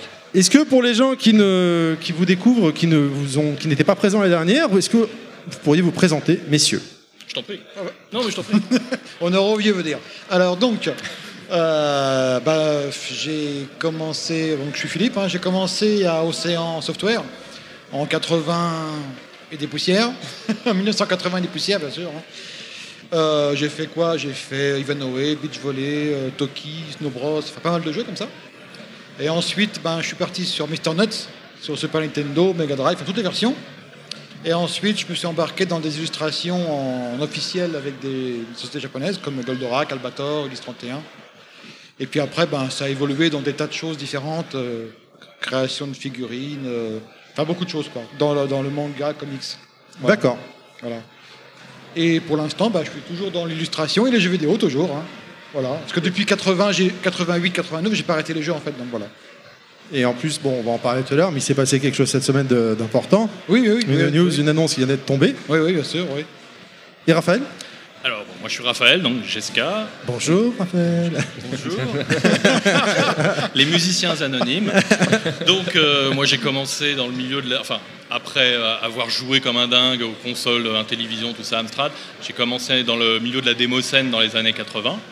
Et puis ça m'a mené aux jeux vidéo. Et comme Philippe, j'ai commencé avec Océan, euh, avec un projet qui s'appelait Snow Bros en 91. Et tout de suite après, chez Delphine Software, euh, sur Flashback, pour la version Amiga. Après, ça s'est enchaîné, les suites, Fate to Black, Motor Racer, Chaque Fou, euh, voilà, Mister Nuts, évidemment. Et puis euh, après, ça a embrayé sur le cinéma. Donc depuis quelques années, je fais des, des musiques de long métrage aussi, des films d'horreur, j'ai fait, Livide, Aux yeux des vivants. Il y a des vibrations. Il y a quelque chose, effectivement. Il y a quelque chose. Je pense vient. que c'est un micro qui vibre parce Il que est- tout à l'heure c'est arrivé aussi. Coupe peut-être euh, ce micro. Il n'est pas activé. Ah d'accord. bah, ne le coupe pas alors. Ce sont les aléas. Mais je sais pas pourquoi. C'est c'est flippant, on dirait qu'il y a Godzilla qui arrive. Non, mais je, je pense qu'on va tous mourir. Il faut que vous le Ah, sachiez je- d'une manière ou d'une autre. Ou alors c'est peut-être Yoshi qui, qui a réussi à se débloquer. Ça devrait être bon là, voilà. Ok, donc euh, voilà, après je suis arrivé au cinéma et je continue. Je suis resté quand même dans le jeu vidéo, parce que là, je- là j'ai- pas plus tard qu'hier, là, on m'a engagé pour un jeu vidéo euh, en, en VR. Pour, euh, voilà, c'est une société allemande. Est-ce qu'on peut dire quelque chose? Oui, le titre s'appelle Wanted Killer. C'est une société allemande qui s'appelle PlaySnack, qui est faite par des anciens de chez Crytek. Et ils ont fait leur boîte et ils m'ont contacté l'année dernière. J'avais déjà bossé avec eux sur un- une espèce de jeu de course 3D qui s'appelle Neon Seoul Outrun. Et là, ils m'ont sollicité juste hier, c'est tout frais, euh, pour faire ce jeu Wanted Killer. Puis en même temps, enfin, on en parler peut-être après. Et, euh, et voilà, il y a des films qui arrivent. J'attends un retour euh, des États-Unis pour voir si je fais euh, le dernier massacre à la tronçonneuse. euh, voilà. c'est, la pirouette quoi entre Mister Nuts, son hiver tout mignon, et puis euh, des films d'horreur. Effectivement, ouais, ça, c'est- les extrêmes. Quoi. Les extrêmes, ouais. Voilà. Des questions, messieurs? Ben, euh, là, sur, le, sur le jeu en réalité virtuelle, euh, il y a un travail particulier au niveau de la musique pour, pour gérer la stéréo Euh, non. En fait, comme on travaille à distance, me- ils me commandent surtout des musiques. Ils veulent un travail musical et après, c'est eux qui gèrent le truc. euh, Je leur fais confiance de toute façon. À partir du moment où on est raccord sur les intentions, etc., ça marche tout seul et ils intègrent euh, à leur façon. Après, ils m'a- ils m'appellent, ils me montrent et tout, mais ils n'ont pas besoin de moi pour ça.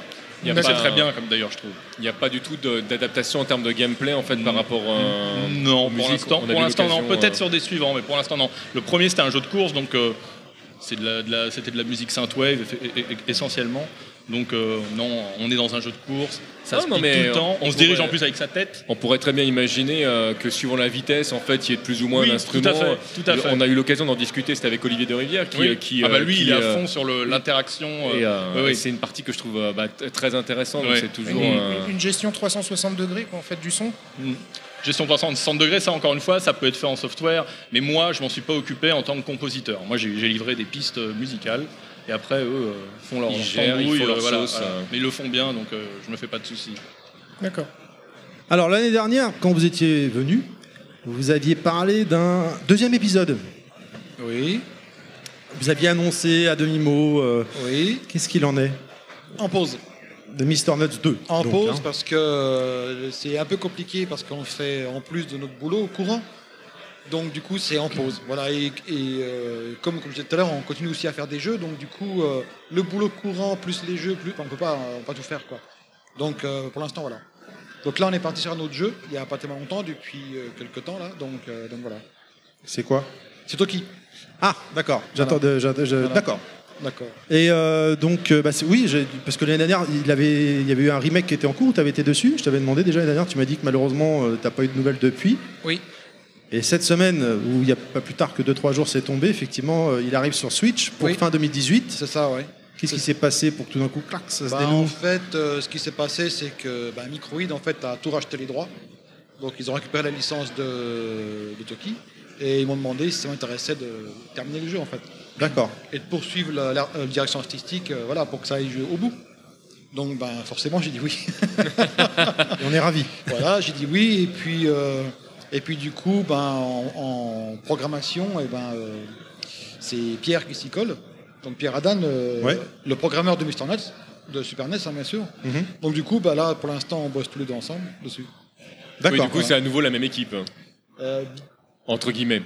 euh, presque ça, il faut voir avec. euh, avec Ouais. euh, Ils m'ont- Ils m'ont demandé de le faire. Voilà. Euh, Pierre et Philippe, je, je- je suis tout à fait pour. Et là, on discute avec la production, c'est pas encore mais C'est dans les tuyaux, quoi. Eh, Voilà. eh, eh. C'est- c'est- C'est dans les tuyaux. Mais je suis, je serais très heureux de le faire parce que là, il y a de quoi s'amuser, garder les thèmes euh, originaux Ça, et, Ah s'amuser ouais. avec et tout. euh, Alors moi, ça c'est un aspect en tant que joueur que j'adore, c'est quand tu euh, réinventes ou quand tu remets au goût du jour quelque chose. Et, et je trouve qu'il y y, a des- il y a- certains jeux, euh, notamment de l'ère 16 bits, euh, qui sont euh, pas toujours évidents à remettre euh, au goût du jour parce que c'est comment tu arrives à garder des sonorités qui, qui- qui rendent réellement hommage au support d'origine, tout en offrant quelque chose de neuf. Ouais. Et c'est un vrai challenge, je trouve. Il y a euh. du mélange à faire. Moi, on va réfléchir, on va discuter. on il faut trouver la bonne, la bonne, euh, le, le bon mix, quoi. Et c'est pas facile. Bon, bah, j'aimerais bien que ça se fasse parce que là, tu m'as- tu m'as hypé. Mais le. Pardon. Vas-y, vas-y. Le jeu arrive pour fin 2018. Oui. C'est ce qu'il a été annoncé. Oui, oui. Donc ça veut dire que vous avez, tu, vous reprenez ce que tu avais déjà fait à l'époque? Alors, je reprends. Parce que le délai est court quand même là, non? Ouais, je reprends ce qui a déjà été fait au niveau graphisme de l'époque. Euh, je change pas mal de choses parce qu'il faut tout adapter, découper euh, pour que ça soit euh, intégrable, on va dire. Voilà.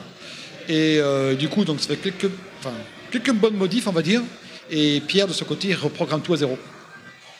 Donc du coup, voilà, ça fait. euh, Et les musiques à faire, bien sûr. hein. Mais euh, petite question, du coup, bah, pourquoi le, est obligé de repartir de, euh, complètement à zéro? C'est parce que c'est quoi? On est sur Switch, donc il y a, il y a- c'est. euh, Non. Techniquement c'est compliqué, non? C'est- En je sais fait, pas. c'est qu'il n'y a rien eu de.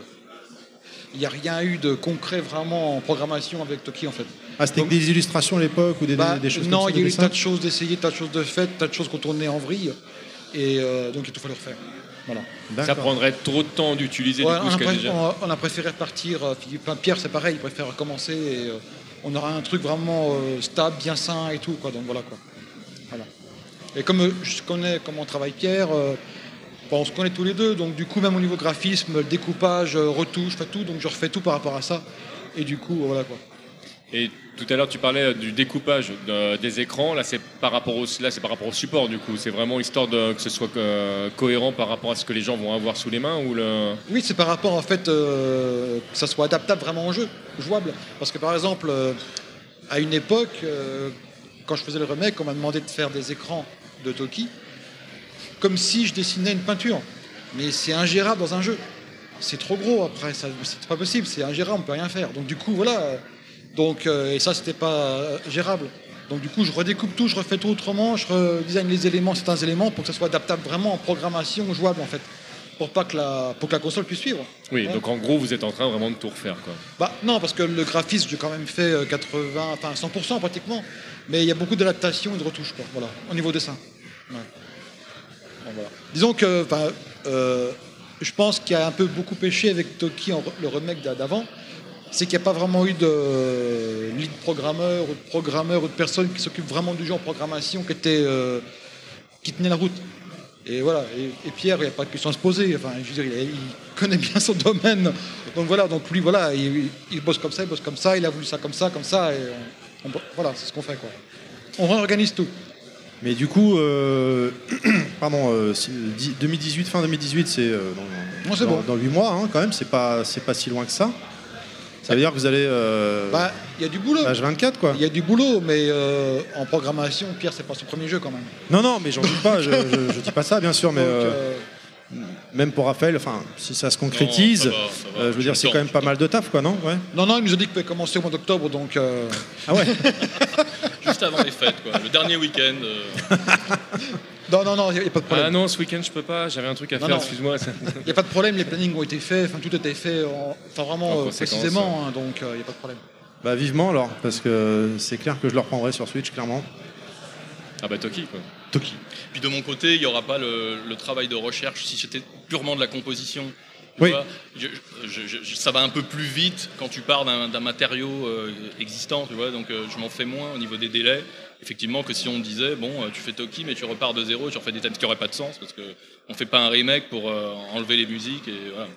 Bah, Oui, ouais, tu vas les rafraîchir. ce serait même triste d'ailleurs. Oui, oui. ouais, quand euh, quand tu, tu vois des réadaptations où euh, les gens perdent les droits euh, Ouais. des musiques, le... enfin pour moi c'est plus le même jeu quoi. Bah, ça m'est arrivé sur Mister Note, justement, la version GBA, et il n'y avait, il y avait pas de musique parce qu'ils n'étaient même pas venus me voir pour me demander. Je, je leur aurais accordé les droits, mais ils m'ont même pas posé la question. Mais ça, ça j'ai ils j'ai ont- du mal à comprendre Euh, ça. C'est pas de ma faute. hein. Ah, non, je sais. Non, non, je suis d'accord là, c'est parce que. Ah, euh, sur GBA, je crois que c'était Infogrames ou Atari, Ouais, je me souviens ouais, plus. c'était Atari, ouais. Et du coup, ils sont pas trop occupés de ça, ils ont pas voulu. euh, et ça, j'ai rien pu faire. Ils ont eu peur de moi, euh, mais il n'y avait pas de quoi. hein. Non mais c'est pas, euh, pas logique. bah- le, le jeu c'est l'ensemble en fait. Donc euh, le- Ah, je sais, je sais. Ben, franchement, pour moi, Note, c'est aussi une musique de Raphaël. Enfin, je veux dire, quand on écoute les premières notes, c'est Note, c'est Mister Note. Donc, euh, c'était un peu, voilà, c'était un peu spécial version GBA. Ouais. Bon, bon. Comme ça. Hein.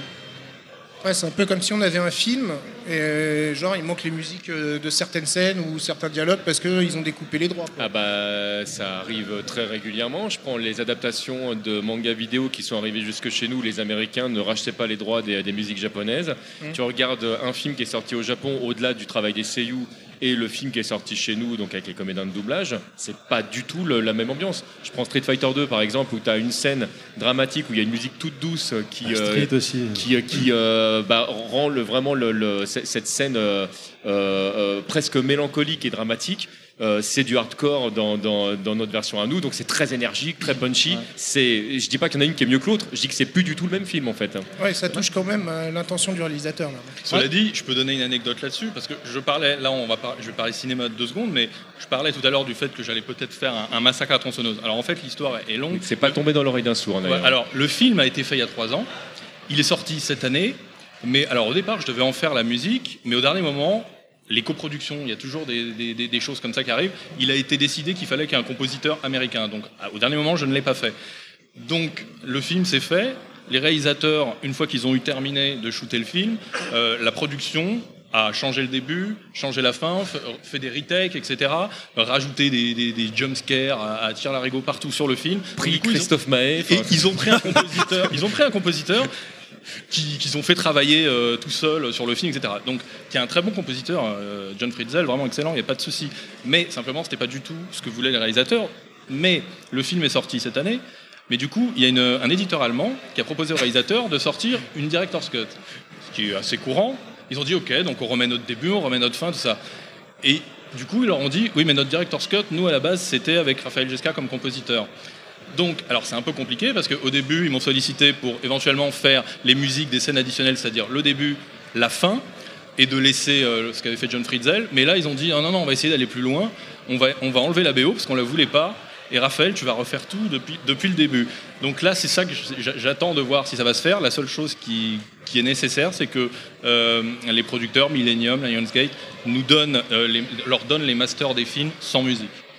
C'est le, seul truc qui reste à faire. Mais je, je sais même pas si c'est déjà arrivé parce qu'il y a eu des, des- des- des- des rééditions de musique, etc., de musique rejetée. Mais là, ressortir Oui, un film ça, ouais, en effaçant. Alors, après, j'ai rien contre. il faut pas qu'il- que le compositeur se sente offensé, etc. Surtout au départ, je devais travailler sur le film. Mais c'est eux qui le veulent. Et Mais c'est compliqué ce Ouais, genre de situation. voilà. Et des fois, ça nécessite un retravail euh, complet. C'était euh, la, la version française d'A- d'Amadeus qui est sortie euh, Ouais. redoublée deux Ouais, fois. redoublée, euh, euh, Exactement. On se dit waouh, mais le- et ce qui est rigolo dans, dans- dans ce cas de figure, parce qu'on on parle cinéma, j'en j'en profite, je fais une toute petite parenthèse, mais le travail des, des comédiens n'est pas du tout le même et, euh, et moi j'ai vraiment une préférence pour la version d'origine où je trouve qu'il y avait plus d'intensité euh, Mhm. même en termes de montage d'ailleurs que ce qui a été fait en fait pour la version longue alors qu'en général on dit ouais c'est cool une version longue avec des scènes Ouais, en plus ouais. le- Mhm. mais c'est un gros boulot donc euh, c'est très rigolo ce que tu, ce que tu partages là. Oui, c'est assez euh, peu commun comme euh, situation. Ah, soyons chauvins, de toute façon le film sera meilleur. Mais bien sûr. Je voudrais revenir sur Toki. Je ne sais pas si vous l'avez déjà annoncé ou si vous avez le droit de le dire, j'en sais rien. Est-ce qu'il y aura la possibilité, parce que ça se fait beaucoup en ce moment dans les jeux old school 2D, euh, de, rebalancer, de rebasculer sur les graphismes euh, d'époque et les musiques d'époque, voire de jouer avec les graphismes de nos jours et la musique d'époque, ou inversement? Pour l'instant, euh, pour l'instant, je dois rester flou. Ça, Ah oui, ira, alors, tellement loin plus. que tu pourras jouer avec le sprite de Toki Donc, euh, version old avec l'environnement Voilà, version new tu vois. Là, il y a tout un une marche marketing qui est faite par rapport à Microïd. Donc pour l'instant, euh, D'accord. Voilà. On peut, t'as pas le droit d'un soin. On va laisser faire certaines choses de prévues. D'accord, ok, ok. Parce que moi, quand, quand on me parle de Toki, parce que j'ai j'ai beaucoup joué à Toki sur, euh, sur Atari. euh, Bah, j'ai fait la version sur Atari. Et moi, il y a- quand, je pense à Toki, il y a deux choses qui me reviennent. La rage. La musique d'intro. Ah Euh, quand on voit le, le- le héros qui se transforme en singe. Et l'animation des lèvres. Quand on, quand on tire des boules. C'est ce qui, ce qui me revient en, en premier. Bon, après, euh, et puis le, le tir directionnel, c'était génial quand même à l'époque. euh. Ouais, très dur, le jeu. Disons Bah, très dur Oui. Ah oui. Ah si, si. Ah non, Je tu me peux pas rendais dire que c'était compte. facile. Si. Sincèrement, je me rendais pas Ah bah compte. à si, l'époque. moi j'arrivais pas au premier boss. Surtout quand on paye le, la, il la- Ah oui. il s'est arrêté au Bah là, niveau euh, 1. Oui, bah là, sur Atari, Bah là, forcément, ouais, avec là. des vies infinies euh, ou des choses comme ça, après. euh, Non, non, mais euh, Toki, euh, euh, enfin moi, les jeux d'arcade, c'est mon truc. J'ai pas vraiment de jeux de console, enfin, c'est vraiment un jeu d'arcade. Et Toki, c'était un de mes jeux préférés. Et, euh, et rien que d'entendre les premières notes de musique, comme on parlait tout à l'heure, du, premier- du premier niveau, je me replonge dans l'ambiance des années. la Madeleine, euh, c'est la des an- Madeleine. Des années Exactement. 80 des jeux vidéo, quoi. Puis en plus, il faut que ça soit une euh, musique qui accroche pour une arcade parce qu'il faut Ouais. attirer le chaland. Et je sais que je me revois à l'époque d'Océan quand j'ai fait le jeu tout de suite. C'est incroyable, quoi. Mais Toki, c'est euh, euh, c'est l'archétype des, des jeux qui fait que euh, tu joues au jeu, tu écoutes la musique, tu écoutes la musique, tu as envie de jouer au jeu. C'est euh, vraiment ça là-dessus. euh, euh, Moi, c'est comme ça que je conçois la musique de jeu et de film. Je, je trouve que do- l'un doit être indissociable de l'autre et l'un doit évoquer l'autre. Et- Séparément, doit évoquer l'autre et le faire revivre. La, la musique doit faire revivre le jeu, le jeu doit faire Ouais, je, partage Et ça. là, il y a, il y a- il y a, euh, bon, il y a eu un intérêt avec Toki Remake, c'est que du coup, j'étais assez libre de redesigner un peu tout. Et euh, donc, c'est Toki. Mais au moins, j'ai pu le faire à ma sauce un peu. euh, j'ai j'ai redesigné un peu les ennemis, euh, le personnage. Enfin, Toki, il a un peu remis au goût du jour quand même, parce que il faisait 24 pixels de haut, enfin 30 Oui. pixels de haut, euh, voilà. Donc, du coup, je me suis vraiment bien, bien amusé à, à refaire euh, le remake. C'est trop bien. Et là, c'est pareil, je, te donne la parole tout de suite. Je suis très curieux de, de- de voir le, le travail final parce que quand tu, tu réinventes en fait un sprite euh, et que tu n'es plus limité euh, Oui. par, par, par la taille justement des, Ouais. des- des cubes entre guillemets, euh, des carrés, tu, tu, ça, ça, tu peux complètement en fait le réinventer le personnage et ça peut complètement charmer comme ça peut complètement, Oui, euh, oui, euh, oui. ça peut être très clivant. Je pense notamment à ce qu'a fait Capcom sur euh, via Udon sur HD Remix de Street Fighter 2 où ils ont, il y, a- il y a vraiment des gens qui ont super accroché au graphisme alors que d'autres en fait pour eux c'était, bah, c'était pas les, les, les pixels. c'est- voilà, c'était plus les, personnages d'origine. Ouais. Mais le truc sur lequel tout le monde a été d'accord, c'est le gros problème d'animation. C'est qu'ils ont gardé l'animation d'époque et des jolis graphismes, entre guillemets. Avec, et donc voilà, d'où ma Alors- question, mais tu- je pense que tu l'as vu Alors, les... j'anime tout en traditionnel, image par image. Et euh, donc, je me sers d'un logiciel qui s'appelle euh, euh, TV Paint Animation Pro. C'est un logiciel pro de dessin animé, en fait. Et je dessine qu'avec ça. Tout ce qui est sprite, je fais avec ça. Les personnages, j'anime, euh, il y a 10, 15, 20 images par, par animation. Enfin, voilà, j'anime comme ça. On fait Donc- complètement le distinguo entre la frame et l'animation. quoi. Ah oui, non, mais pour, pour moi, on peut pas. Enfin, Toki l'arcade avait quatre images pour la marche, un truc comme ça qui flippait. Enfin, il y avait les- une patte qui saute quand il marche, on- ça se voyait bien. Quand... Et là, je vois 12 images pour la marche. Enfin, je veux dire, j'ai refait les animations pour que ce soit fluide, pour que ça ressemble plus à un dessin animé que, que ce- à l'arcade quand même. Mais c'est l'arcade. On est obligé, on ne peut pas laisser euh, un sprite qui fait euh, 400 pixels de haut maintenant avec quatre images pour marcher. Enfin, je veux dire, c'est ridicule. tu, tu es conscient que tu m'as vendu le jeu là déjà. Bah, c'est le principal. Non, non, mais Ah oui. Mais euh, en fait, le, le fait de, de refaire un jeu comme ça avec les technologies de maintenant, est-ce que ça, hum, comment dire, est-ce que ça vous permet d'avoir la vision que vous aviez d'origine du jeu, parce que, parce que, mais vous étiez limité technologiquement? Bah, on va dire que pas tout à fait parce que j'ai quand même évolué. Enfin, je veux dire, j'ai fait Toki dans les années 89, enfin 90, 89, je crois. Euh, là, ça fait faire pratiquement euh, 25 ans. Enfin oui, ça fait 25 ans. Bah, même moi, je veux dire, au niveau dessin, j'ai fait plus la même chose qu'il y a 25 ans. Donc, euh, disons que là, c'est un peu comme Mr. Nuts. Euh, je, je retravaille sur un autre Nuts. Je le fais comme vraiment j'aurais voulu l'avoir, comme un dessin animé. Donc, du coup, euh, c'est un peu différent quand même. Mais il faut quand même garder euh, ce qu'il faisait euh, Toki. Oui. Et c'est pas évident, parce que je sais très bien le premier, moi. Quand j'ai dessiné Mr. Nuts en 42 pixels de haut, et que leur design maintenant, bah, je fais pas mal de tests, j'ai montré pas mal de choses à des gens sur Facebook qui me donnent leur avis, tout ça. Et au début, ça a choqué beaucoup de monde. Parce qu'ils n'arrivaient pas à reconnaître le personnage, mais ce qui fait ça, c'est le. C'est l'image brute du pixel qui fait aussi que le personnage il, il a cette, cette âme. Alors quand après on dessine un, un personnage style dessin animé, on perd un peu ça. Alors il faut essayer de trouver un compromis entre les deux, et ça c'est pas évident. hein. Parce que ça, forcément, un trait, une courbe, elle est devenue lisse avec les années. Et à l'époque, c'était des pixels, c'était des, des marges d'escalier, quoi. Et c'est ce qui fait que le personnage est, est- Par exemple, un exemple typique, c'est que pour moi, comme j'avais déjà dit il y a quelque temps, c'est que Zelda, c'est euh, Link to the Past. Ouais. Et les autres Zelda, pour moi, c'est pas. Voilà. je- Pour moi, le Zelda, c'est Link the Past. Alors peut-être que pour beaucoup, Note, ça sera Note si à Super NES. ou Toki sera Toki l'arcade. quoi, Voilà, donc c'est pas évident. Hein, c'est pas évident. euh, Il faudrait peut-être intégrer une option pour avoir le Toki d'origine euh, sur la console. Mais euh, la question a déjà été posée, il a déjà dit qu'il pouvait pas répondre. Oui. le- Mais c'est pareil pour la musique finalement, parce que vous étiez limité au nombre de pistes. Euh, à, l'époque Euh, euh, à l'époque- SNES, ouais, 8. Ouais, 8. Donc euh, est-ce que. Ah oui, c'était quand même super limité en fait. Ah, je pensais Ah pas oui, que oui. c'était si. euh, Oh, c'était beaucoup pour l'époque, parce que moi j'étais habitué à travailler sur Amiga, et sur Amiga c'était Ouais, 4, alors là, ouais. pistes monophoniques. Donc euh, sur SNES, j'avais l'impression d'être dans un hôtel de luxe. Quoi. Mais ce- ceci dit, ceci dit, c'est vrai que le- tu, tu parles de mono stéréo, mais ça c'est un truc qui m'a marqué. Moi, les premières fois que j'ai joué vraiment à la Game Boy avec le casque et que tu avais des jeux qui, malgré la limitation de, de- de la machine, te proposaient un truc qui, qui, enfin, qui, qui t'emmenait complètement grâce à la stéréo. qui te faisait ressentir l'espace, etc. Extraordinaire. Ouais. Alors, le jeu juste en nuance de noir et, euh, et de, et de gris, et tu fais ah mais je, je suis vraiment là-bas en fait. Ou même donner presque un- à voir les couleurs. Ou même donner un effet symphonique euh, avec euh, très peu de pistes finalement. Et du coup, si on refait les musiques comme ça avec le, comment dire, la technologie de maintenant, est-ce est-ce qu'elle demande à être enrichie ou ça paraît pas un peu sec? Bah, Il y a- il y a une chose qui est sûre, c'est que travailler sous la contrainte, je pense que c'est bon. Et à cette époque, on travaillait sous la contrainte, on n'avait pas le choix, on travaillait en midi, euh, on avait des contraintes de mémoire, on avait des contraintes de piste, donc, etc. Les, les mecs qui travaillaient que le midi, ils arrivaient à rendre les jeux quoi. C'est un Et truc de alors, ouf. Et alors, et alors en plus, plus, dans plus le que ça, plus que ça, la contrainte technique a, don- a donné même lieu inconsciemment à un style musical qui est repris aujourd'hui, le courant chiptune, etc. Mm. À l'époque, quand on faisait de la musique en chiptune, euh, on ne faisait pas de la chiptune, oui, on faisait de la musique on comme on pouvait. ouais. Ça vous sonnait comme ça parce qu'on n'avait pas le choix. Voilà.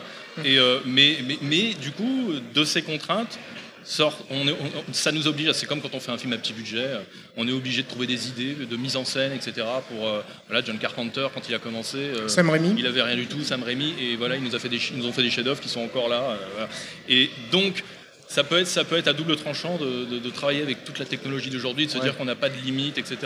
Justement pour le, pour le remake de Toki, et même quand on bossera sur les prochains Mister Note, je pense qu'il faudra que je garde en tête euh, l'esprit musical et, la- et- et surtout la période à laquelle il est sorti et qui a, qui a- qui a marqué les gens que ça a marqué, et donc qui, qui va influer sur les attentes. Le train est en train de passer encore. Et, euh, et Ah, donc mais voilà, et prendre ça en compte et rester dans un esprit euh, qui puisse un petit peu euh, être à cheval entre les deux. A- Et pas, pas se laisser bouffer par la technologie. Ouais, il a raison en fait, parce que comme on dit, le mieux est l'ennemi du bien. Hum. Et à force d'avoir trop de trop mettre, c'est comme une époque sur euh, PS1, tout ça, on voyait que des cinématiques quand on pouvait plus, tout ça, on perd le jeu quoi. Et on noie le jeu. Et, les- et j'ai vu une époque aussi, enfin j'ai l'impression d'être super vieux, mais bon, c'est que euh, quand on voit des jeux comme euh, Castle for Illusion, euh, Génial, je, veux jeu, dire que Génial, ce jeu. Ouais. c'est, voilà. Après, avec les époques, les années, les jeux sont tellement devenus euh, gros, améliorés et tout ça, on a trop trop lissé, c'est devenu mou. Et que quand on a des choses brutes, c'est concentré à l'essentiel, quoi.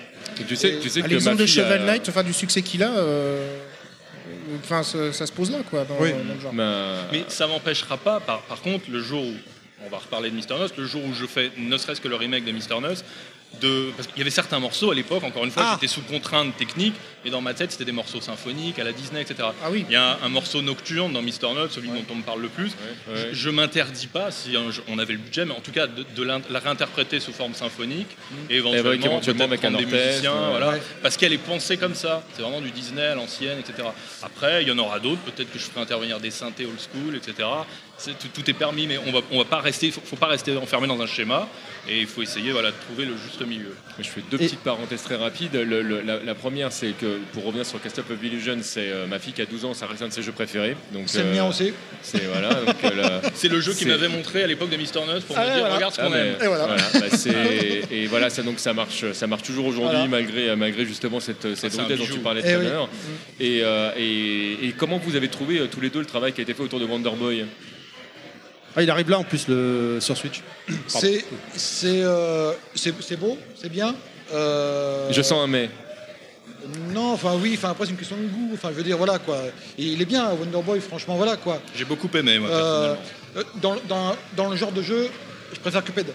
D'accord. Euh, au niveau graphique, je parle, un niveau. Mais, Ah oui, mais Cuphead, Wonder ouais. Boy, franchement, il a, bien- il a bien refait. hein, C'est pas le problème. Parce vraiment. que Cuphead n'est pas un remake, c'est ça qui te plaît en fait. Non, pas Cuphead, il a son. Pas ouais, du tout. Non, et puis ils ont, ils le ont- style. là, on voilà, parle vraiment du style Ils ont innové dans le style graphique. en Je, parle- plus. je parle, Ah oui, du, je parle du style. Pour moi, ça se rapproche plus du dessin animé, c'est ce que je préfère. Ah oui, vraiment, Cuphead. Ouais, on dirait animé- un Tex dessin animé des années Avery, 50. quoi. ah, On dirait un c'est- Ah Disney ouais. pour revenir à Voilà. Castle of Illusion. Mais Wonder Boy, euh, bon, je vais l'acheter, hein, donc parce que. Ah, je- ouais, euh, je- je l'ai donc je vais le prendre aussi sur Switch, c'est pour, c'est pour dire. Donc c'est pas que j'ai un jeu que j'aime pas, je trouve vraiment bien, quoi.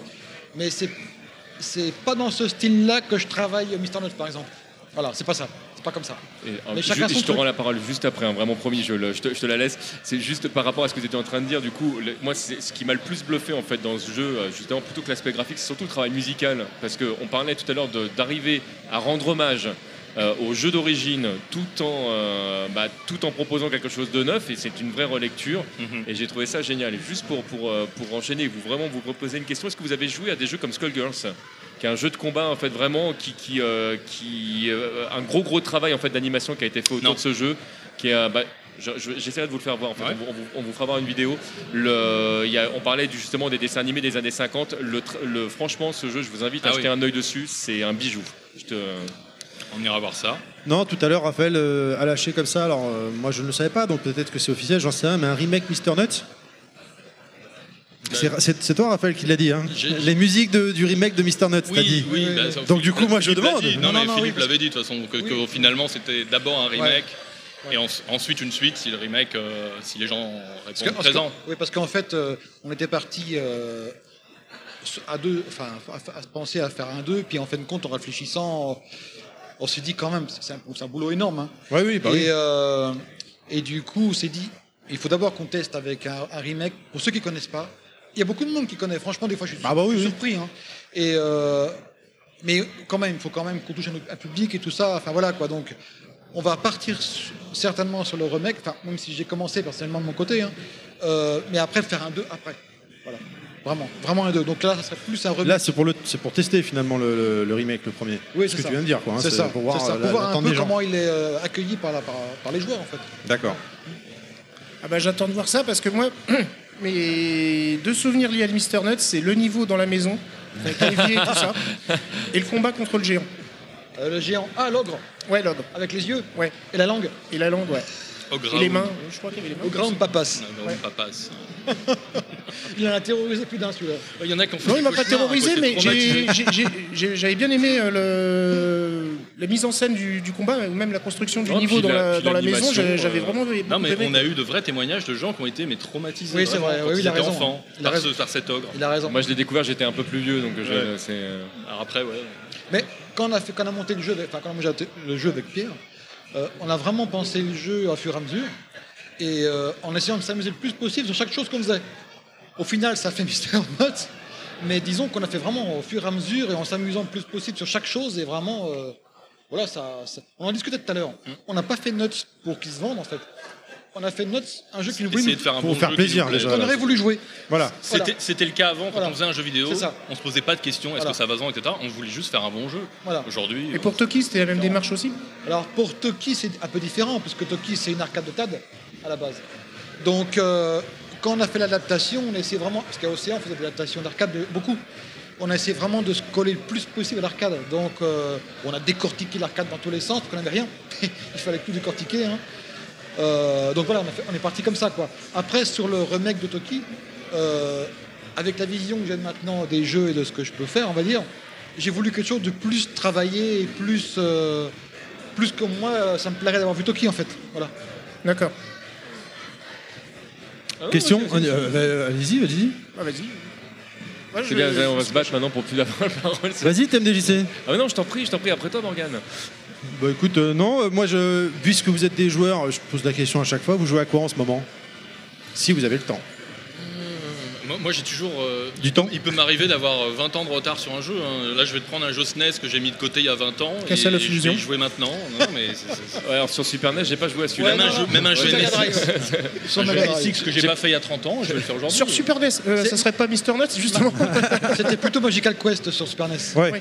Ouais, super jeu aussi. Mais bon, Oui, mais je préfère quand même. Moi aussi. le- moi, j'ai- il y a- en général, il y a plein de jeux. euh, Quand, quand tu avais sur les deux plateformes, j'avais une petite préférence pour les versions Super NES. Je vais me faire des ennemis, mais je préfère le Aladdin, par exemple, de, la, de la SNES à celui de la Mega Drive. Non, ça se défend. Mais- mais, euh, euh, Je trouve que les deux ont leur, euh, leur qualité. C'est vrai qu'il est, il est admis de dire que c'est la version Mega Drive Moi, c'est vraiment, en, vra- vraiment en termes de qualité de jeu, je pense. Mmh. hein, de, Ouais. de level design, tout, etc. Et c'est pas du tout une critique. L'animation est magnifique Ouais. sur Mega Drive, Nico Ouais. Kess, mais le, vraiment le jeu en lui-même, moi, je m'a plus parlé. euh, le- excellent aussi sur SNES, sur, euh, sur Super NES et euh, mais, euh, mais Cast of Illusion sur, sur Mega Drive, mais même la version Master System d'ailleurs. hein, Ah je la oui. trouve- je la trouve Bah, très, Gear, aussi. Moi, je, je revois le niveau avec les gâteaux, le niveau où il marche, puis tout le décor se retourne, il marche plafond et tout ça. Enfin, c'est super. Enfin, Car c'est- ce, qui est, génial, c'est que tu as deux lectures du jeu. Ma, ma fille, on en parlait tout à l'heure, on, a- on a- elle l'a découvert avec la version Easy où tu du, du coup pas Oui. du tout cet aspect-là. Oui. Et quand tu arrives, que tu as déjà fait cette- la première fois ce jeu et que tu arrives sur le jeu en disant bah, c'est bon, le niveau je le connais à peu près, puis là tout d'un coup tout s'inverse, tu fais mais qu'est-ce qui se passe Et C'est génial. Et d'ailleurs, c'est ce qu'on pose souvent, enfin, souvent comme question avec, avec Pierre ou euh, même pour Toki. Comment adapter un jeu d'arcade comme Toki qui était hyper dur? Parce qu'on peut dire que c'était super dur. quoi. Ah oui, oui, oui, on peut le dire. À, à maintenant. Mais je Parce suis que- très curieux de parce que savoir comment les vous allez même faire, plus faciles qu'avant quand maintenant, c'est plus facile. Enfin, même Ah oui, sont- oui, oui. Ils sont longs, mais plus faciles. Long. euh, Ou alors plus assistés peut-être. Mais disons Oui. que. Assisté, ouais. Alors, beaucoup de tutos, beaucoup Alors c'est de. c'est difficile. à- Point de sauvegarde. si on, euh, sortait machin. un, si on sortait un jeu aussi brut que Toki maintenant, donc on va, on va sûrement adapter différents modes. Comme il y avait à l'époque. Ouais, ou plus de Easy- sauvegarde, Easy, peut-être. medium, hard, viré hard, ce qu'on veut, quoi. Hardcore, et un, et un, et un niveau, et un mode peut-être plus euh, dans le temps, peut-être. Enfin voilà. Bah, Faut- déjà rajouter des sauvegardes parce qu'à l'époque tu ratais à la fin du niveau, tu Ah oui. repartais euh, au début quoi. Il n'y avait pas, il n'y avait pas. Euh, donc euh, bon. Ça, je sais pas si c'est adaptable, euh, probablement que si, mais sur un jeu comme Toki, mais à mon avis, ça demanderait beaucoup d'énergie. Justement, on parlait de, de, Castle- de Castle of Illusion où tu, où tu as justement ce, finalement les, les- une relecture complète du jeu, mais ça demande vraiment à repenser complètement le level design. Ah bah oui. le- Ah bah oui, oui, ah bah oui, hein, oui, ah oui. Mais on est sur des pistes. Si vous pouvez faire une édition collector, je, je prends. Oui, Voilà. lui, il achète que c'est quand c'est collector. Non, j'achète même savoir. normal, mais Non, s'il y a une version collector, je prends. Ouais, Je préfère aussi une boîte et euh, je, suis. Ah oui, mais je suis pareil. Ah non, non, là c'est Ah oui. c'est autre chose. Dans lui, c'est collector. Alors Oui, on rigole plus là. Non, c'est avec Ouais, une, statuette, par la boîte, euh, mais- la, Une statuette la- du singe. la- la musique du jeu, la bande son, voilà. Moi, je, suis petite- fan des collectors. Une petite statue, un artbook dedans, tout quoi. Ouais, ah ouais, ouais, moi je, je prends. Non, mais clairement. Voilà, hein, alors. euh, Et un moi, CD je- des, des musiques. Là, chez moi, on enregistre. euh, c'est- mes étagères sont remplies de mes éditions collector. Voilà, Ah, je je suis raconte ma d'accord. vie. on- les gens s'en foutent. Non, non, mais mais c'est on pas trouvera, grave. hein, on trouvera des bonus. Ça, serait génial. Donc du coup, vous avez toujours pas répondu à ma question. À quoi vous jouez en ce Bah, moment? Il y a les grosses machines évidemment, Mario Odyssey, c'est incontournable. Pour moi, c'est le meilleur Mario depuis Mario 64. Donc, euh, Plus un. Voilà. Mais complètement. Ça- ça Voire même mieux que Mario c'est- 64, pour ma part. Ouais, à certains moments, ouais. Mais bon, il peut pas non plus me marquer comme Mario 64. Faut savoir que Mario 64, quand je l'ai découvert, moi j'en rêvais la nuit. hein. C'était, j'avais- je, je comprenais pas comment c'était possible, comment il était possible de faire ce qu'on peut faire dans Mario 64 à l'époque où c'est sorti. J'essayais de comprendre, mais comment ils ont fait, comment ils ont fait? Et c'est vrai que des chocs comme ça, il n'y en a pas eu beaucoup. Il y a eu Shenmue aussi après, voilà, qui m'a fait ce. Alors le Mario Odyssey est extraordinaire et c'est comme tout comme le Zelda et le meilleur Zelda pour moi depuis Ocarina of Time. Je retrouve le Nintendo que j'avais un peu perdu là avec la Switch. Oui. Et puis alors le Nintendo Labo, tout ça, c'est ça fait rêver. J'ai l'impression d'être un gamin. Ah si, si, si. Nintendo Labo, t'as testé? Je- J'ai pas besoin de tester. J'ai des étoiles dans les yeux quand je. C'est vrai? Ah ouais, Et toi, Philippe, ouais. ça te fait rêver aussi ou euh, Nintendo Labo? Moi, perso, euh, j'ai peur. C'est l'essence de Nintendo. C'était un fabricant de cartes à jouer, de jouets, Certes, tout certes. ça. Et là, ils se renient pas. Ils sont, ils se renouvellent sans tout en. Ça se trouve, ils vont faire un carton. Elle a été usée celle-là. Merci d'être venu. Philippe Bah, disons que pour moi, Nintendo, c'est euh, c'est un peu comme euh, Sega, c'est des consoles de jeux. Euh, je suis moins euh, PS4, tout ça, Xbox, parce que pour moi, c'est plus un jeu, c'est sur Mega Drive ou. Enfin, sur Se- Sega, qui c'est. c'est- Voilà quoi. Tu n'es pas un joueur haut de gamme comme c'était dit tout à l'heure. Voilà. Disons que voilà, c'est c'est- c'est- c'est ça quoi. C'est. euh, c'est- ça me dérange pas qu'il n'y ait pas des cinématiques pendant des heures ou alors tellement peaufiné comme un film. Euh, un jeu, ça reste un jeu pour moi. Euh, Voilà, c'est c'est, euh, Super Mario sur Super NES. euh, alors peut-être que je suis un peu trop arriéré, je sais pas, mais pour moi un jeu c'est un jeu. Il faut que ça reste un jeu visuellement.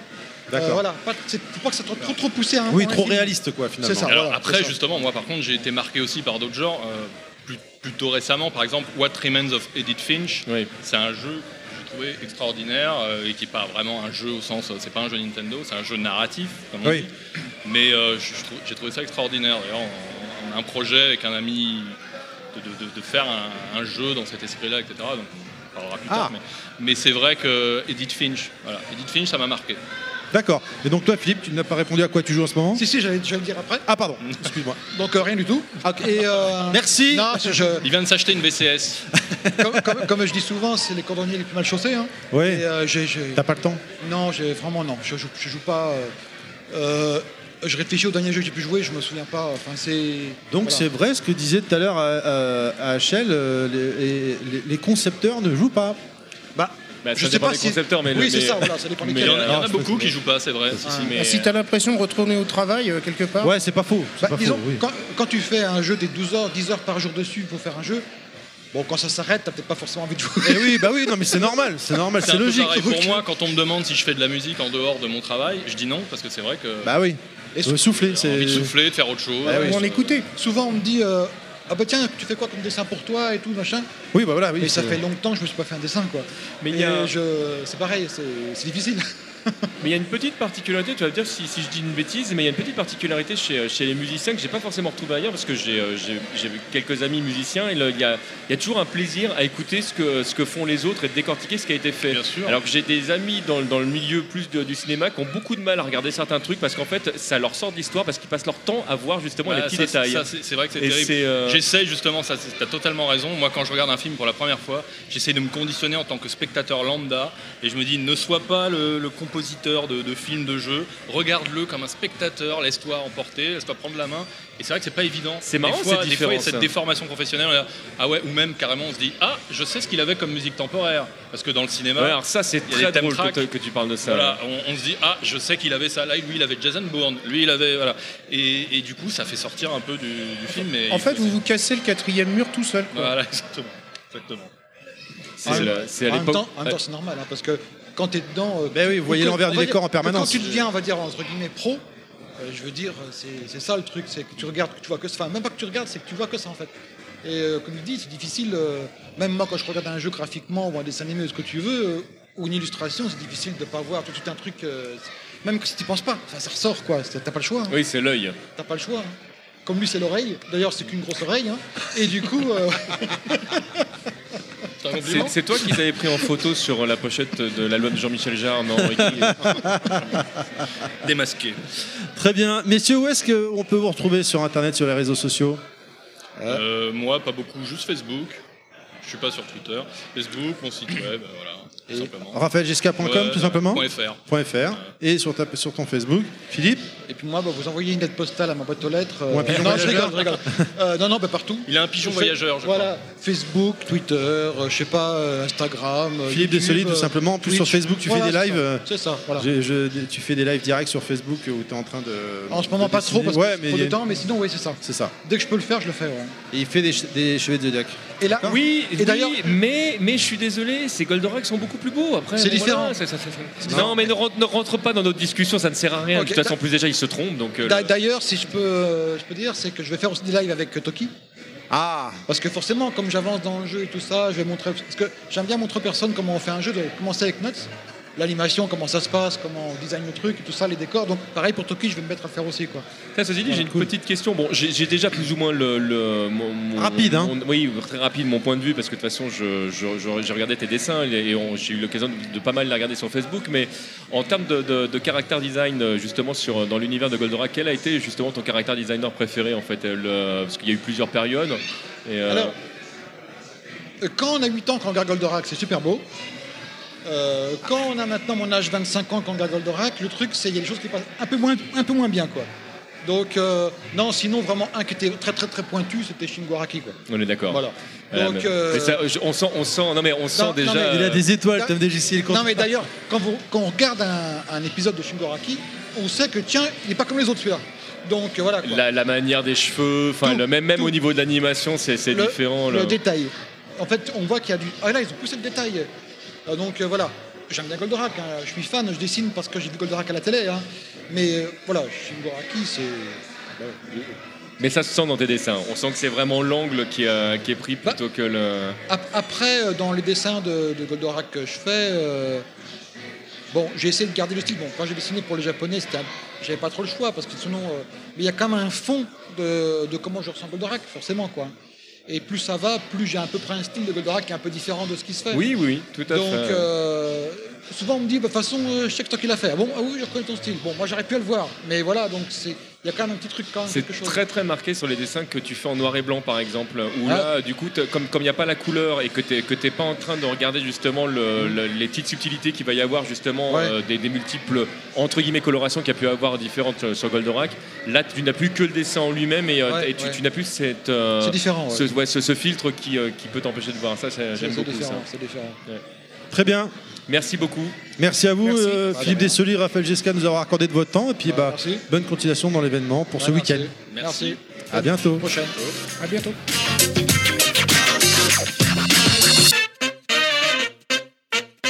Je voulais dire que son message était bien arrivé en fait. Vas-y, ça enregistre, tu peux y aller. Je peux- ah ouais, bon donc je vais arrêter de parler de ta femme maintenant. Très bien, continuons l'émission. Je suis toujours avec TMDJC. Hello Toujours avec Monsieur Fisk. Ouais. Un nouveau membre de l'équipe vient de nous rejoindre, Yoshi. Salut à tous Comment ça va Ça a été T'as pas trop galéré à venir? Un petit peu, un petit peu. mais J'ai senti ma barre pousser dans le train, vraiment, c'était tes très mots très sur long. WhatsApp. Voilà. Mais je suis vivant et très content d'être là. J'ai fait Eh ça ben, la écoute, veille, moi. c'est C'est le cool. vendredi où j'ai vraiment galéré à arriver. Mais euh, je me suis dit, bon, je vais prendre de l'avance parce que prendre de l'avance, c'est prendre du recul. Et prendre du recul, c'est prendre de l'élan. Il est au taquet aujourd'hui, TMDJC. Il là? est chaud. hein. Et notre nouvel invité, qui est connu, puisqu'en fait, chaque matin, si vous êtes un habitué des podcasts, eh ben, il vous accompagne sur votre trajet professionnel ou au petit déjeuner, ça dépend de l'heure où vous commencez ou vous levez. Et si c'est pas le cas, c'est une honte. C'est Bruno Roca. Bonjour Bruno. Salut, bah merci de m'avoir invité. C'est un Super plaisir pour plaisir. nous. Tu étais passé en coup de vent l'année dernière? Oui, un gros coup de vent même, oui. Un courant d'air. Et euh, là aujourd'hui, je crois que tu as carrément pris les valises tu- avec ta famille, tu t'es posé Voilà, tu bouges- complètement. On est venu, on a pas de la posé notre journée. tente à côté euh, des En plus- bagnoles et on est bien là. En plus, on est grave à la bourre quand même, donc euh, t'as- gentiment, t'as Oui. attendu. Non, bah, moi, on, on me fait l'honneur de m'inviter, j'attends gentiment. euh, Eh ben, merci. voilà. Bah non, merci à Ça vous. nous fait l'honneur d'être là, ce qui est super sympa, je trouve. Clairement. Non, non, bah, tout le plaisir est pour moi. Merci. Vraiment. Puis il y a plein de choses à voir en plus sur le salon. hein. Ouais, non, il est Il vraiment non, chouette. mais c'est vrai, il y a de quoi patienter, je veux dire. Yoshi il Euh, débarque. ouais. Hein, Lui non, vient d'arriver. euh, Nous, euh, on est là depuis 8 heures, mon vieux, d'accord Il était dans les transports, tu veux quoi Non mais voilà, attends, Tout est franchement, magique après ça, Mille fois être là que d'être dans le train, quoi. Je veux dire. Ah euh, oui, oui, bah oui, Non, pour bah, toi, par, oui. Par contre, il faut que tu apprennes vraiment la téléportation, parce que c'est quand même vachement J'y pratique. j'y travaille, j'y travaille. C'est super. Pour le moment, je rentre dans les murs, mais j'y travaille. Aïe Est-ce que Bruno, tu peux te présenter pour les gens qui ne te connaissent pas? Alors, euh, Bruno Roca, 41 ans. Peut-être pas Euh, jusque- Sexy Quadra, numéro de sécu peut-être Non, peut-être pas non plus. Ça Non, peut servir. bah, euh, Je suis marié depuis. bon, tout a commencé. Je suis né sous Giscard, il faut le savoir. Grand traumatisme. Mais on est quelques-uns. Voilà. Euh, non, bah, pour ce qui est de la partie jeux vidéo, j'étais 10 ans dans la presse JV. Voilà. Euh, j'ai fait un peu de game design. Ça va reprendre là bientôt. Et, euh, et voilà, je me suis lancé dans l'aventure podcast solo euh, fin septembre. Avant, tu avais déjà. Alors j'ai fait, j'ai, ouais, j'ai brûlé des étapes. voilà. Pardon. Avant, tu avais une expérience euh, podcast avec. Alors il y a eu des bits et des pixels. Après il y a eu avec mon frère euh, Brocast. Euh, voilà, on parlait deux heures euh, de jeux vidéo euh, en râlant, en rigolant, c'était sympa. Non, Malheureusement, on n'a pas pu trop continuer en tout cas. Pour l'instant, c'est en stand-by complet, vu que Julien a un emploi du temps qui s'est totalement modifié entre temps. Et, et voilà, moi, l'aventure podcast me plaît, c'est un univers que j'aime beaucoup. Je pense qu'il y a beaucoup de choses à faire avec le son, euh, euh, des choses qui n'ont pas encore été faites d'ailleurs. Une proximité avec l'auditeur, moi, qui m'intéresse vraiment. Et je me suis dit, bah voilà, euh, ça m'est venu un soir comme ça. J'aime beaucoup les matinales radio. Et je me suis dit, il y a peut-être moyen de, De de jumeler un petit deux, peu les, les deux choses. Et puis la revue de presse s'est imposée. Et, et vraiment, c'est le soir pour le lendemain. C'est en m'endormant dans mon lit, il devait être minuit. J'y tiens, ça peut être sympa. Et le lendemain, j'ai essayé. Et voilà, c'est parti comme ça en fait. Alors, la revue de presse, puisque. Pardon, tu viens directement sur le sujet. Ça te prend combien de temps et le format, il dure combien de temps Oh, le mec, il me pique ma question. Ok, d'accord. Euh, ça me prend, c'est très très dur à quantifier en fait, puisque j'attaque dès le matin euh, vers 6h, 5h30, 6h du mat, Ouais, quand même. et je finis mon montage vers 23h minuit, enfin montage, mixage, euh, etc. Euh, ça dépend de l'actu. Quand l'actu est riche, ça va un petit peu plus vite. Euh, quand elle est pas très riche, je vais. euh, Puis j'aime aller fouiner aussi. Oui, tu voilà, j'aime bien aller voir dans la presse généraliste, la presse régionale. Le but, c'est aussi d'amener ce qu'on trouve pas sur les gros sites FR. Je fais des traductions aussi d'articles, qu'ils soient US ou autres. Euh, donc ça me prend, c'est difficile euh, à dire, mais euh, ça me prend, ouais, on va dire les trois quarts de ma journée, malgré tout. Euh, ça paraît pas comme ça, et donc ça dure entre 15 et 20, 23 minutes, ça dépend. Euh, au début, je voulais que ça dure 10 minutes, mais c'était pas assez pour moi, donc voilà, euh, on va dire en moyenne c'est 15-20 minutes. Voilà, 15-20 minutes. D'accord. Ouais.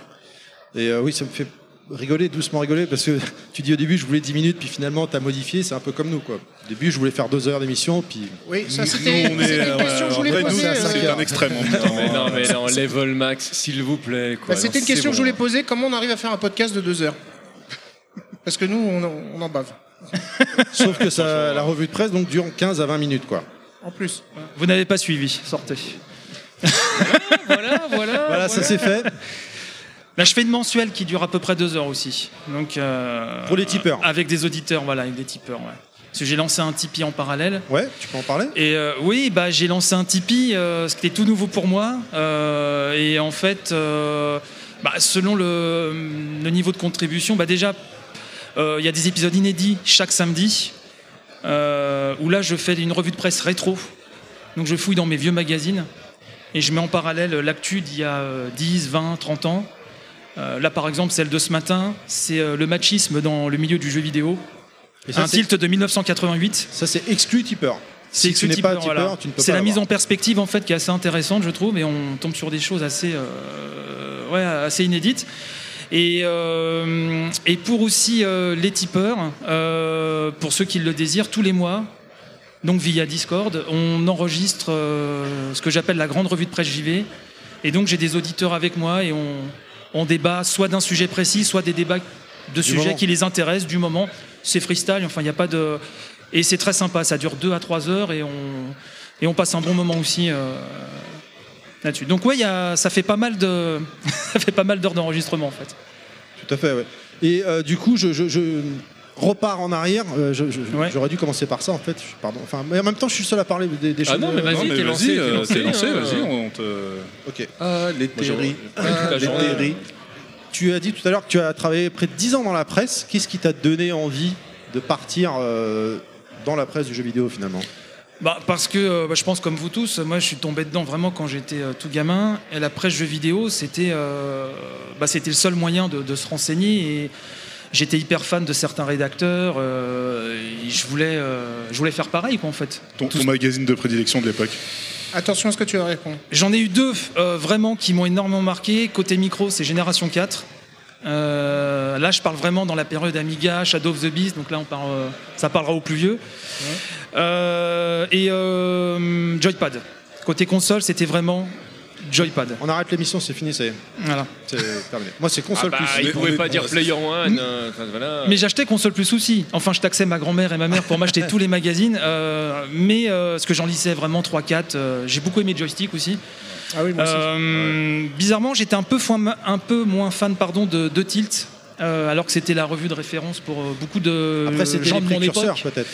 Oui, voilà, mais euh, mais ouais, non, en console côté euh, Joypad, vraiment côté Joypad j'aimais énormément. Et puis voilà, c'est vraiment les deux que j'ai préférés, et c'est les deux qui m'ont donné envie vraiment de de, de me lancer dans ce milieu-là. Donc à travers des boulots à côté, pardon, de boulots alimentaires pendant des années, j'écrivais mes petits trucs, je proposais des textes, et puis ben, un jour ça, j'ai réussi à m'infiltrer, voilà. Alors, bah, du coup, c'est intéressant. J'allais te demander comment on fait pour arriver dans ce cercle très fermé des jeux vidéo, parce que ça paraît quand on voit la télé euh, très cool, Frenzy, c'est- c'est facile, et puis en fait, euh, bah, dès que tu essaies de, de- Moi, je peux participer, ça se ferme. Faut accepter d'être payé à la passion déjà. Top numéro un. Déjà, moi je suis arrivé au mauvais moment. Je suis arrivé quand les piges se sont euh, dégringolées, mais complètement.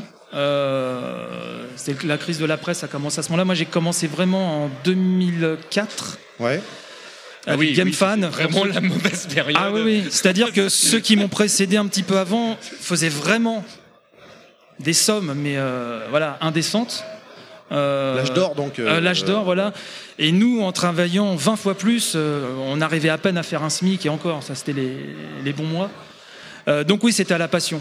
Vraiment, c'était à la passion. euh, mais voilà, pour moi, c'était un, c'était un aboutissement. J'étais vraiment, enfin, c'est une sorte de rêve de- d'ado qui se réalisait. Après, quand on est dedans, on se rend compte de certaines choses et puis. Ouais, tu vois t'as vu l'envers du décor, Voilà, tu vois l'envers du décor, donc tu vois que tout n'est vraiment, tout n'est pas rose, loin de là. Mais je suis très content de. d'être- l'expérience. Voilà, de l'expérience, ouais, complètement, complètement. Question, messieurs. Je suis, je suis en train de tousser, donc je veux. Il y, a, pas être partout, je- il y a eu des moments où tu as eu envie d'abandonner? Non, franchement non. Euh... Je sais pas. Il y a peut-être eu des moments de doute, peut-être parce que dans, dans ce milieu-là, comme partout, tu as des gens très bien. Puis t'en as d'autres justement sous le, prétexte de la passion vont, un petit peu t'exploiter. Puis tu te rends compte qu'à la fin tu t'es fait complètement rouler dans la farine. Donc non non, j'ai pas eu. euh, je me suis vraiment accroché. Le dernier magazine auquel vraiment, d'ailleurs entre guillemets, moi c'est ma plus grosse expérience de presse magazine, c'était IG Mag où je suis arrivé au premier numéro jusqu'à la, jusqu'à la mort euh, du magazine. C'est là où j'ai le plus de responsabilités, où j'ai le plus taffé. Et euh, bah, quand ça s'est terminé, je me suis dit bon bah là, euh, là après j'ai voulu vraiment me diriger euh, donc encore plus loin, un rêve encore plus haut, c'est-à-dire le côté créa- création game design. de Passer de l'autre côté de Voilà, côté. complètement. Voilà, de l'autre côté, de l'autre côté. Et la fin d'IG, pour moi, côté presse, c'était, j'aimais tellement ce magazine. C'était vraiment un bébé pour nous tous qu'une fois que ça s'est terminé, bon bah, J'étais dégoûté. j'ai, continué à piger un petit peu à côté. Il y a eu Jeux Vidéo Mag, il y a eu euh, les copains de Pix and Love aussi. euh, pas mal de petites choses comme ça, mais euh, bon, pour moi, voilà, si ça s'arrêtait là, j'avais réalisé cet objectif, c'était fait, et puis, et puis là, c'est plus la création depuis X années de la création de jeux vidéo qui vraiment qui m'anime, quoi, qui me, qui me passionne. Eh ben, du coup, tu, tu parles d'IG Mag, je me permets, euh, je fais une parenthèse. euh, Chacun son tour. Vas-y, vas-y. Moi, j'ai fait ça toute la journée, tu peux y aller. Bah oui, non, mais c'est pour ça, Piclad n'est pas là, donc euh, normalement c'est le roi de la parenthèse. On a le la musique, mais on n'a pas emmené le Mac. Euh, C'est le dieu de la parenthèse. Je voulais, euh, on a remercié IG Mac dans le- notre émission spéciale Resident Evil, et la majeure partie c'était toi dedans, j'ai signé à chaque fois les articles une Roca. Et le podcast qu'on a fait avec Backlog où on parlait de la Wii U, je voulais le signaler et j'ai compl- je ne l'ai pas fait. Donc je le fais maintenant, je te remercie et je remercie anciennement IG Mag puisque les sources venaient de là pour le podcast spécial Wii U. Ah, c'est Et, gentil. euh, je les ai tous personnellement. J'étais pas abonné, mais mensuellement je les achetais parce que je les trouvais vraiment géniaux. euh, les hors-séries, les jaquettes, euh, euh, les, les- voilà, le, spécial Resident Evil. Le premier c'était Street Fighter de mémoire, euh, la jaquette. euh, Ouais, Street 4. ouais. Street 4. Ouais, euh, Exact. tu Ah l'as- oui, je te confirme. tu- non mais tu l'as ou pas Ah bah évidemment. Non mais je sais pas, on sait jamais. Et le dernier, GTA Euh, 5, je crois, si je dis pas de bêtises. Il n'y avait pas une double couverture parce que moi, je me rappelle pas avoir eu GTA 5 parce que par exemple, Mario, euh, IG Max spécial euh, Nintendo, il y avait une double couverture. C'était Oui, Zombie avait- U ou moi j'avais pris Zombie U. Voilà, mais ça, c'était pas le euh, dernier. Ouais. Non, mais c'était pas, le dernier, mais je non, me non. demande si parce que j'avais pas dû prendre euh, GTA, je crois que c'était une autre. Il n'y avait pas une double, double édition, non Tu me mets le doute là, je sais pas. Il me semble pas, mais peut-être que je me trompe. Hein. Enfin bref, Je sais pas. c'est vrai que moi aussi j'ai été très malheureux quand ça s'est arrêté, l'aventure s'est arrêtée euh, d'IGMAC parce que c'était vraiment euh, très très bien. Euh, Le format, le- la qualité de papier était euh, dingue. Euh, Et surtout, excuse-moi de te couper, notre fierté, c'était qu'on donnait la parole à beaucoup de, de créateurs. Ouais. Pas forcément ceux qui étaient vraiment starifiés. Il y avait énormément d'interviews de- d'indés ou de corps de métier qu'on n'entendait pas, enfin qu'on ne lisait pas en tout cas habituellement dans les Macs de jeux vidéo. Et ça, c'était une de nos grandes fiertés. Il y avait une partie interview qui était quand même assez énorme. Et voilà, je pense pas qu'on ait retrouvé ça depuis, puisque bon, c'est pas ce qui plaît forcément à, un- à un lectorat. Non, ça, Mais on est resté vraiment, euh, voilà, on, on est Et- resté assez hardcore là-dessus jusqu'au bout. Et de mémoire, je crois qu'il n'y avait pas de pub ou très peu. hein. Alors, il y en avait pas au début. Ah. Et le magazine a, a failli mourir une première fois. savais Et la seule solution, c'était de, de mettre un peu de pub dedans. Donc on a essayé de faire ça vraiment. Enfin, Boone TV en tout cas, qui était la rédac chef, une, euh, vraiment une, warrior hein, de la presse. Pour moi, c'est replay d'Alien, euh, version presse, jeu vidéo. On lui doit, on lui doit vraiment beaucoup. Euh, donc elle avait. Parce qu'on n'avait pas eu le choix, quoi. Voilà, de mettre un petit peu de pub, mais vraiment de manière euh, très. euh, ouais, avec parcimonie. Donc euh, sur la deuxième, euh, la deuxième période du mag, il y avait de la pub en fait. Puis bon, à la fin, euh, ça ça n'a pas suffi. Même si on vendait bien, voilà, après il y a d'autres considérations qui, qui rentrent en jeu, qui, qui ont fait que le magazine s'est arrêté. Mais oui, il y a eu un peu de pub après, ouais. Mais vraiment pas beaucoup, quoi. C'était pas. euh, J'ai pas le souvenir qu'il y en avait des masses parce que moi je Non, non, c'était avait pas envahissant du tout, hein, vraiment. euh, c'était pas envahissant. Question, messieurs. Oui, bah moi, Ah, plus, enfin. plus, plus une, une- une remarque en fait qu'une euh, qu'une question en fait euh, en, termes de discussion. Euh, Est-ce qu'il y a encore de la place aujourd'hui justement euh, en France tel quel pour un, un magazine tel qu'IG Mag qui, n'est, enfin, qui ne soit pas sur un principe de, de crowdfunding Je m'explique. C'est-à-dire que là aujourd'hui, on a l'impression que dans, enfin, dans la presse au quotidien, c'est comme si tout d'un coup en fait le Internet avait pris toute la place qu'il n'y avait vra- vraiment plus de, place pour un, truc au format papier qui soit pas euh, avec un gros groupe derrière et donc avec euh, bah, toute la machinerie commerciale que ça peut engendrer. Euh, alors qu'on a tout un passif en France euh, bah, de culture pour, pour plein de raisons. Enfin, l'écrit est quelque chose de très important chez nous. On a l'impression qu'il y a toute une génération qui a mis ça complètement de côté. Est-ce que c'est encore possible aujourd'hui de faire un truc comme ça avec ce type de modèle? Moi, je vais te dire non. Clairement non. Je pense que celui qui lance un magazine maintenant, tel qu'on les a connus, euh, soit il est richissime, soit il est complètement fou, en fait. Vraiment. Il y en a encore en ce moment. et Je leur tire mon chapeau. euh, euh, je sais pas comment ils font, mais euh, Mag, voilà. euh, On mm. sait que ça se casse la figure de toute façon d'année en année et que. Hélas, je dirais le sens de l'histoire va vers ça, mais bon, il y, a y Internet, et puis il y a toute une génération qui baigne dans la culture du tout gratuit. Oui. C'est-à-dire, c'est que quoi? Moi, je vais acheter un magazine de jeux vidéo, mais vous, vous êtes fous, quoi. En un clic, euh, j'ai jv.com, euh, j'ai- tout à portée de main, j'ai la vidéo, j'ai. Qu'est-ce que je vais m'embêter et, je pense que ça, c'est un truc de. J'ai l'impression que la presse jeux vidéo est devenue quelque chose vraiment de, de- de très niche, en fait. Euh, donc, comme tu dis, il y a du crowdfunding, il y a tout ça. Que ce soit sur le rétro ou sur l'actu ou sur de l'analyse. Euh, J'en avais un récemment qui est sorti, je crois que c'est Immersion, euh, j'ai pas eu le temps de l'ouvrir, mais je crois qu'il y en a un qui, qui est sorti il y a pas longtemps euh, comme ça. Mais tu parlais de, de, de Pixel Love, on pourrait citer euh, euh, Third Edition, on peut. On, on parlait Ouais, mais même là, ça fait un peu peur, La- parce qu'il y a une saturation, j'ai l'impression de... Alors j'aime beaucoup ce que fait Pix, euh, en plus à la base c'est des copains qui l'ont monté, Euh, j'aime beaucoup ce que fait Third, je suis hyper fan de leurs bouquins, d'ailleurs celui sur Yoko Taro, je le conseille vraiment à tout le monde, hein. Ouais. si vous aimez Nier, il faut, faut se ruer dessus. Mais euh, C'est j'ai l'impression... Écureuil Noir, on, on- parlait tout à l'heure de. Avec Dr. Lacave, c'est Ouais, Écureuil ouais. Noir. Mais c'est vrai que Et oui, Dr Lacave fait d'excellents bouquins ça également. commence à saturer aussi, je- on dirait. Et bah, j'en parlais avec le docteur Lacave euh, justement tout à l'heure, c'est que parce que lui il n'est pas arrivé non plus aujourd'hui, euh, mais j'ai l'impression qu'il se passe pas une journée sans qu'il y ait un, des bouquins JV qui sortent. Et ce qui est une richesse à la base, moi j'adore lire des bouquins sur le, le JV. J'ai l'impression qu'on, moi j'ai peur pour ceux qui sont là, qui font des bons chiffres, euh, ouais, que ça va être compliqué. J'ai l'impression qu'il y a une sorte de saturation, qu'il y a X bouquins sur Final Fantasy, qu'il y a X bouquins sur, euh, je sais pas, sur tous les, jeux les plus, euh, les plus populaires entre guillemets. Mais bon, pour revenir euh, sur, ta question, moi je pense que le, ça c'est mort. Et hélas, il, faut, je pense qu'il faut l'accepter. Je pense que ça restera quelque chose de niche. Il y a toujours un certain public qui aime lire du jeu vidéo, mais ça me paraît vraiment très très très compliqué. Moi, quand je pense à JV Le Mag en ce moment ou d'autres magazines comme ça, je trouve ça incroyable. Et tant mieux pour eux qu'ils soient encore là, quoi. Il y a une, remarque également que je me fais. C'est pareil, je sais pas c'est vraiment une question ou, euh, euh, une pensée. Je me demandais en fait parce qu'on on- tout ça effectivement est contextualisé. On parlait tout à l'heure euh, d'internet, mais il y a un moment donné et c'est arrivé à peu près en même temps qu'internet que il y a eu une fatigue aussi de la part de toute une partie de, de, la presse. On a l'impression qu'il y a des fois pas d'effort vraiment de, de, fait du, du côté vraiment de- des médias. Je pense notamment des fois, euh, enfin moi je sais qu'avant Internet, j'ai arrêté de lire certains magazines euh, de, jeux vidéo parce que ce que racontaient euh, les journalistes entre guillemets était parfois mal écrit et souvent faux. Et, euh, et des- des- sur des sujets que je connaissais très bien, je savais que là, enfin, je dis non, le mec a pas joué au jeu, c'est pas possible. Ouais. À ce niveau-là, on est dans le. Et c'est vrai que quand il y a eu ça, plus l'arrivée d'Internet, où là tu te dis, je vais pouvoir avoir des informations, où j'aurais pas besoin d'attendre, il va y avoir de l'animation, il va y avoir. euh, Peut-être que Aujourd'hui, on pourrait imaginer euh, un magazine qui soit une espèce de, de- de combinaison de tout ça, qui soit euh, un format papier, mais qui te propose éventuellement, comme le font certains aujourd'hui dans le domaine du cinéma, de pouvoir accéder euh, bah, en, en parcourant avec ton téléphone, par exemple, le, le format papier, d'obtenir une vidéo, d'obtenir euh, un truc. Enfin, peut-être que le multimédia pourrait. Ça, ça a déjà été essayé, hein, ça tu. euh, Dans le jeu vidéo Je sais que à l'époque où je bossais pour Jeux Vidéo Mag, T'avais un système de. Alors c'était du QR code, hein, Oui. mais euh, sur les, les- les articles, tu pouvais euh, scanner Voilà. le QR Là, je- code, ça t'amenait vers une vidéo. Toi, tu parles vraiment d'avoir. Ouais, un- vraiment, truc- Vraiment un truc interactif. Bah, pas forcément Ouais. un PDF, je pense, je pense vraiment aujourd'hui, t'as- t'as- mais ça se fait plus dans le domaine du cinéma où tu vas te retrouver effectivement, tu, tu es en train de regarder ta page et tout d'un coup, en fait, tu as une photo qui sera plus une photo mais une vidéo, enfin un truc qui soit plus. euh,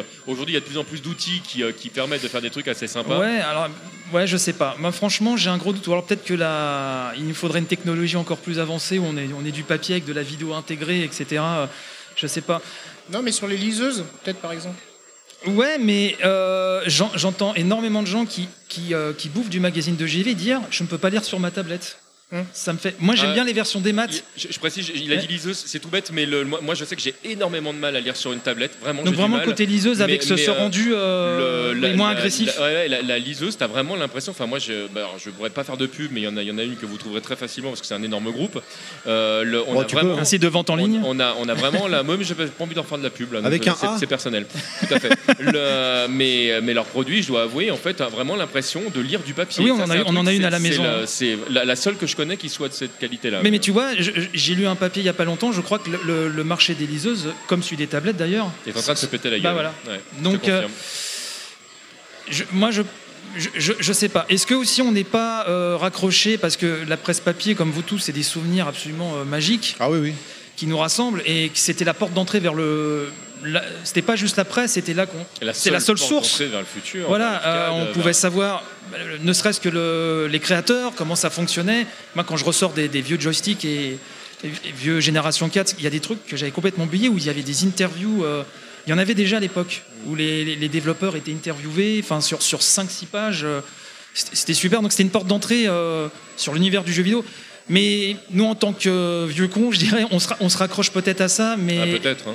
peut-être. hein. la génération actuelle, est-ce qu'il faut continuer de se battre à lui imposer, imposer ça en fait?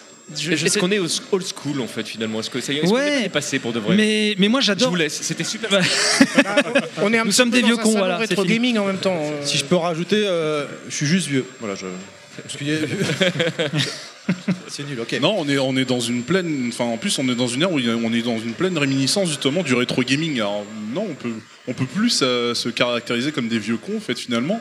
Non, parce que voilà, c'est ça, ça touche un public très très très large maintenant. Ap- Après le euh, rétro gaming, Ouais, je pense que moi c'est c'est quelque chose de plus large.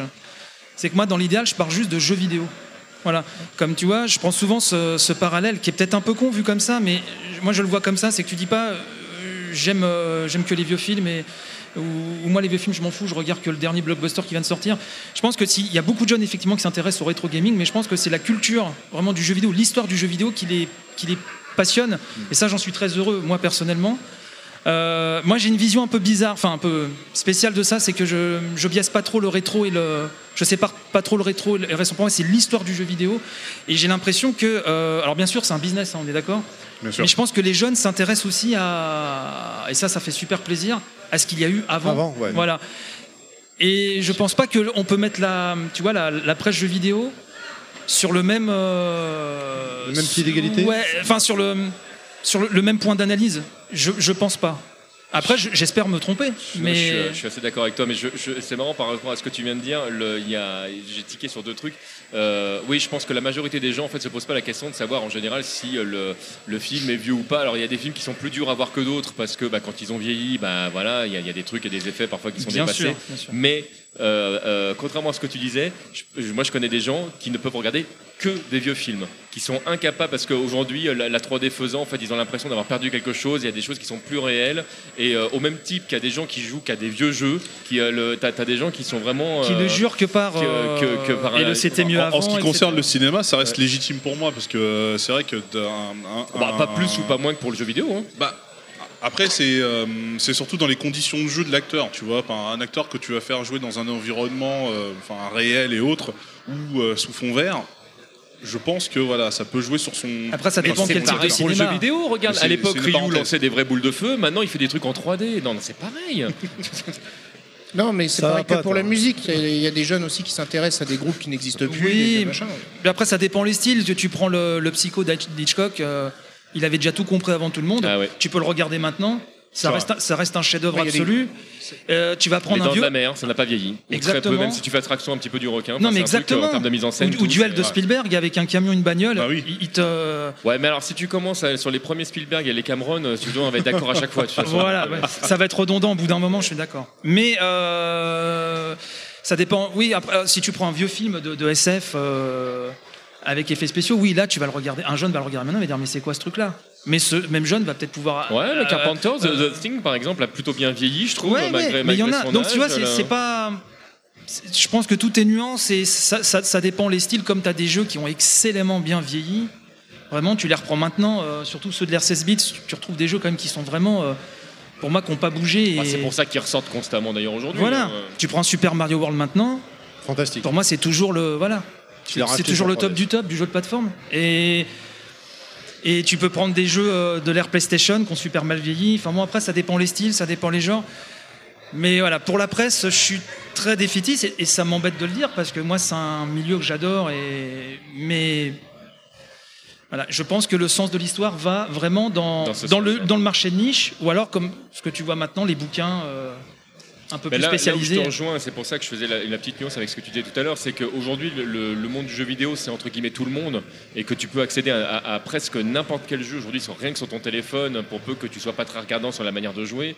Alors qu'effectivement, le- la, la lecture, euh, un texte qui, euh, qui, qui va être bien écrit avec une analyse, non seulement euh, t'es pas pris par la main, mais en plus ça va te demander un, un effort de, de, bah, Oui. de- de- de- bah, justement de comprendre cette analyse, de voir si tu es d'accord ou pas, de, euh, ça va faire référence parfois à ta propre culture, et si tu sais pas, si tu comprends pas ce que le journaliste a voulu dire, ou même parfois certains mots, bah, va falloir que tu ailles le chercher. Le, Mhm. donc euh, tu peux est- avoir des auteurs préférés aussi. on est bien sûr, tout à fait. Mais on est, je trouve Ouais. qu'on sort un peu du cadre et peut-être effectivement, et c'est le- probablement l'une des difficultés aujourd'hui. Tu parlais du tout gratuit, mais il y a aussi euh, la- la- le, le pré-mâché. C'est pareil, c'est pas un jugement de valeur de ma part. hein. Je suis pas en train de dire que c'est bien ou pas bien, Mhm. mais il y a aujourd'hui effectivement peut-être y a, a- on a moins l'habitude de faire des efforts aujourd'hui. euh, Peut-être, oui. euh, et voilà, et en plus en France, on a ces- cette euh, capacité assez facile à, à gueuler sur euh, tout et n'importe quoi. Donc euh, euh, de mal lire une ligne et de dire ouais, mais de toute façon c'est un connard. Mais attends, juste va jusqu'au point, s'il te plaît, parce que là t'as pas lu la phrase en entier. donc, euh, le- Puis c'est que le titre. Bah, déjà tu- rien que sur le net, euh, les trois quarts des personnes ne lisent même pas la critique, ils vont c'est voir la note ça. et ils vont dire bah pourquoi t'as mis un 6 euh, machin? Bah, je l'ai- je l'ai écrit, ouais, mais pourquoi? Donc Mais je l'ai écrit. de là demander. euh, Après, je connais pas les chiffres de vente euh, anglo-saxons ou, US, mais euh, j'aime beaucoup prendre. Ça, c'est un des avantages du démat, c'est-à-dire que j'aime bien prendre Edge, par exemple, sur mon, mon iPad. Ils te font des couves animés, c'est assez interactif. Il y a un plaisir. euh, puis bon, je trouve qu'au niveau du texte, euh, qu'on aime ou qu'on n'aime pas, bon, il y a quand même un certain niveau. J'ai pas, euh, pas du tout de chiffres sur la presse US, mais je sais niveau- la-. La, la presse euh, anglaise euh, se- se- enfin, continue à vendre, mais pas seulement dans le domaine vidéoludique, hein, c'est dans, dans- dans plein de domaines. Et là, il faudrait peut-être se poser des questions. Ils ont une presse qui, qui je pense, fonctionne je mieux que la pense pas qu'il y, a qu'il y a un- qu'il y a un problème culturel, pas que, puisque comme tu dis, nous on est un pays quand même de lecteurs historiquement. Normalement. Et euh, bah, tu ouvres ton Edge sur ton iPad, t'as une couve animée, ça- c'est c'est animé, c'est dynamique, hein, mais c'est hum, comment dire, c'est hyper ergonomique, c'est pas bordélique, et t'as un vrai plaisir de, de naviguer dans ton magazine. euh. Je croyais que ça avait coulé, moi, donc euh, tu vois, je. Non, non, non, non, non. Non, non, mais euh, je. je Non, pense, puis t'as toujours des. Bah là, t'as Game Informer, euh, qui est le premier US qui vend, qui a eu une exclue comment, sur Spider-Man il y a pas Mhm. longtemps, pour la date de sortie, etc. Donc ils ont toujours des exclus. Je pense que le tirage derrière, il doit être un minimum euh, voilà, euh, Ah conséquent. bah, non, non seulement il est conséquent, mais en plus euh, pour les pour les bilingues chez nous, en fait, ils, ils le lisent même ici, donc. ça- voilà. Moi, euh, ce qui est bien, c'est que maintenant, effectivement, avec, euh, avec le démat, tac, toi, tu le télécharges chez toi, tu, tu lis ton truc. Moi, ce qui m'arrange pour mon podcast aussi, mais euh, voilà, il n'y a pas besoin d'aller dans la librairie qui fait de l'import ou quoi ou qu'est-ce.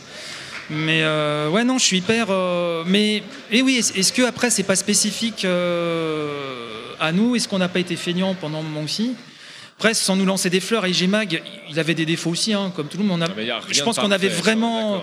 Je pense qu'on avait quand même des textes solides, mais ça ne le l'article de fond ne vend pas quoi en kiosque. Mais C'est dur, ouais. Mais ça vend pas Bah, du tout. Ce qu'on cherche à savoir, c'est si on va acheter le jeu ou pas. Et c'est vrai que moi, à une époque, euh, ce qui me saoulait le plus, en fait, c'était le, certaines complaisances dans, dans les notes données. Et ça, euh, le sujet avait été abordé euh, lors d'une interview euh, avec AHL euh, il y a deux ans. Non, l'année dernière. La- L'année dernière, excuse-moi. Euh, où je, je trouvais des jeux surnotés par rapport à la, à- comment dire, à la qualité ressentie euh, que j'avais du produit. Quoi. Mais ça serait intéressant de faire le parallèle justement euh, par rapport à l'article de fond qui ne vend pas. Parce qu'en fait, euh, là en tête j'ai Gamecult, qui reste voilà un site, ça reste numérique sur le sur le sur le jeu vidéo.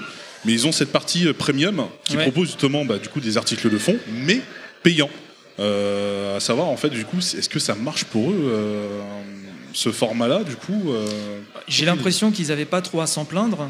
Après, euh, on- n'a pas peut-être euh, les vrais chiffres non plus. euh, Je, je sais pas du tout. Alors là, euh, je, je sais pas. C'est vrai que le contenu premium de Gamecult euh, est très bon. Alors, j'étais abonné. Pour une histoire obscure de, de carte bancaire qui a déconné, euh, je ne l'étais plus. Voilà, je vous raconte ma vie. Mais euh, je vais me rabonner. puisqu'il y a des plumes que j'aime énormément, qui écrivent euh, dans le premium, et je trouve que ouais, ils font un, ils font un bon boulot. Je suis très critique sur certains aspects de Gamecult, mais il faut reconnaître que sur le net français, euh, je le dis souvent dans le podcast d'ailleurs, ça reste quand même euh, le haut du panier, quoi, de très loin, de Oui. très très loin. Ouais. Voilà, il y a des bonnes plumes partout. Il y en a, il y en a chez JV.com, il y en a chez Gameblog, mais elles sont un peu noyées dans un. C'est un peu compliqué. Gamecult, il y a quand même un, un niveau de qualité minimum qui est, qui est là et, et je trouve que leur premium est très bon. À savoir si ça fonctionne bien. Maintenant, le premium. euh, Bah, s'ils sont toujours là, euh, et c'est tout le mal qu'on leur Je- souhaite. je Euh, pense Ils, se, ils se renouvellent après, effectivement. Mais Après, il y a c'est une boîte derrière aussi. Hein, voilà, ils sont pas, euh, ils visent C'est pas des plus, premiums. non, C'est pas ça, c'est C+, non je savais- Non, mais ils ont pas racheté leur indépendance, il n'y avait pas eu un truc comme ça, non? Je croyais il y a quelques temps, non? Non, non, là, il y a une autre boîte derrière. Mais il y a- il y, a eu tellement de rebondissements que même moi, je m'y suis perdu, tu vois, euh, pour être tout à fait honnête. Mais euh, non, non, il y a un bon contenu. Puis le contenu vidéo de, de Gamecult, pour moi, ça, c'est un- une vraie plus-value. Euh, T'as envie de t'y pas- Est-ce que pour la revue de presse, t'as envie de passer euh, T'es déjà disponible sur YouTube, euh, la revue de presse, mais c'est juste. euh, Enfin, la revue de presse, c'est vraiment un podcast audio à la base. hein. Voilà. YouTube, c'est vraiment un plus. Oui, voilà. Mais du coup, ma question, puisque tu dis que Gamecult, euh, leur contenu vidéo est un- une vraie plus-value, est-ce que toi, pour la revue de presse, après, t'aimerais y passer avec. Non. je sais pas, te, te filmer avec des, des, des, des Non, non, jeux derrière et autres? Alors, c'est pas du tout le but du truc. Mais alors, pas du tout. Euh, sur ma chaîne YouTube, euh, j'ai fait des vidéos. Euh, en 2013, j'avais lancé une chaîne YouTube où je faisais des, des chroniques rigolotes de jeux vidéo, c'était sympa. Euh, mais là, la, la revue de presse JV est née aussi d'un coup de foudre sur l'audio, en fait. Moi, si je la mets sur YouTube, c'est parce que, on- euh, bon, bah, on va pas de se le cacher, j'essaie d'être présent partout pour que l'émission soit connue, voilà. Mais euh, 90% de, de l'audience des téléchargements se fait sur, euh, sur iTunes, sur PodCloud, euh, voilà, je suis sur Deezer aussi. Euh, moi, c'est l'amour de l'audio et cette proximité que, que fait l'audio. Moi, le but, c'était, euh, on en parlait tout à l'heure, c'est c'était que les gens écoutent, euh, s'ils aiment bien sûr, euh, bah, sur le chemin du taf, euh, dans la salle de bain, au petit-déj, ou en rentrant du boulot s'ils n'ont pas le temps le matin, ou sur la pause déj. c'est, hum, moi, c'est cette proximité qui m'est vraiment apparue à un moment donné où je me disais, ouais, le podcast quand même permet ça. Et c'est, pour moi, c'est une redéfinition de- du rapport qu'on a au son depuis pas mal d'années, parce que le podcast ne vient pas d'arriver, bien sûr. Mais je, je trouve le format podcast passionnant, en fait. Je suis d'accord. Euh, et il y a encore plein de choses à inventer, je pense. Euh, vraiment. Ça devient compliqué là quand même. Parce que, euh, Ouais, mais Il n'y a pas une saturation aussi Si, ça- moi je trouve que ça. Bah, commence, justement, là, je pense qu'il y, a des- y y a des formats, euh, alors humblement, à mon tout petit niveau, ça je me suis dit, podcast quotidien j'y vais, il me semble pas que ça existe, donc on va essayer, Banco. Non, c'est vrai. Voilà. Euh, mais Mais c'est du temps euh, C'est ouais, du c'est c'est du, c'est du temps, mais il y a un ticket d'entrée qui est quand même vachement plus. euh, si tu as la volonté euh, de le faire, euh, je trouve que le podcast, il y a vraiment un ticket d'entrée qui, est- enfin, qui est proche de, de zéro. Alors bien sûr, faut investir un peu si tu veux un petit un, un son, voilà, faut s'investir dans les logiciels de montage, etc.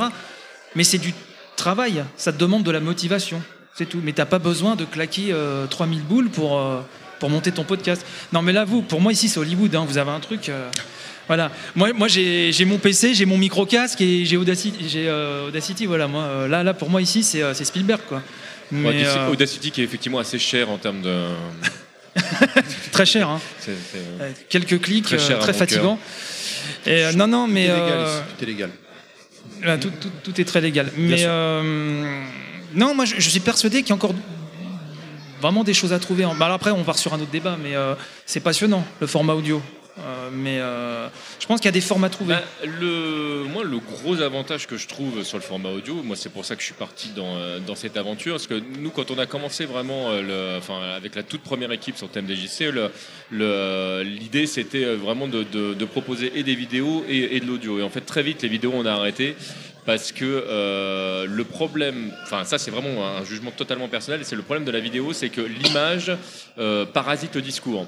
Et à un moment donné, en fait, quand tu es euh, concentré sur ce qui se passe à l'écran, bah, des fois tu zappes ce qui est dit. Ce que j'aime en fait avec euh, l'audio, c'est, tu parlais tout à l'heure de proximité, mais c'est exactement ce que je pense. On a eu l'occasion d'en discuter avec plein de, de, de podcasteurs. Il n'y a pas longtemps, il y avait Pod Rennes, euh, bah, Rennes justement, où donc une réunion, de- enfin l'une des, des- des plus grandes réunions, je trouve intéressantes au niveau de- de- des podcasteurs, où euh, là tu sens qu'il y a vraiment déjà une communauté qui, qui est différente de, toutes les autres. Et alors, je ne sais pas pourquoi, parce que ça c'est un truc qu'on retrouve pas partout. Il y a une bienveillance assez répandue.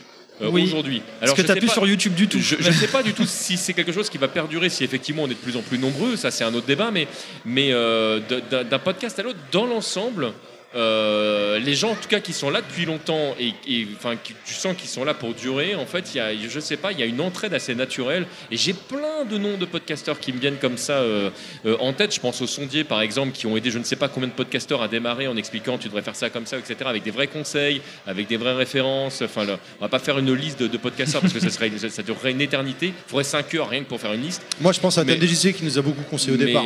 mais avec grand plaisir, tu sais toujours pour de vrai. Le, mais je, je- je pense qu'on a tout à gagner en fait à céder les, euh, les uns C'est vrai que tu as raison, cette entraide dans les podcasts. ouais. C'est et c'est un truc euh, Bah, qu'on. qu'on- D'ailleurs, Bruno m'a m'a aidé pour, euh, je sais pas pourquoi, sur Twitter, les vidéos, euh, les teasers, ça veut plus passer. Je sais pas pourquoi. Ben voilà, bah nickel. Et Et- moi, je ne suis qu'amour, tu le sais.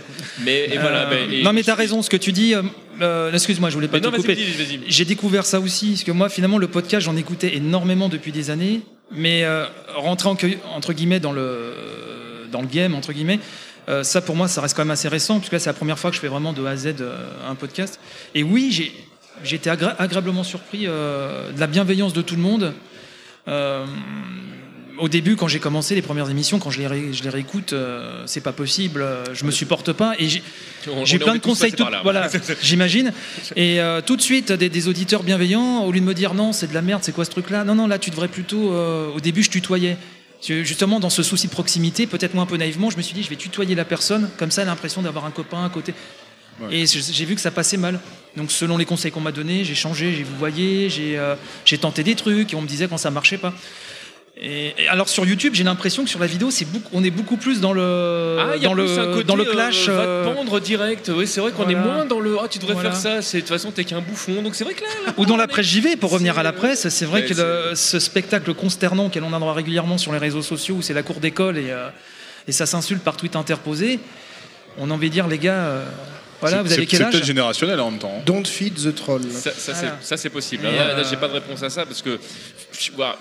Oui, non, j'ai pas de réponse à ça en fait. Je sais pas. c'est- Mais peut-être que ça va arriver, hélas, dans le podcast, ou peut-être que ça arrive déjà un petit peu, on le voit pas, je sais pas. Mais, ça euh, arrive de temps en temps. Il y a des clashs. Parce que l'être humain est ainsi fait et, euh, le- Il y, a- il y a des clashs. On a, on a, on a vu des, des- des podcasts s'arrêter à cause de, de- de séparation. Et, euh, et oui, entre guillemets, c'est toujours dommage. Mais on a le droit de pas être d'accord. Oui, ça, c'est ça un- arrive. c'est un autre Oui. débat. Et- Enfin, et, heureusement même qu'on est à l'intérieur d'une équipe, le- ça, je suis, d'accord. Je parlais vraiment, tu sais, entre cette concurrence un peu débile, euh, voilà, où tel, euh, tu peux voir tel rédac de jeux vidéo ou tel youtubeur qui vont se, se fighter Ah, par mais il y, a- un truc Voilà. à- il y a un truc qui a changé qui n'existait pas il y a encore quelques années. C'est-à-dire qu'avant, on était tous euh, podcasteurs. Bah voilà. Là, aujourd'hui, effectivement, tu as l'argent qui est rentré en ligne de compte. Et effectivement, si tu as un, un- un panel de clients potentiels qui sont les gens qui t'écoutent, Mm. qui ne peuvent pas donner à tout le monde, c'est pas possible. Au bout d'un moment, ils vont. Et c'est là que c'est vrai que bah, l'argent faisant. Euh, Ça- c'est là qu'ils commencent à avoir les des tensions coups bas, arrivent. des- Ouais. ouais, c'est triste, ouais. mais c'est euh, c'est assez vrai malheureusement. le-. On va vrai. devoir conclure. Ouais, je c'est suis dommage, désolé. J'ai été le mec super Ouais. chiant toute la journée à devoir euh, stopper Ouais, euh, t'aime quand même, tu des sais. trucs. Ah, c'est dommage Euh, parce que j'avais encore une question. Bah, c'était un peu. Tu, Mais tu te réveilles, toi. Ça n'a rien Non, mais je- je- euh. On, on est d'accord que ça n'a rien à voir avec la taille du pénis. Allez, vas-y, de- cadeau. De Terry ou de sa pizza. tu, tu es le level designer, tu peux en parler un petit peu? Merci. Voilà, Alors là, en fait, je peux pas en parler tout de suite, mais Merci il y a beaucoup. un projet Alors- voilà, qui va se lancer où je suis. Il faut euh, savoir que cette émission part- paraîtra pas avant euh, le 16-17 avril. En ligne. Mais non, Alors, toujours je, pas. non, je, peux- non, je peux dire que je suis game designer, voilà, sur un jeu euh, là qui est en train de se, se faire. Et donc, D'accord. euh, je peux pas en dire plus pour l'instant, mais et assistant chef de projet, voilà, sur euh, un truc très très sympa, mais pour l'instant, je peux pas en parler Voilà, plus. t'en Même as pas d'autres le des support questions? Tu, tu, tu gênes là, tu, tu vois pas là? Ah, euh, une, une console qui est un peu le vent en poupe en ce moment. Voilà. Ah. Plutôt portable, plutôt salon, plutôt les deux Plutôt hybride. Voilà.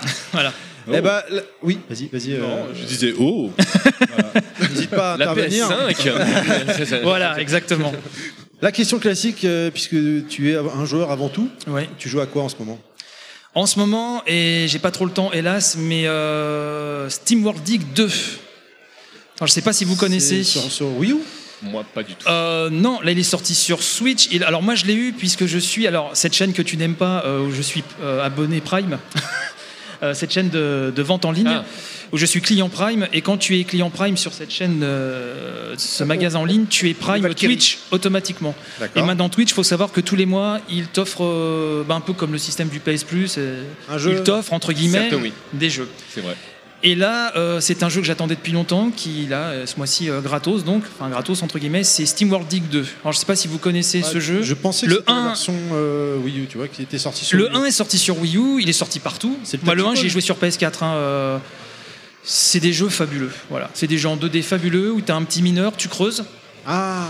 C'est. Ah, je crois que j'ai vu des vidéos. C'est un mélange entre, entre Dig Dog, entre un Metroidvania. Enfin, ça, ça mêle plein d'influences. C'est un level design exceptionnel, un game design Ça exceptionnel. m'avait fait un peu penser à Rick Dangerous. euh, Alors, rien à voir. non, mais, non, euh, mais sur l'aspect, juste sur l'aspect Ouais. graphique. Tu Ah oui, sur l'aspect graphique. tu ressors. euh, non, non, juste sur l'aspect graphique, je précise. Non, non, bah, en tout cas, si vous ne connaissez pas, euh, c'est Image and Form, c'est un studio euh, et qui cartonne bien parce qu'ils font des ventes. euh, voilà, SteamWorld X, SteamWorld Heist aussi, qui est là, qui est plus dans le tactical RPG. Enfin voilà, c'est un jeu que je fais en ce moment, mais euh, il y a trop de jeux à faire et Oui, ça, j'ai- pas le temps. Et les mais journées ne font que 24 heures. Exactement. Là, j'ai le temps que quelques heures par semaine en ce moment, mais voilà, je suis sur celui-là et je le conseille vraiment à, à tous. Très bien. Euh, où est-ce qu'on peut te retrouver sur les réseaux sociaux si on veut, si on veut te suivre Alors, euh, euh, ton viendez me trouver, voilà, je suis très gentil. Euh, bah, Il y a le compte Twitter de l'émission déjà, donc at revue de presse j'y vais, tout collé, euh, comme je dis habituellement. Euh, mon compte perso, donc c'est chez Bruno, CHEZ underscore Bruno, ça c'est le compte perso. Puis la page Facebook qui porte le même nom. de tipeur euh, le, le, le- Tipeee. Donc c'est euh, bah, la revue de presse JV slash Tipeee. euh. D'ailleurs j'ai rencontré des, des tipeurs aujourd'hui, dont Fabien que je salue. Euh, adorable vraiment. euh, j'ai eu des échanges avec des auditeurs aujourd'hui là, c'était vraiment super chouette. Ah, on a une communauté géniale. hein. Et euh, vraiment, ouais, ça m'a fait, ça m'a beaucoup touché, voilà. Donc, c'est toujours agréable de les ah ouais, ouais. vraiment les gens. Vraiment. je trouve que ça. bah moi, comme je disais, et, et je vais pas être très long, mais c'est moi, c'est ce qui me donne la patate justement de faire l'émission quotidien, c'est le retour des auditeurs, mais ça file une force. Tu vois, t'as fini de manger, t'es claqué, t'as une journée de travail dans les pattes, faut que t'enregistres, faut que tu. Bah, un petit commentaire comme ça, un petit message bienveillant, ça te. pouf, tu repars comme en donne du bien, 40 ouais. et euh, voilà. Donc euh, voilà, je tenais à, aller, euh, à remercier Fabien, remercier tous les auditeurs et puis, et puis vous pour l'invitation, parce que le moment était super chouette. Bah, c'est à nous, nous remercions. Merci à toi. À bientôt alors. Ciao. Ciao.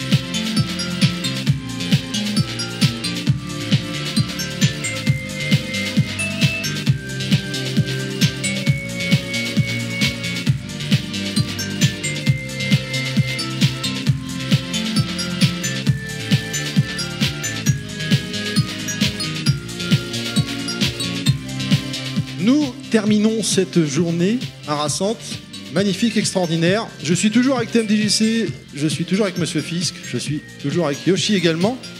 Mais on n'est pas Oh. à Rassante, on est à Arpajon. Et notre Oh, putain, dernier invité de marque pour aujourd'hui est Wawa. Bonjour Wawa. Salut à tous les gars, salut à tous ceux qui nous regardent, qui nous écoutent, bonjour. Comment ça va? Ah bah ça va très bien. Comment s'est euh, passée cette journée? Bah voilà. Ah bah journée très très sympathique. Ouais Alors j'ai envie de te dire fatigant, mais c'est c'est comme on, on dit souvent de la bonne fatigue. Ouais. Je sais- Oui, oui, c'est vrai. vous- tu et peux- j'ai envie de vous dire, là c'est le dernier interview, la dernière interview de la journée. Oui. Vous êtes pas fatigué vous les gars? Ça, co- ça, ça commence à piquer un petit peu, mais bon, on est bien quand même. C'est comme tu viens de le dire, c'est de la, fa- de la bonne fatigue effectivement. On a encore du jus. Alors quel est le, le- le thème aujourd'hui? Alors, est-ce que déjà tu peux te présenter pour les, les gens qui ne te connaîtraient pas encore, s'il en reste? Alors, ben, donc Wawa, youtubeur, euh, youtubeur depuis pratiquement 10 ans et principalement dans tout ce qui est la nostalgie, donc rétro gaming, les vieux jouets, euh, voilà, ce, ce genre de, de choses, de D'accord. bizarreries, d'ancienneté, De reliques. de reliques. Et euh, comment, comment ça se présente en ce moment? Qu'est-ce que tu, tu, as, tu as lancé un tipeur? Ça fait déjà quelques temps. Ah, Tipeee, oui, ça fait une bonne année pratiquement. Tu, tu, tu es toujours sur les vidéos euh, où tu vas, chez, tu vas chez les gens pour voir la- leur collection de jeux et autres Tout à fait. Et il y a, il y a encore, euh, allez, 5 jours, je voulais arrêter YouTube. Pourquoi? Pourquoi tu l'as arrêté Ah, c'est c'est un scoop ça, les gars, non? Mais non, pourquoi tu l'as arrêté Euh, alors en fait, ça me prend beaucoup de temps. Beaucoup, beaucoup de temps. Je viens d'avoir. Alors ça fait déjà deux mois que j'y pense. Je viens d'avoir 39 ans, donc le 5 avril. Félicitations. Comme moi. Joyeux anniversaire. Menteur. Ah, voilà. Oui, c'est pas vrai. C'est pas Il a- vrai. il a 50 là, c'est ça et, euh, et ça me prend énormément de temps. J'ai mon métier, j'ai un vrai métier à côté, j'ai des responsabilités à côté, et je fais euh, en même temps YouTube quasiment. Alors même s'il n'y a pas de vidéo tous tous les jours comme beaucoup de YouTubeurs, mais mon style de vidéo fait que ma production, euh, tout le process est comme un YouTuber qui travaille tous les jours, qui fait des vidéos tous les jours. Euh, donc euh, donc c'est très fatigant quand tu additionnes ça avec euh, tu fais YouTube et ton vrai métier. Tu Plus la, euh, la vie privée et oui, ainsi voilà. de suite. Quoi. En fait, il y a vie privée, le métier et le loisir. Le loisir, c'est YouTube pour le coup. Oui. Même si j'ai d'autres loisirs, le cinéma, etc., mater un film et tout ça. Mais ça prend énormément de temps. Et, euh, et c'est plus possible, c'est plus rationnel, c'est plus. C'est enfin, c'est pas. C'est pas sain, à un moment donné, c'est trop de temps passé. Donc j'ai vraiment pensé, parce que euh, je me déplace, je vais dans toute la France, je vais à droite, à gauche, je fais les montages. Pour vous donner un exemple, là aujourd'hui on est euh, donc au mois d'avril. J'ai lancé une nouvelle euh, série de vidéos qui s'appelle Projet Arcade. On a fait des road trips, on a été chercher des bandes d'arcade dans des coins paumés en France. Il y a encore d'autres bornes. J'ai diffusé deux épisodes, Ouais. mais lundi je tourne le neuvième épisode. Donc on a déjà, on est Ah, déjà, déjà en- d'avance, en, alors. production de tournage. On est, je suis déjà au numéro, numéro 9, alors que j'en ai diffusé deux. J'ai un rétro game test avec euh, Philippe Dessoli qui est juste à côté de nous, qui n'est pas diffusé que j'ai. Oh, tu l'as tourné l'année dernière, celui-là L'année dernière. Euh, par exemple, le dernier Je viens chez toi, c'était chez Axel de Green in Memory, je l'ai tourné au mois de mars de l'année dernière. Il a été diffusé cette année. Donc en fait, il y a tout un process de production, de diffusion qui fait que c'est vraiment. Là, on est vraiment dans du dans un process presque télé, quoi, dans dans la diffusion. Euh, c'est intemporel, c'est temporel. Donc là, je si je fais une vidéo du salon, je vais pas la diffuser dans un an, par exemple. Pas comme. euh, Oui, là, t'as pas le choix, là, parce que. Voilà. Fatalement. et je produis, je produis, je produis. Il faut que je monte derrière. C'est très, très, très fatigant. Quand un- moi, par exemple, il y a des fois, euh, je quitte le boulot, je rentre chez moi à 21h30 le soir, et je me vois faire du montage pendant, parce que faut, faut avancer. Pendant 3-4 heures, je me couche à, à, je sais pas, par exemple, à 1h du matin, et à 5h du matin, je suis levé. Ouais, bah, le travail après. donc je travaille deux, je travaille de 2 heures, 3 heures, je dors 3 heures, enfin je dors 3 heures, 4 heures, et j'enchaîne le boulot. Et voilà, et après, et après c'est la partie montage. Et après, donc il y a un autre jour où je vais terminer le, boulot, je vais, je vais peut-être enchaîner le lendemain, vite fait pour, euh, je vais terminer à 21h, et puis je vais aller faire un tournage chez quelqu'un pour un, un petit qui fait, je sais pas, par exemple une récal, la Recalbox par exemple. Donc ça, ça mélange entre montage, tournage, préparation et tout ça, c'est très très très euh, éprouvant. Dans tout ce process, en fait, euh, tu es, euh, enfin, tu fais, tu fais tout. Ouais. Ou il y a des gens avec toi? En fait, tout ce qui est. Après, j'implique des gens, par exemple, le projet Arcade. Il y a Laurent, il y a Cédric qui m'aident. On fait les road trips. On va les chercher ensemble. Euh, mais pour eux, c'est du plaisir. C'est-à-dire qu'ils bon, ils passent à la caméra, mais ils ont pas ce. En fait, quand on tourne, quand on est en- dans ces cas-là, ce par exemple, le premier road trip, le deuxième, ce qu'on, il y a tout un process de réalisation dans la tête. Je dois penser à tout. Je dois penser à quand quelqu'un regarde la vidéo, euh, que ce soit fluide, comme un court métrage, comme euh, une fiction. C'est-à-dire qu'il y a un début, il y a un plan de coupe, il y a de la musique, ça enchaîne, il y a ça. Euh, c'est- super bête, mais il y a un- plan, que, par exemple le deuxième road trip, et c'est de la réalisation sur l'instantané. C'est-à-dire que tu réfléchis à ta réalisation, tu prévois à l'avance un peu, mais après c'est tu réalises sur le moment. Par exemple, euh, je sais qu'à un moment donné, on recule en marche arri- marche arrière. Je fais un plan zoom sur le rétroviseur qui recule. Je me dis bon là, je, je vais tout de suite tourner. Tac, je sors, je suis sorti du camion. Euh, je sais que là, il faut que je, pour, dans une continuité de réalisation, faut que, faut que le mec soit là, faut que je, faut que je T'es un metteur en scène, en fait, quelque part. Ouais, un peu, hein. et mais c'est sur l'instant. C'est-à-dire Ouais. que tu réalises ton truc Oui, parce qu'il n'y a pas de plusieurs prises, quoi. Non, c'est ça le truc. parce que c'est dans l'instantané, il y a Laurent, il y a Cédric, ils, ils réagissent instantanément, tac tac, et il faut que je sois toujours aux aguets. Donc en fait, par exemple, même quand je fais un tournage comme ça, je, je sors de la journée, alors on a fait 1000 kilomètres et tout, je suis complètement rincé parce que je dois être attentif à tout. Je dois anticiper tout. Je dois me dire, attention, là, il risque le gars, il risque de, de parler de ça, il risque de venir allumer la borne là, donc il faut absolument que je sois présent. Voilà, c'est donc ça, c'est une partie de- des tournages quand je vais à l'extérieur, quoi. C'est un travail d'écriture sur le tas parce qu'en plus tu connais pas forcément les lieux quoi. Je connais pas le lieu, mais c'est un travail, un travail en fait même pas. C'est-à-dire que je dois avoir un plan de travail comme euh, dans la- une réalisation. Je dois savoir un peu. Je fais mon premier road trip. J'ai fait tel type de plan. J'ai amené le sujet d'une certaine manière visuelle. J'ai fait des plans de coupe à un moment donné avec la musique. On voit les, on voit, on se balade dans la forêt. Enfin, on passe des, euh, des, des champs par exemple. Donc je filme ça. Mais je me dis, mais le prochain épisode, je peux pas refaire cette mécanique, cette réalisation, cette mécanique, je peux pas la reproduire, sinon c'est répétitif. Donc faut que je, je repense ma manière de réaliser euh, le prochain épisode. Me dire bah là il y aura moins de plans de coupe, on nous verra moins en train de rouler en voiture. En... Par exemple dans le premier road trip, on est, on s'est arrêté, on a été mangé. Je l'ai filmé, voilà, bon les gars, on va se restaurer, on va se reposer. Je peux pas le refaire la deuxième fois parce que sinon c'est répétitif. Donc faut que je pense à autre chose dans ma réalisation. Voilà, c'est Ouais, pour que chaque épisode ait son identité propre. Exactement, qu'on qu'on voit que c'est différent. Par exemple, le prochain road trip, quand ce sera le numéro 3, parce qu'après, c'est les réparations, j'ai l'épisode va commencer sur des plans de coupe. Et pas sur bonjour, euh, comment ça va. Il va commencer directement sur des plans de coupe. On a été à Bruxelles, etc., pour chercher la troisième borne. Donc euh, voilà, on nous voit et tout. Et puis d'un seul coup, dès que le plan de coupe, enfin, tous les enchaînements de musique, euh, plan de coupe, voilà, les enchaînements se terminent, tac, il y, y a un lever de, de, de, de, De rideau. de rideau, ouais, parce que c'est le c'est le, le garage qui s'ouvre chez la personne chez qui on est et on voit la borne. Et par exemple, je vous dis qu'il faut toujours sois aux aguets. C'est-à-dire que cette séquence, le, le, le, le gars chez qui je suis allé, il a ouvert le rideau, on attendait devant la, la- la- le pavillon. Le rideau s'est mis à, à se lever, on voit la belle bande qui est mythique, qui est, qui est mythique de la plus Alors, c'était quelle borne? Ah, t'as pas le droit de le dire peut-être? C'est diffusé quand? Mi-avril, là vers le Ah, 16-17 non, là. non, ça sera, ça Trop sera tôt pas Ouais, c'est trop tôt là pour le coup, parce que c'est censé être l'épisode de peut-être 4 ou 5, et donc c'est dans un mois ou deux, donc euh, on n'y sera pas. Et la borne, elle se lève, et à ce moment-là, par exemple, le- la borne se lève, et je merde, je- voilà, il faut tout le temps être, ah, tac, j'appuie sur la caméra, tac, je, je dis, ah bah voyez, le, le rideau il est en train de se lever, ça en direct, hein. et je peux pas lui dire, ah vas-y, on la refait, euh, vas-y, rebaisse ton, rideau. Oui, ça fait moins spontané. Mais, et moi, Ouais. je veux pas ça. Je veux que ce soit Moins naturel, spontané. quoi. Ouais, ouais. Comme pour les Je viens chez toi. D'accord. Je viens chez toi, souvent les collectionneurs, euh, donc euh, c'est mon émission où je vais chez les collectionneurs dans le quatre coins de la France. Et ils me disent bon, voilà, tu, tu, bon, tu viens et tu, je te montre la collection avant. Tu sais, l'air de dire bon, je sais que bon, mais bon, c'est du fake. Hein, tu viens voir les collections avant, tu viens voir pour repérer. Je fais non, mais t'as pas compris. Je viens pas voir ta collection. Joueur du grenier. Je suis arrivé, j'ai fait 4 heures de route. Je me suis posé, je suis arrivé devant, il me dit bah vas-y rentre. Je dis non, je bouge pas. Je reste, je suis resté sur le palier. Je dis ramène-moi un verre d'eau. Il, il, il, dans sa tête, il s'est mis, il est malade. fou. il est fou, il vient de faire 4 heures de route, euh, viens t'asseoir au moins dans, dans, enfin, tu vois. Je lui dis, non, vas-y, donne-moi un verre d'eau, tac, on a discuté, j'ai branché ma caméra, dans son, sur son palier, hein. J'ai branché la caméra et tout, et puis je dis, bon, mec, je suis au taquet, je dis, à un moment donné, il faut y aller. Dis, allez, t'es prêt? Il me dit, je suis prêt. Allez, bam!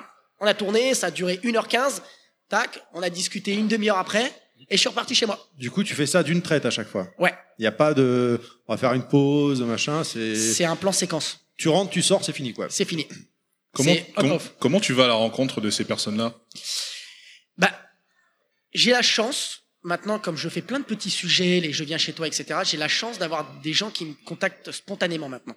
D'accord. Donc, euh, ou alors, je, si on me dit va voir telle collection et je les contacte euh, comme ça. Bon, le JDG, euh, je vais passer un petit bigot, je lui dis ouais, ça, ça t'intéresserait bien euh, de, de faire mon émission. Il me dit ouais, ouais, vas-y et tout. J'ai l'avantage de d'avoir une crédibilité. Hmm. Et c'est cette crédibilité qui m'ouvre les portes, honnêtement. Et cette crédibilité, elle passe par le sérieux. Oui, oui, le professionnalisme. oui. C'est ça, c'est-à-dire que hum, j'ai fait un débat euh, la semaine dernière, donc euh, c'était en live. Il y avait plein de scénettes, euh, des, on pouvait faire des changements de, de, de fenêtres et tout ça. J'ai failli, enfin, je perds, je perds, je perds une vie, hein, de, comme les chats là, qui, ont droit à cette vie. À chaque, à des fois, il y a des moments où je, je suis, je suis complètement rincé, euh, encore trois heures avant, en train de monter le, le, le projet, et le, le système il, plante, ça marche pas, euh, c'est c'est une catastrophe quoi. Et euh, Et c'est tout ce sérieux. Donc, par exemple, dans, ce débat, il y a une petite vignette sur le côté où on voit le jeu qu'aime l'invité. J'ai mis 6 ou 7 heures à faire ces incrustations, quoi. À préparer toutes les vidéos. Ils m'ont donné 10 jeux qu'ils aimaient. J'ai passé 6 ou 7 heures à tout faire, un beau montage, euh, cropper toutes les vidéos, mettre un fond flouté, euh, des contours biseautés, etc. Ça m'a mis 6 ou 7 heures. Alors les gens sont, trouvent ça génial. Mais voilà, la qualité passe par là. C'est-à-dire que on n'arrive pas du jour au lendemain. euh, euh, quand les gens regardent le, le road trip numéro 1, le numéro 2, ils se disent ah mais c'est fluide, ça se regarde fluidement. C'est, j'aime bien, c'est, ça se regarde bien. Mais oui, mais c'est- Parce que t'as tout bossé chaque en plan, amont, quoi. et chaque plan est pensé un peu à l'avance. Et au montage, je refais, je refais toutes mes séquences pour, pour me dire, ah là, c'est trop long, je cut. C'est un court métrage. C'est complètement un court métrage. C'est pas, euh, c'est pensé, chaque musique, chaque enchaînement, quand est-ce que ça revient, quand est-ce que ça, tu fais une pause, tu fais, c'est vraiment, ouais, c'est un process euh, de réalisation assez, euh, assez fatigant à long terme, quoi. Toujours penser à, à préparer, prévoir, quoi. ouais. Oui. Non, du coup, vas-y, ouais. vas-y, Yoshi, vas-y. Du coup, c'est quoi la, du coup l'après YouTube? Parce que là, tu vas retourner, euh, en tout cas peut-être dans les prochains mois, à une vie, on va dire euh, plus euh, Alors- plus normale. Mais Alors- est-ce que tu vas arrêter le jeu vidéo, le rétro euh... Alors moi à la base je suis plus fan. Alors je sais que je suis connu comme étant quelqu'un qui s'y connaît énormément en jeux vidéo. Euh, Oui je m'y connais bien, je, tout ça. Mais je m'y connais plus en cinéma. D'accord. À moi, cinéma, je suis capable de sortir les producteurs, les compositeurs des musiques, euh, toutes les anecdotes de, de, de énormément de films. Je suis très, très, très cinéphile. Quel est ton film préféré? Voilà, c'est pas possible. Ça, ça c'est la question. C'est comme ton, ton meilleur jeu. C'est pas possible. Je peux pas te répondre. Ah bah c'est la question d'après ça. Voilà. Mais euh, et je suis très cinéphile, donc moi à la base, en fait, je vous ai dit là, je voulais arrêter YouTube. 39 ans, ça, fait- 2009, je peux considérer, même si la chaîne date de 2007, que 2009 c'est le premier rétro game test, c'est ce qui m'a fait connaître. Donc on arrive en 2019, ça fait 10 ans de la chaîne. Euh, en 2019, j'ai 40 ans. Donc je me dis, c'est tout est tracé. Ça fait trois mois que j'y pense. Je me dis, tout est tracé pour arriver à la fin. C'est-à-dire que voilà, je vais carburer tel que je suis en train de faire le rythme de vidéo. Là, par exemple, je passe tout le week-end avec vous. Et euh, lundi matin, dès le matin, je suis en tournage pour l'épisode 9 de, du projet Arcade. Voilà. Et, euh, et hier, j'étais en train de, de démonter euh, toutes les plaques arcade de la rade mobile, là, la borne qui était dans le, dans le, le Road Trip 2. Elle est complètement désossée. C'est une carcasse aujourd'hui. Ah oui. Ah, bah, depuis, euh, il y a des, des gens qui sont intervenus, on a tout fait l'électronique, la, la, voi- la voiture elle est démontée, on l'a démontée au chalumeau, j'ai des potes qui sont- intervenus sur tous ces trucs-là. Donc voilà, il y a, encore hier j'étais en train de, de faire la réparation de la borne, parce que c'est après, après c'est ça aussi, c'est-à-dire que il y a ce qui est visuel et ce qu'on ne voit pas. Donc toute la réparation qui est tout le travers qui est chiant, mais qui à la fin on va montrer dans les dans la dans la finalité de toutes les réparations bah, les gens vont dire mais c'est un truc de fou ce que vous avez fait, mais c'est fou et tout ça. Mais ça passe par du off. Et oui. Et le off, ça se voit pas. Mais c'est des, c'est, ça fait déjà, ça fait déjà deux jours que je travaille non-stop dessus quoi. Ouais, c'est un genre de Pimp My Ride euh, version euh, bande d'arcade. Ouais là c'est complètement ça qu'on est en train de faire. C'est complètement ça. Pourquoi euh, tu fais pas des bonus stages un peu, des hum, making of plutôt, pardon, pour, pour Mais- qu'on puisse voir l'envers du décor? Mais si je fais des making of, ça va me faire perdre encore plus de temps sur la Ouais, production pas- réelle. C'est pas faux. Non, mais peut-être, euh, peut-être euh, en étant cette fois brut de décoffrage, pas à, essayer de calculer comme tu disais, euh, euh, séquence, plan, ainsi de suite, mais plus vraiment, euh, bah voilà, je pose la caméra et puis je. Je fais Mais t'es obligé je de fais le une parenthèse, mais le- un, un making of, Encore ça se scénarise. Mais Ça non, mais scénarise. C'est Ouais. en fait, c'est c'est pas- c'est exactement le même travail en fait que quand vrai. tu, Ah, que quand tu fais une vidéo normale. Donc euh, Les la- viewers, la- euh, ils veulent euh, une Nous, vidéo on- de qualité, de toute quand façon. on a quand on a décidé d'arrêter le- la vidéo, c'était entre autres entre autres pour ça. C'était juste en fait le et je trouve que le making le making of que je peux je peux parfaitement comprendre en fait euh, l'idée. Euh, moi, je suis pas vraiment client de ça en fait. Je trouve que effectivement tu perds de l'énergie dans, dans dans la production de départ pour la mettre dans, dans, dans quelque chose en fait qui est une auto pub de ce que tu es déjà en train de faire. Et pour moi, je trouve que si le produit est fini, il se suffit à lui-même. Mais ça, c'est personnel. Après, moi, je voulais faire un making of. On parlait de Philippe Dessoli. Euh, non mais non mais non mais je voulais faire un making of explicatif. Par exemple, l'émission avec Philippe Dessoli. J'ai tourné il y a un an, mais il y a une réelle raison pourquoi elle n'est pas diffusée cette vidéo. Simplement parce que j'ai un problème technique. C'est-à-dire que le- le- quand on joue, il y a la caméra qui filme nous en train de jouer, et façon de parler, il y a une deuxième caméra, c'est la capture du jeu. Donc ça, c'est une deuxième caméra, et on synchronise les deux. Mais dans un premier temps, avant de synchroniser, j'ai eu un souci, c'est-à-dire que la capture, donc la caméra jeu vidéo, on va dire, eh ben, le son et la vidéo se sont désynchronisés. Ah. À chaque écran noir, ça a créé une désynchronisation du jeu. Et je me suis dit, mais c'est pas possible, non. Donc il a fallu à chaque écran noir que je- soit j'écourte l'écran noir pour resynchroniser avec les stages qui arrivent. Donc j'ai tout resynchronisé, le, la vidéo du jeu avec le son du jeu. Donc ça, c'est un premier point. Donc je me suis dit, ah, c'est cool, c'est cool les mecs, j'ai tout synchronisé, ça m'a pris un temps fou. Ça, ça on le voit pas, ça. Et maintenant, eh ben, je vais je vais, euh, je vais faire en sorte de les synchroniser, la vidéo et le jeu. Maintenant, on va, on va nous voir jouer et tout. Bah non, là aussi, maintenant, il y a eu un, problème. C'est-à-dire que une fois que la vidéo est nickel, on a le son et la vidéo qui est nickel du jeu vidéo. Maintenant qu'on synchronise avec notre caméra à nous, eh ben, il y a un décalage aussi. Ah la presse. Donc, il a fallu que je synchronise à chaque stage quand Philippe, il appuie sur un bouton saut et que je vois, ah, il a appuyé sur le bouton saut. Et ensuite, il a fallu que je regarde le jeu vidéo, comment était moi-même joué pour savoir la latence quand tu appuies sur le bouton pour savoir quand le personnage vraiment à quel moment il saute réellement. Donc il a fallu que je fasse ça et que je synchronise à chaque écran noir quand Philippe fait soit croix en avant ou saut. Je dis bah la croix en avant. Ah, Quand le personnage commence à, à avancer, bon bah voilà. Et sur la vidéo, on voit Philippe appuyer sur le bouton et moi par exemple mon personnage il bougeait au bout de 6 ou 7 secondes après quoi. Et Ah ben ouais. ce personnage qui bougeait 6 secondes après, je l'ai fait se synchroniser avec le mouvement du pouce pour qu'il soit synchronisé au bon moment. T'as dû te prendre la tête quand même, hein, parce que c'est. C'est et quand tu vois ça, c'est-à-dire que quand tu as ce problème-là technique, tu te poses et tu dis stop, j'arrête, je vais prendre un mois, je laisse ça de côté, j'ai pas le temps parce que ça va me prendre une journée pour comprendre déjà Le la problème. mécanique, le problème. Et après il y a, y a la- l'autre journée, voire les deux, trois autres journées pour synchroniser tout ça.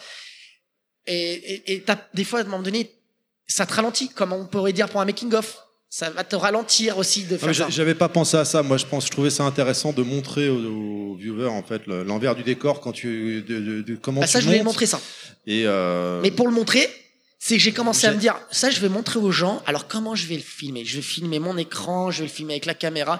Mais pour qu'ils comprennent, il va falloir que je leur montre bien, que je bouge. Que... Et rien que de penser à expliquer aux gens ce détail que je t'explique verbalement. Verbalement, ça m'a pris cinq minutes. Mais visuellement, il faut que, il faut que les gens comprennent et il faut que tu le, il- le symbolises visuellement. Donc, euh, Faut tout le temps commenter, quoi. Ouais. Ouais, en plus, Je- ouais, je- oui, du coup, c'est vrai, euh, du coup, des t'as raison, et toi aussi, ouais, ouais, ça, ça donne encore plus de travail. Et finalement, les vidéos principales, euh, Non, mais c'est, encore euh, plus de temps à sortir. quoi. Ça, le problème que tu as rencontré, donc c'est un problème qu'on a rencontré sur une conférence qu'on a enregistrée au Hellgame qui était filmée. Donc du coup, on a, on a fini aujourd'hui par ne diffuser que le son pour que les gens puissent l'en- l'entendre. Et on- la vidéo, on finira par la montrer. Mais en fait, sur les trois caméras, il y en a une qui, euh, qui on ne sait pas pourquoi en fait n'était pas au même rythme. On a, on a jamais compris pourquoi parce que quand on a fait les essais, tout se passait bien.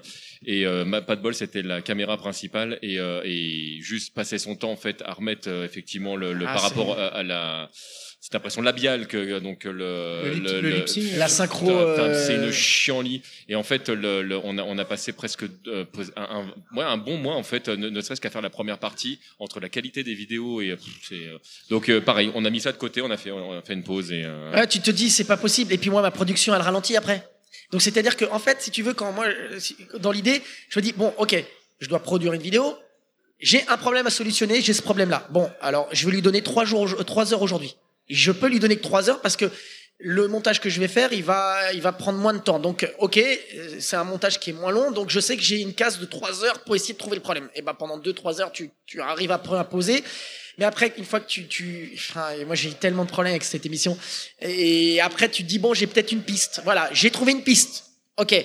Après, ce que j'ai fait, c'est que j'ai fait une première synchro et c'était pas bon en fait. C'était pas la bonne idée. C'était une synchro di- différente.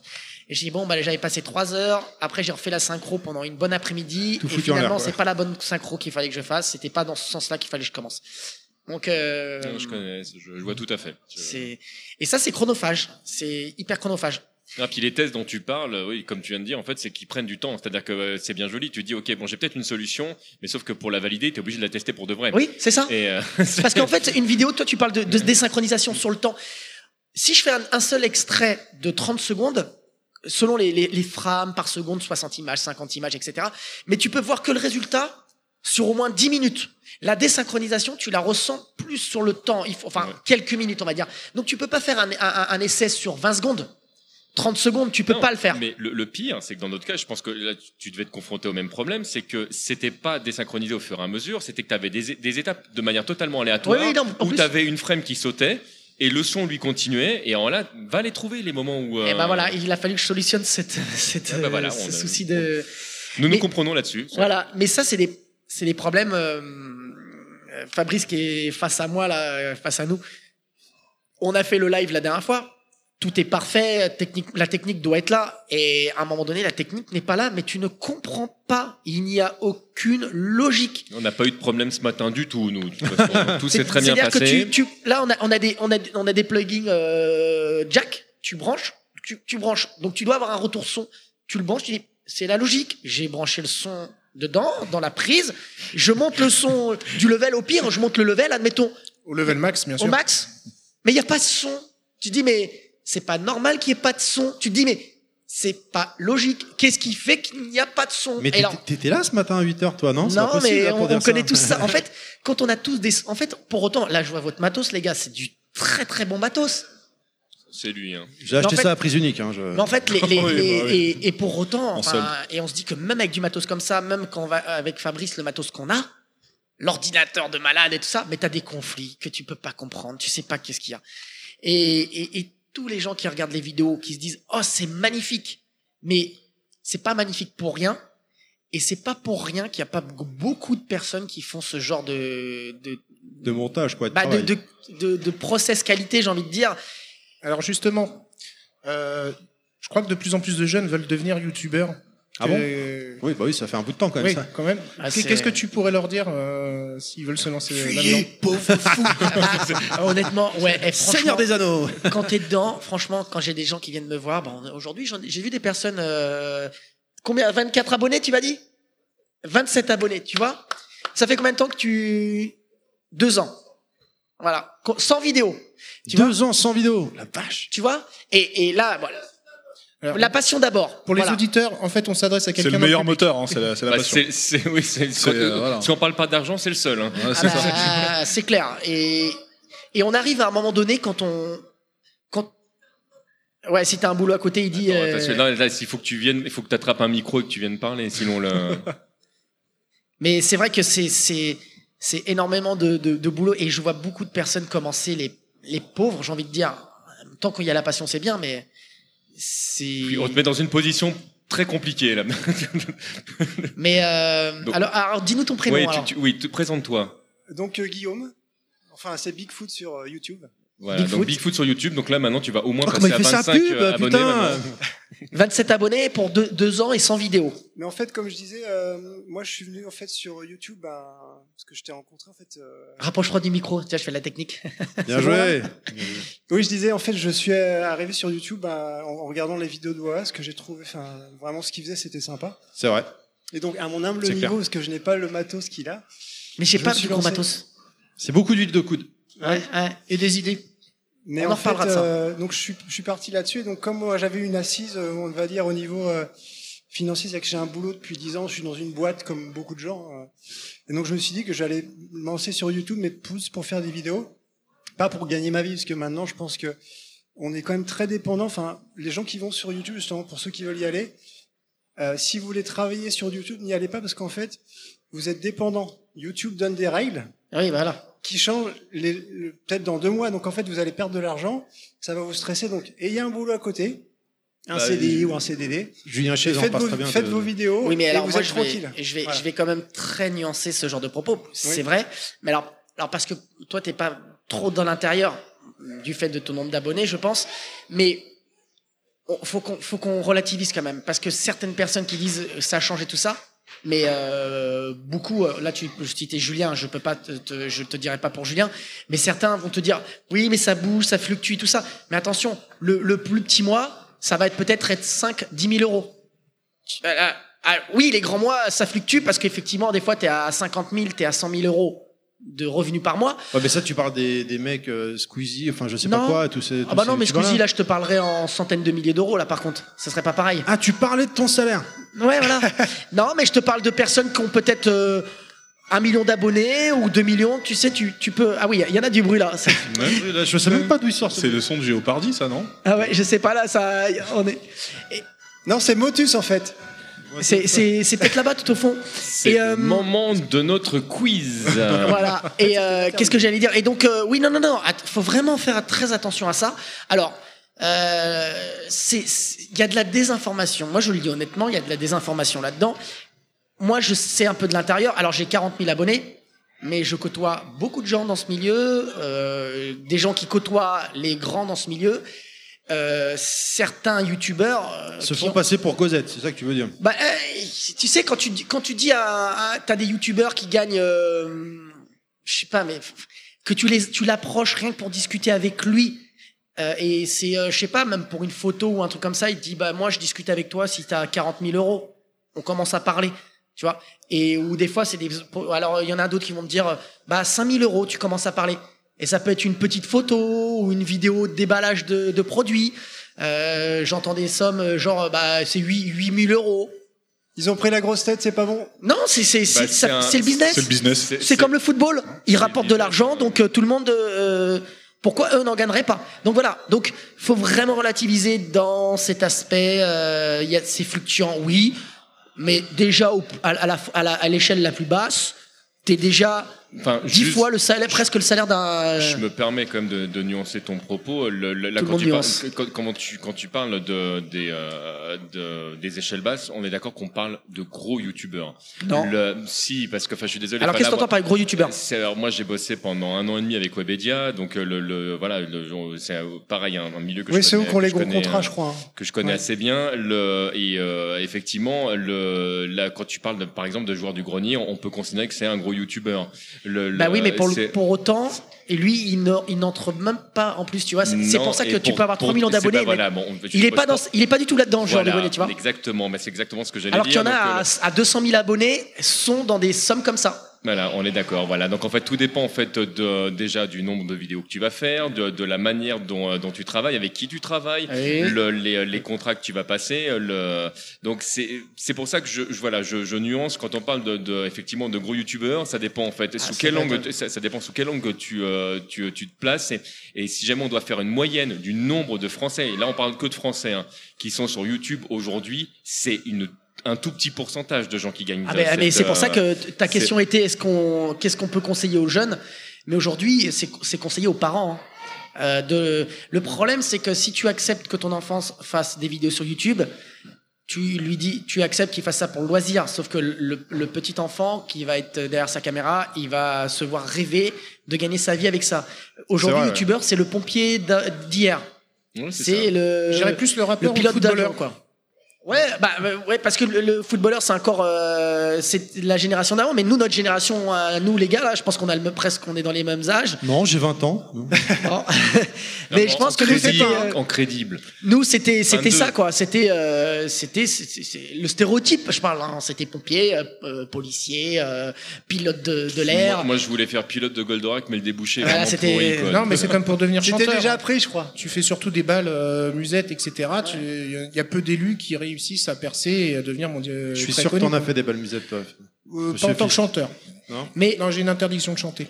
Mais aujourd'hui, moi j'ai plein d'enfants, quand on leur dit, par exemple, exemple concret, je suis à Paris Games Week, la soirée presse, euh, euh, il y a des enfants qui viennent, le père il vient avec deux trois enfants, et ils me disent ouais, euh, euh, super connard il est là, euh, euh, Sifano il est là, et je leur dis bah écoutez ouais je les ai vus, ils sont juste derrière là, ils étaient là tout à l'heure, ils sont montés, ah non et c'était pour Squeezie pour le coup, non, il y a- non là j'aurais dit ah, il y a super connard et Sifano, et c'était pour Squeezie, Squeezie était juste au dessus là. Et euh, je dis, ouais, ils sont là et tout. Et puis j'ai un pote qui était avec moi, je sais plus qui, il me dit, mais il est youtubeur lui, hein. Mais là, les- leurs yeux ont brillé comme ça, comme les, les petits chats là, tu sais, qui sont comme ça, le chapeauté là. Euh, et- et- et- ils ont commencé à, ah bon, vous êtes youtubeur?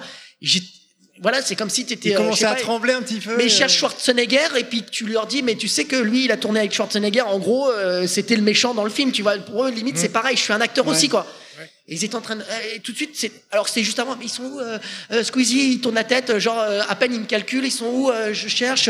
Et moi, je, je- et on lui dit, ah, mais il est youtubeur, et d'un seul coup, bim On me regarde là. Ah, euh, ils étaient figés, ils savaient plus quoi faire. Et voilà. YouTubeur, c'est ça, ça, ça fait pitié les, les, les yeux des, des, des enfants. Et moi, je dis qu'aujourd'hui, mais vraiment pour faire des vues, mais c'est, mais c'est, C'est un peu n'importe quoi. hein. Enfin bon. Non mais alors les, soit ten- tu fais les tendances sur- surtout. euh, Bon. On peut C'est- c'est- après, si c'est on- la si on va saturation qui veut ça. mais c'est vrai que c'est. euh, Et non, justement, je. C'est la télé, la, la télé-réalité en fait maintenant YouTube. Ouais. Pourquoi toi, pour ton point de vue, c'est quoi? Euh, la télé-réalité YouTube, non. euh, bah, moi, je pense qu'avant tout, comme- c'est comme tous, comme vous tous, comme nous pour l'univers des podcasts, la passion, quoi. L'envie de, de, de se faire plaisir, euh, comme toi, tu, tu te fais plaisir à avoir des, des vidéos léchées, montées, calculées, réfléchies, ainsi de suite. Mais est-ce est-ce que Et- tu là est-ce que tu parles des programmes que toi tu regardes sur YouTube? Est-ce que tu parles en fait de ce qui se passe sur YouTube en général? Parce qu'en fait c'est pareil, c'est c'est- Ah non, mais après, il y a- c'est- c'est c'est un truc énorme et sans fin. Il y a tout et n'importe quoi parce que- dedans. Parce qu'au-delà de ça, en plus, c'est c'est le, c'est le média actuel de, de, Ah oui, de oui. cette génération. Comme nous, on était euh, bah, devant le Club Dorothée, euh, enfin, on était devant la télé. Club Dorothée, on en reparle demain. Euh, Mais pour moi, le JDG, c'est le, c'est la, c'est la nouvelle Dorothée dans le sens, euh, bah, c'est, c'est celui qui a Plus amené poilu, quand ça. Voilà, Euh. plus poilu, un peu plus viril. c'est lui qui a amené ça. Maintenant, c'est, bah, c'est Squeezie, c'est non, il a, il a pas de sein, tu fais ça, mais il a pas de sein. euh. Les auditeurs n'auront pas vu ce geste. Et Voilà. Sinon, dans tes, dans tes vidéos, euh, quelle était la, la plus belle rencontre que tu avais, que aies pu faire? Bah nous. Euh, ouais, ouais. Sauf que nous, c'est une vidéo. Sauf que c'est pas filmé, mais ouais. L'avantage, c'est, euh, enfin, l'énorme avantage, c'est que même si je gagne pas ma vie avec ça, c'est que ça m'ouvre des portes, ça m'ouvre des opportunités que je n'aurais pas eues. Euh, de vouloir avoir accès à des choses, avoir des aides. Donc, euh, bah moi, j'ai rencontré Carole, des Julien, euh, bah, par exemple Laurent et Cédric qui étaient qui font avec moi les, les, les road trips. En fait, bah, je rencontre énormément de personnes. Alors, euh, je le cache pas euh, que ça crée des envies, ça crée des des gens qui veulent être, beaucoup de gens veulent être ton pote. Voilà, c'est comme ça. Et beaucoup de gens avec qui tu es pote pour le coup, eh ben tu t'entends pas forcément non plus. Et ça c'est euh, c'est la, la, la multiplicité des rencontres dans la vie de tous les jours. Bah tu rencontres pas énormément de gens. Bah là je multiplie les opportunités, donc tu peux pas t'entendre avec tout le monde. Donc ça amène du bien. Comme il y a les deux, il y a les deux revers. Mais Et ça c'est le côté, ça c'est la notoriété qui fait ça aussi. Mais c'est ça. Le Et j'ai même envie de, de, de dire que même quand on critique, c'est que je donne de j'attire. euh, bah, si on parle, si des gens parlent sur moi, ils m'accordent de l'importance pendant Bien le sûr. temps qu'ils parlent de moi. Donc ça veut dire que euh, de- David Vendetta là, quand on parlait de lui, eh ben ça a rempli son frigo. Et Pourquoi tu dis ça en regardant Michael Vendetta. Mais oui. Ma- Mais moi, je dis ça en, pointant du doigt. Je... Putain. Ah, mais vous, vous- vous- vous me donnez des gestes, vous dites que je fais des gestes alors que voilà, je suis en train de bouger mes bras dans tous les sens. Vous interprétez tout, les gars. Très C'est bien. vrai que tu lui ressembles un peu à Michael Vendetta, je trouve. hein, c'est vrai. Dernière question euh, avant de clôturer cette émission. Euh, tu es un joueur comme tous les invités qu'on a eu aujourd'hui quand mon même. jeu préféré? Non, pas du tout. pas Non, du non, tout, mais par contre, quel est ton film préféré? Oui.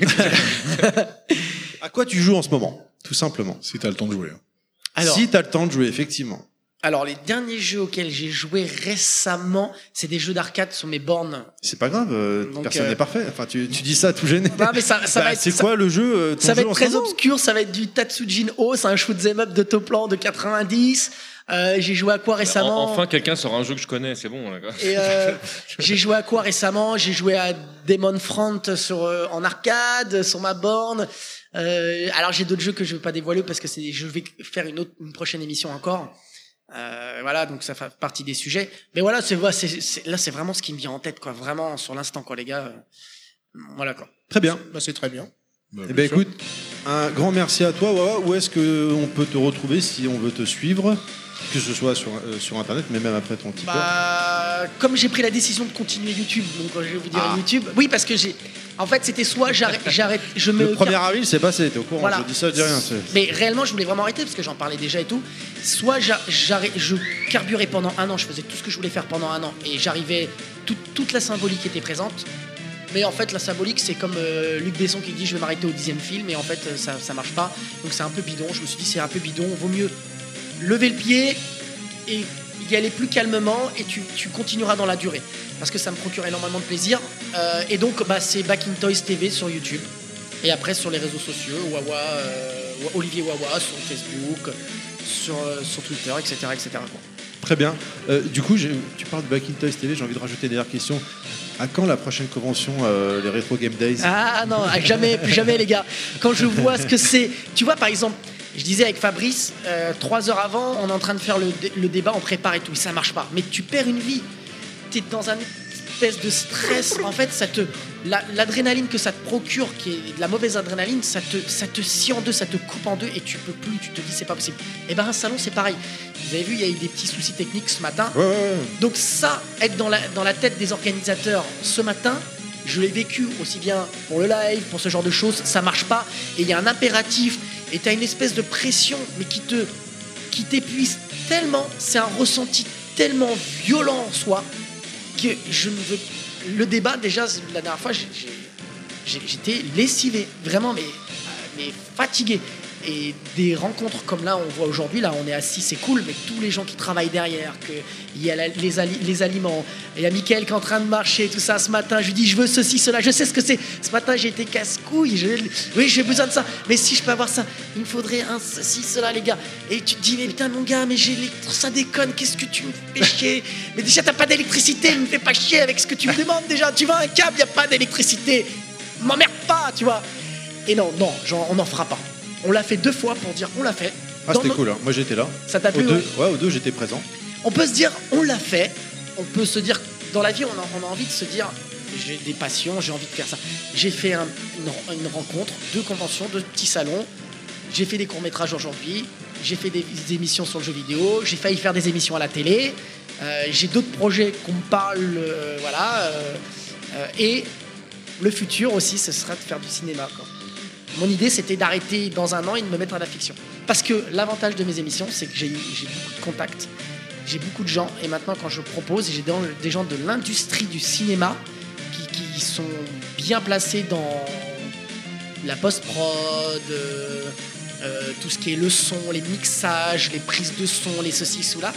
Et j'ai rencontré des réalisateurs qui regardent mes émissions. euh, Ah, J'adore ça, un truc et tout. Je dis, ah ouais, d'accord. Et donc voilà, le futur, c'est vraiment faire de la fiction. Excuse-moi, ouais, en fait, je te coupe, mais euh, sur Metal Slug, l'exemple même, c'est Metal Slug. Oui, mon court métrage. Oui, oui. Court métrage où on s'est retrouvés, on était 40 sur le tournage. Oui, d'accord. ouais. On était 40 Effectivement. personnes.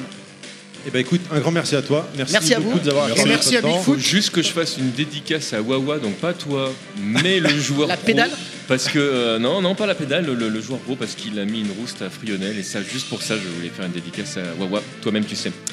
Très bien. Bah écoute, euh, puisque tu prends la parole, TMDJC, merci à toi de m'avoir accompagné toute la journée. Mais ça m'a fait super plaisir. Tu sais que c'est C'était toujours cool. un plaisir de prendre le temps de venir te voir. Toi et toute ton équipe, j'adore Level Max.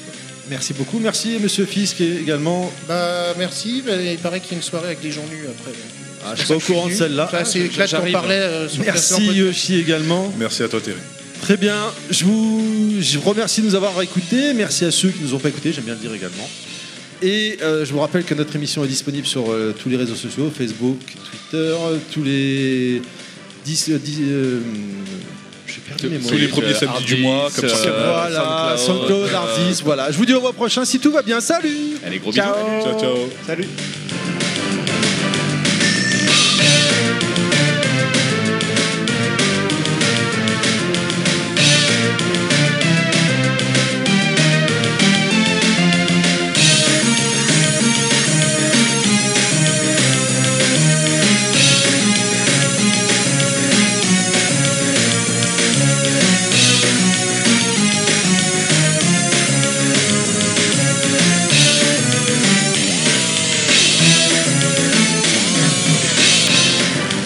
Welcome to bonus stage. Ce qui est étonnant, c'est qu'on on se rend compte que vous êtes arrivé que- quelque part par ac- accident, entre guillemets. Absolument. Mais euh, aujourd'hui, c'est c'est un milieu très fermé. Non, Il y a- non, non, non, ah non Ah, que ça me fout en Attention, rogne ne frappez pas, Ah, monsieur c'est bien. Legrand, suis juste à côté de vous. Alors ça me fout en rogne d'entendre ça. I know that. You be back.